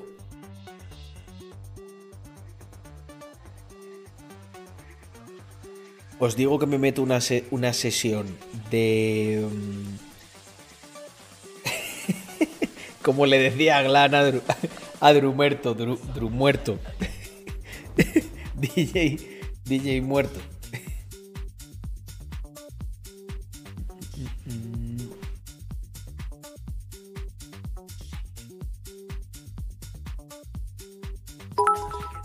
Ah, ok. Bueno, yo tengo eso. Eh, ¿Tienes alguna fecha pensada para la quedada de Rax en Andorra? Perdona la pesadez, son las ganas, Yo planificar creo y todo que- eso. Que ver, aproveche el chivas, cara marzo, sonriente abril. guiñando el ojo. entre mayo y junio. Entre mayo y junio, me gustaría que sea. Una de Débora de Luca con Adam Beyer. Joder, Scree, ojito con eso, ¿eh? Buah, Adam Beyer. Menudo monstruo. Débora de Luca también mola mucho. Adam Beyer. Tengo unos amigos que vieron a Adam Beyer en el Berghain. Poca broma, ¿eh? No, Pablo, me lo habéis preguntado varias veces y va a ser ahora cuando hable de París. Porque además he venido motivadísimo, gente. Em, París ha estado de la hostia. Hemos estado viendo un montón de referencias. Queremos llevar Rax a un nuevo nivel. Yo sé que hay gente que estaba muy contenta con Rax tal y como está, y eso va a seguir. Pero a nosotros nos haría mucha ilusión, hostia, convertir a Rax en una marca que, que digas, joder, es como un Off-White, eh, es como un eh, Supreme, ¿sabes? O sea, queremos llevarla a otro nivel. Y eh, creemos que hay talento de sobra para conseguirlo. Entonces, eh, pues hemos estado viendo nuevos proveedores. Vamos a tener. Lo que va a haber es una capa superior de racks, ¿vale? En la que va a haber, pues, camisetas con un corte así más oversize. eh, unos materiales, eh, pues, más. todavía más premium. Telitas gorditas sudaderas con un corte también específico y cosas un poquito mm, más atrevidas, ¿vale? Nosotros entendemos que mm, habrá mucha gente que eso le haga gracia o que a lo mejor tenga mm, tenga una una de esas prendas, pero que en su día a día vista mm, de otra forma. Mm, mm. Bueno, me gestionáis a Cerro Chu, que el pobre vaya feo. Pero una pregunta en Francia, ¿qué tiene mejor que Italia o Estados Unidos? Qué pena que no estaban los. Eh, Cerro, Cerro Chu, vaya nombre, ¿eh? No estaban puestos los enlaces, amigo. I'm sorry. Mm. No, no, pues, eh, esto, Golan, no es que sea mejor ni peor, o sea, Francia tiene su, sus ferias, sus, sus cosas, ¿vale? Lo que pasa es que sí que sí que es verdad que Francia e Italia tienen tienen mucho Oído una cocina tradición. jajajaja es para pillarme los días libres bien pillados en el en el dólar currocoin. Qué bien. Haré whatever it takes como dijo Draghi, por estar en el evento y no Genial. perdérmelo. Cerrochu ha puesto como un link para comprar followers, eh, viewers y, y no sé qué más. Yo creo que no lo necesitamos, la verdad. Lo que os decía, eh, esto, Francia, pues es un país que tiene mucha tradición con el tema de la alta costura y es verdad que ahora eh, ya no, ya lo que se demanda no es tanto alta costura, sino como pues el lujo más basado en el streetwear, el lujo asequible, todos estos subnichos, yo creo que son muy interesantes, porque sobre todo con el tema de los NFTs, vamos a poder hacer colecciones muy exclusivas. Y... mm, Sí, Louis Vuitton, Saint Laurent, eh, Maison. Hay un montón de marcas que son de Francia. Bueno, Valenciaga tiene sus headquarters en, en, en Francia también. Y bueno, Hugo Boss es una es una gran marca también. Y y nos encantaría llegar con algunos productos de Rax a ese nivel. Porque además es que hay mucha gente que nos lo demanda, ¿no? Eh, fijaos que a mí me ocurre una cosa bastante graciosa. Y es que me reúno con mucha gente que me dice... eh, tío, yo pagaría mucho más por Rax, pero por otro tipo de cosas. Lo que tenéis no... No lo puedo llevar yo a una de estas reuniones. Y tienen toda la razón del mundo. A mí me gustaría tener una línea que la gente diga, hostia, esto me lo puedo llevar a cualquier lado. Entiendo que ahora mismo Rax es una marca que, bueno, pues que te sirve para el día a día en muchos aspectos. Y, y que a algunas personas le puede servir en todos los ámbitos, pero a la mayoría no.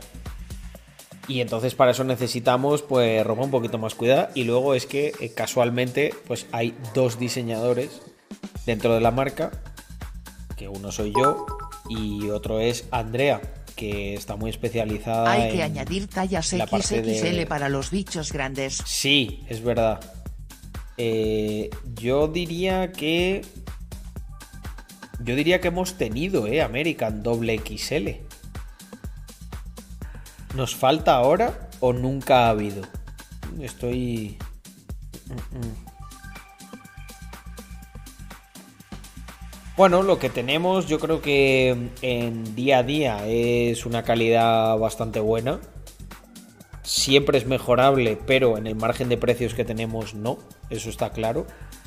Yo dudo mucho que haya cualquier otra marca por ahí que encontréis eh, que tenga la calidad que nosotros tenemos en el precio en el que vendemos. Pero lo que sí que hay mucho margen es en elevar un poquito ese ticket y también la calidad y sobre todo la exclusividad de las prendas. Tratarlo de manera más individualizada. Angar, muchísimas gracias por esa sub de 6 meses y ha habido por aquí más subs.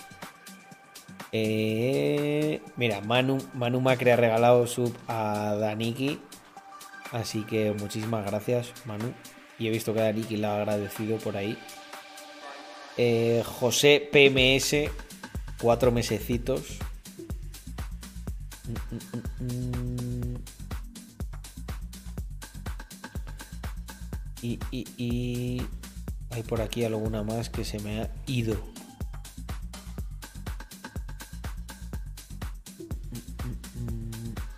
Alejandro Moreno, que se ha suscrito a Prime.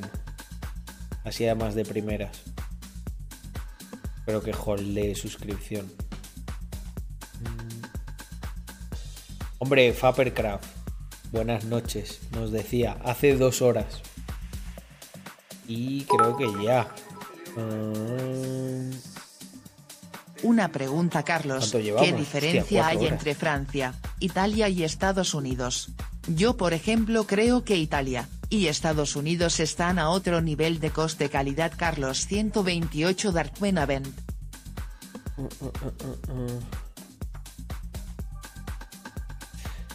Pues a ver, las es difícil ¿eh? establecer diferencias. Yo creo que Francia tiene una tradición muy, muy, muy antigua de alta costura, más que la de Italia. Eh, pero Italia mm, ha sabido entender el lujo en los tiempos modernos un poco mejor que Francia. Estados Unidos yo creo que siempre ha ido a su bola. Estados Unidos no se caracteriza por un lujo extremo, un lujo tan relacionado con, pues eso, con la artesanía, con los procesos, con la tradición. Estados Unidos es más, pues eso, rollo Ralph Lauren, eh, Tommy Hilfiger, o sea, es, digamos que siempre ha estado más relacionado con esa parte de lujo asequible, lujo aspiracional, pero que está muy bien. Eh, diría que esas son las diferencias, ¿eh, Glan? Hombre, hostia, Togusha. 23 meses, macho. Antes, eh, antes ha estado. Este. Bueno, ahí está, creo que todavía por ahí, Alex Fu. Con 24 meses, pero joder, Togusha le sigue de cerca. Lleva desde el principio, principio. Qué grande, muchísimas gracias, joder. No sabéis la alegría que da decir. O sea, este canal tiene apenas dos años y poco. Y hay gente que, que, que que está ahí desde el primer día. Holdeando. Sub. Mm, mm, mm. Pues básicamente es eso. Eh, nosotros queremos subir el nivel. Mira, decía Togusa eso. Dice, molaría que, que pudiese haber ropa para todos los ámbitos. Yo creo que es necesario, sobre todo cuando, cuando vas creciendo. Ahora mismo hay espacio para hacer cosas chulas y las vamos a hacer. Eh, Joder, sí señor. Así se celebra eh, los casi dos años. Bueno, gente, ya sabéis, un agradecimiento ahí a Togusa por esas cinco subs. Y mi agradecimiento, por supuesto, por apoyar, apoyar el canal. Joder.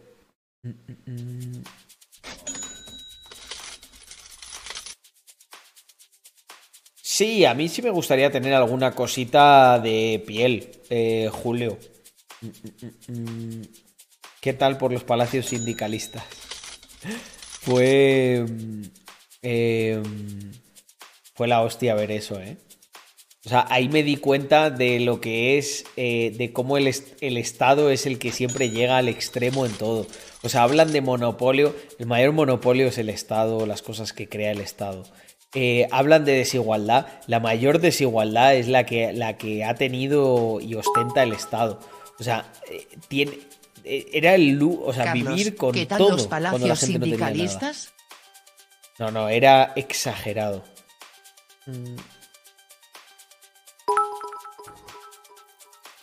Era exagerado. O sea, ¿Tienen no, no, no, pensado no, no meter artículos de piel? ¿O usar gustitos por el tema ambientalista y tal? Una cartera va a caer muy pero que muy pronto. Muy pero que muy pronto. Sustitutos.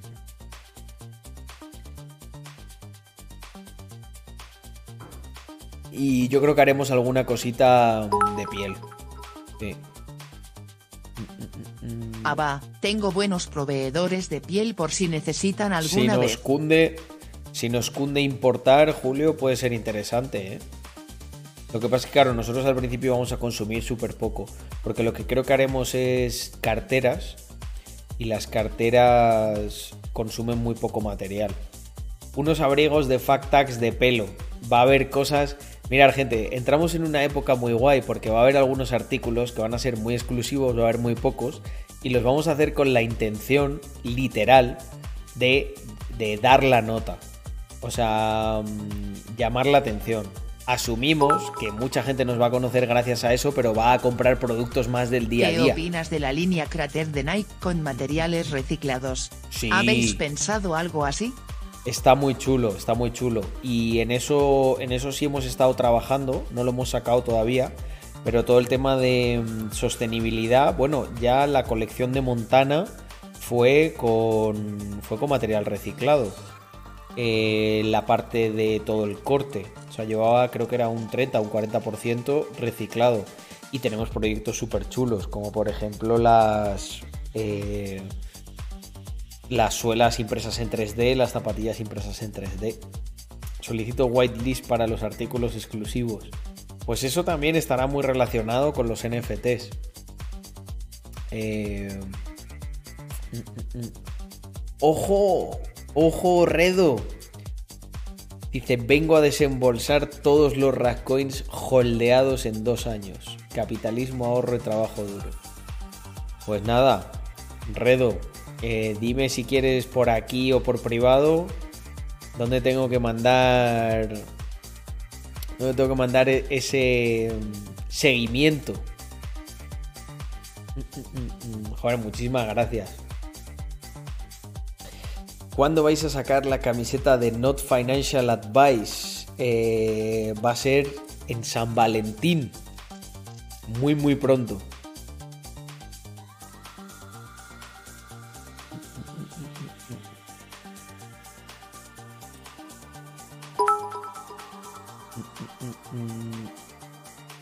Carlos Hostia, he pesado en el tema de la parte de deudas. subida de nivel. Y creo que sería bueno, creo que sería GB con serigrafía del Bitcoin y el oro, representando lo mejor y a la vez el idealismo de la marca. Tenemos que hacer cosas muy locas, Glan. Eh, muchos diseños que no estén pensados en, en- en vender, sino en simplemente inspirar, llamar la atención. Y la verdad que es una cosa que me apetece muchísimo hacer y estamos bastante ilusionados. Porque pensad que yo vengo de ahí, yo vengo también de, de ese mundo. Eh, del mundo de, de- la moda que, que- que tan mal pienso que está gestionado, ¿no? O sea, hay un montón de, de- de muertos de hambre que no ganan ni, ni para pagarse a ellos mismos un salario y que van por ahí con unas ínfulas como si fueran aquí no sé qué coño se creen que son. Porque lo que son es unos muertos de hambre. Y cuando eres un muerto de hambre no puedes tener ninguna ínfulas. Lo que tienes que ser humilde y trabajar más. Entonces imaginaros lo divertido que sería posicionar racks bien bien alto y que mm, porque a lo mejor, o sea, obviamente ahora nosotros facturamos, no sé, eh, 20 veces más que esa gente eh, y somos bastante pequeños, pero imaginaros lo que es darles ahí en su orgullo, ¿no? O sea, que fuéramos la marca de referencia. Que fuéramos un, un off-white, ¿sabes? Y siempre manteniendo nuestros códigos, ¿no? Dando la batalla cultural. Poniendo cosas que, que representen. Que representen lo nuestro.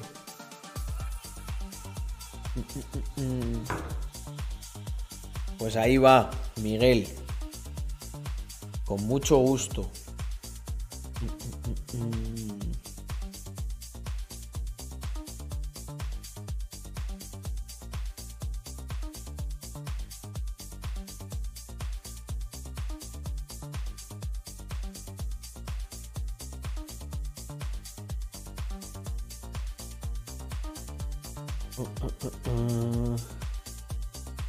Oye, fotos chulas, ¿eh? Miguel, me mola tu rollo.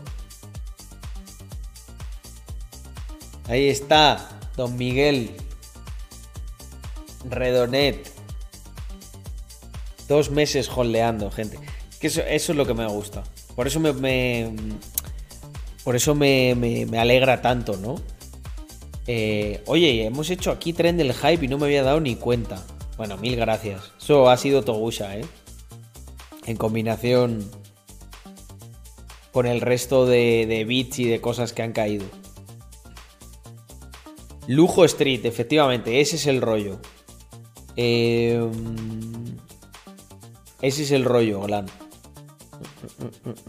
Mm. Hostia, ¿no te sigo yo ya, Glan? Yo pensaba que sí.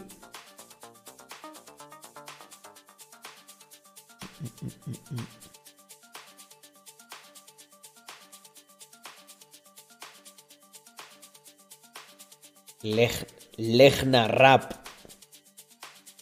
Que sí, pero si sí te sigo, cabrón, mira. Te lo juro. Te lo juro que no le he dado. Si, si le doy, lo ves. Ahora, yo ya te seguía, cabrón. Me has dejado ahí rayado.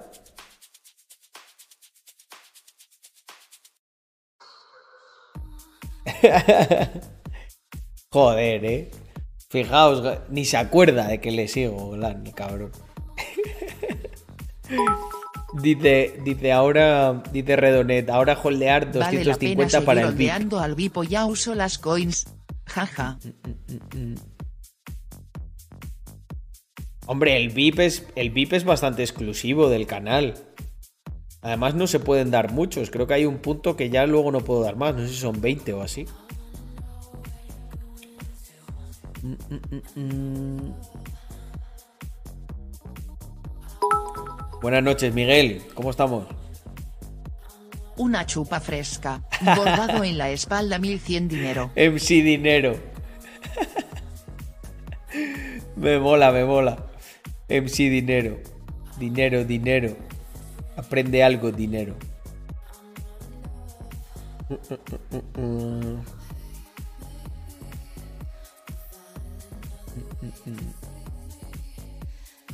No, eh, Ria, Riazone. No lo he visto. ¿Qué es eso del futuro móvil de Tesla? Pues Julio, eh, el VIP no es que de gran cosa. Creo que te puedes saltar el modo lento para hablar. Dinero, dinero, dinero, Eh. dinero, dinero. Aprende algo, dinero. Efectivamente, ahí está MC Dinero. Eh, a ver, a ver, a ver, ¿qué daba el VIP? Eh, te puedes saltar el modo... Creo que te puedes... Sí, se puede saltar el modo... mm, El modo lento. mm, Creo que puedes hablar también cuando estás solo para seguidores. Y en definitiva, en definitiva lo que añade es una insignia muy, muy, muy rara, muy especial. Que muy poca gente tiene. Yo creo que ahora mismo VIPs habrá, no sé, unas 6 personas o 5 o algo así.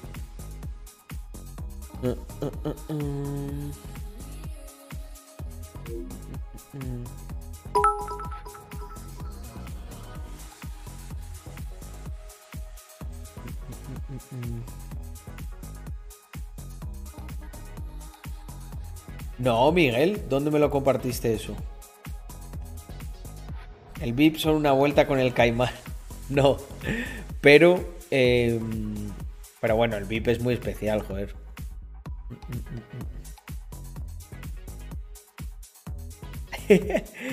A ver, dice, dice Glad, dice Carlos, hay que poner un reto.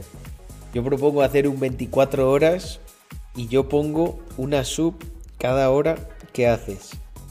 Eh... Hostia, lo que pasa es que es, eh, Glan, es duro el 24 horas, ¿eh? Lo estoy pensando y... mm, sí, Glan, o sea, este... Sé, sé que es Tesla, lo que no sé es lo, que, lo nuevo que propone.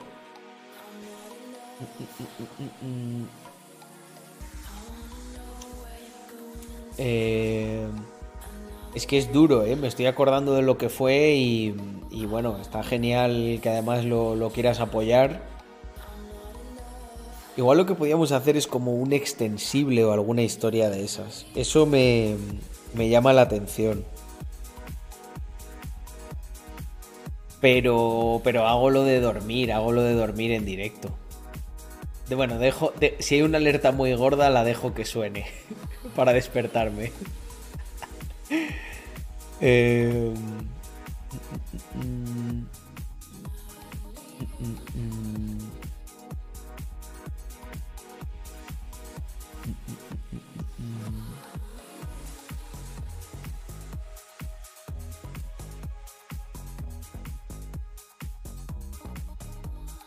Ah, coño, sí, Miguel. Eh, joder, no sé por qué no, no, no lo había relacionado. O sea, pensaba que me lo habías pasado por aquí. eh, antes. Y digo, no, no. Eh, sí, sí. Y de esos, eh, me recordó a un vídeo que vi hace tiempo, que no sé si era como de antes de la guerra o de después o algo así, que lo patrocinaba el propio Estado, el, propio gobierno. No- bueno, no sé, no, no creo que sea, no, no, no, vamos, no es lo mismo, pero me recordó mucho. Molaría mucho un extensible. Eh, venga, eso podemos hacerlo.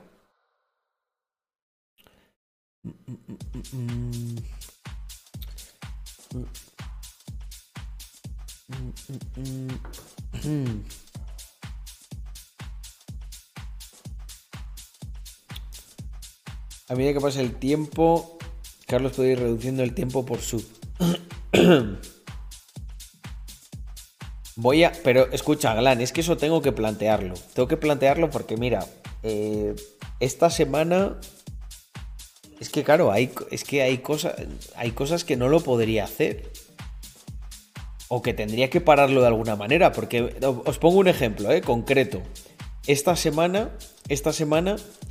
Hay algunos días que tengo. Tengo eh, eventos concretos que tengo que hacer. Videollamada, alguna comida, bla, bla, bla. Entonces, claro, ¿cómo hago eso? O sea, tengo que reservarme. Literalmente, tengo que reservarme una semana, ¿no? En la que no tenga nada. O por lo menos dos o tres días en los que no tenga nada. Em, para cumplir con vosotros, más que nada, ¿sabes? Para no coger y decir, no, no puedo.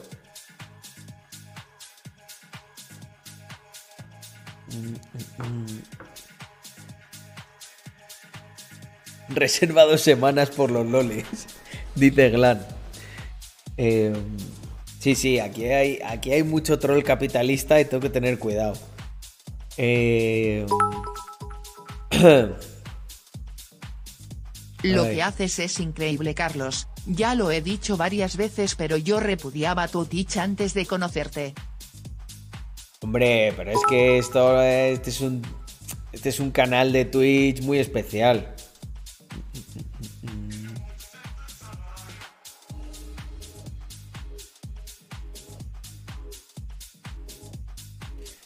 Joder, de puta madre, eh, Miguel. Eso joléalo y ve añadiendo poco a poco.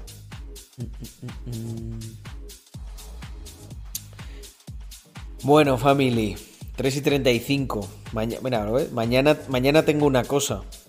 Y me voy, a ir, me voy a dormir contentillo, ¿eh? Con este chivas.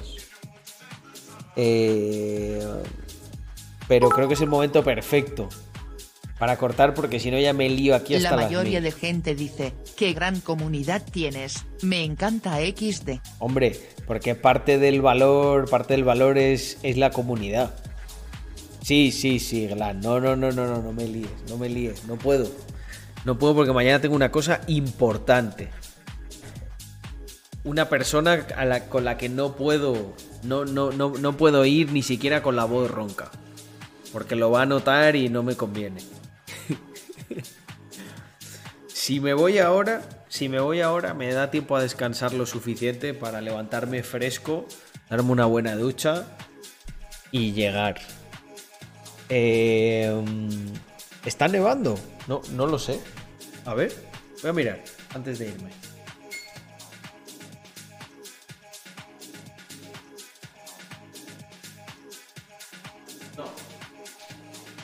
No, no, no, no. Al menos aquí donde yo estoy, no. Igual un poquito más arriba, sí. Porque he visto, he visto muy, muy blanca eh, el pico de la montaña. Carlos, ¿vas y tallas de menta? Es la clave Smint para que no se note. Eso te, eso te aclara. Oye, pues voy a tenerlas, ¿eh? Me viene bien. Me viene bien. Eh, bueno, me voy a hacer un campey aquí. Por todos vosotros.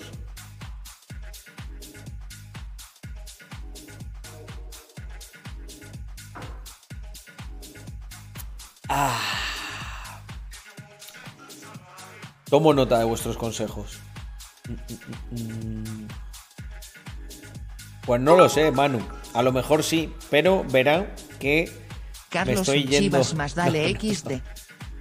No, Glan, hoy de verdad que no puedo, a pesar de que eh, tenía muchas ganas de, de conectarme. Eh, esta semana estoy aquí en Andorra, entonces vais a tener muchos más streamings, pero de, de verdad que no puedo. Eh, digo, que, digo que si esa persona lo ve, Manu, pues verá que eh, se pueden hacer buenos negocios conmigo, porque soy, soy un tío responsable después de todo. Venga, family. Eh, hablé, hablé del viaje de Francia, pero bueno, hablaré más, hablaré más, gente.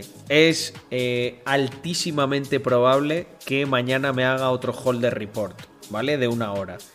Y como querréis que me quede un rato hablando, igual me animo y me quedo una media orilla o así charlando, ¿vale? Eh, no sé a qué hora lo haré.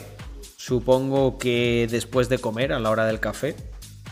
Y, y bueno, si procede, pues hablamos un poquito más de Francia. Pero en definitiva, el viaje de Francia, gente, eh, y el viaje que tenemos a Milán es básicamente conseguir nuevos proveedores, nuevos asociados para que la para que la marca llegue a un nivel muy muy bestia. Eh, he comprado ahí alguna cosita de ropa de marca para inspirarme, para ver cómo lo hacen ellos y para ver qué es lo que tenemos que ofrecer. Y en fin, estoy, de verdad que con esa parte estoy muy Carlos, ilusionado. una cosa. No, Glan, esa cosa mañana. Esa cosa mañana. Venga, muchas gracias, Manu. Como dice Manu, suerte mañana con la reunión. Suerte mañana Buenas con noches la reunión. y Buenas noches. Viva Rax Mafia. Joder, lo hice muy rápido la loquenda. Viva Rax Mafia. Venga, family. Eh, no os podéis quejar, ¿eh? Cinco, casi, no. Sí, contando lo que hice de Holder Report, hoy le he metido cinco horas. Hoy he trabajado más que la mayoría de los funcionarios, que como mucho echan cuatro. El resto se van ahí a casa o de compras. Así que nada, family, descansad. Eh, nos vemos mañana, que mañana voy a hacer también. Voy a hacer Holder Report prácticamente seguro. Dice, pero Holder Report no cuenta. Joder, son horas, son horas, Glan. Aquí se cuenta en horas. Venga, familia. Eh, uno que se va a descansar. Joder, además son casi las 4. Es que tampoco es que me haya ido pronto. Y nos vemos mañana. Un abrazo enorme. Chao. Así era cuerpo.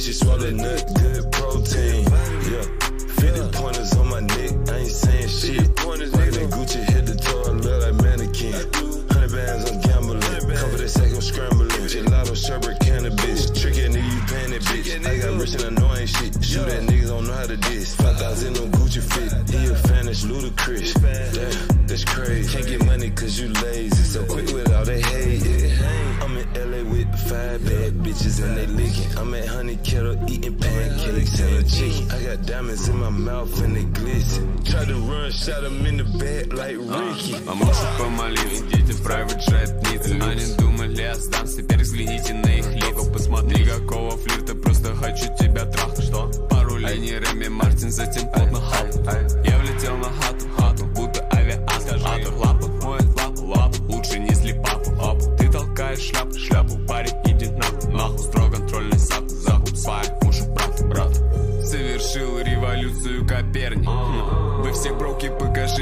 мне, кто соперник Думаешь, трэпщит Ника Белик, только гэнгщит Фриянг Мели Я спущу этих лохов на землю, они все охуели. Я твой кэп, покажу, как делать трэп, no cap Покажу, чем зарабатывать на хлеб. Как есть Цифры на моих счетах не врут. Они не врут. Но я буду худрить по коню. Когда говорю, мне много платят, много платят. Я не успеваю, не успеваю все потратить. Они спрашивают, как я до всего этого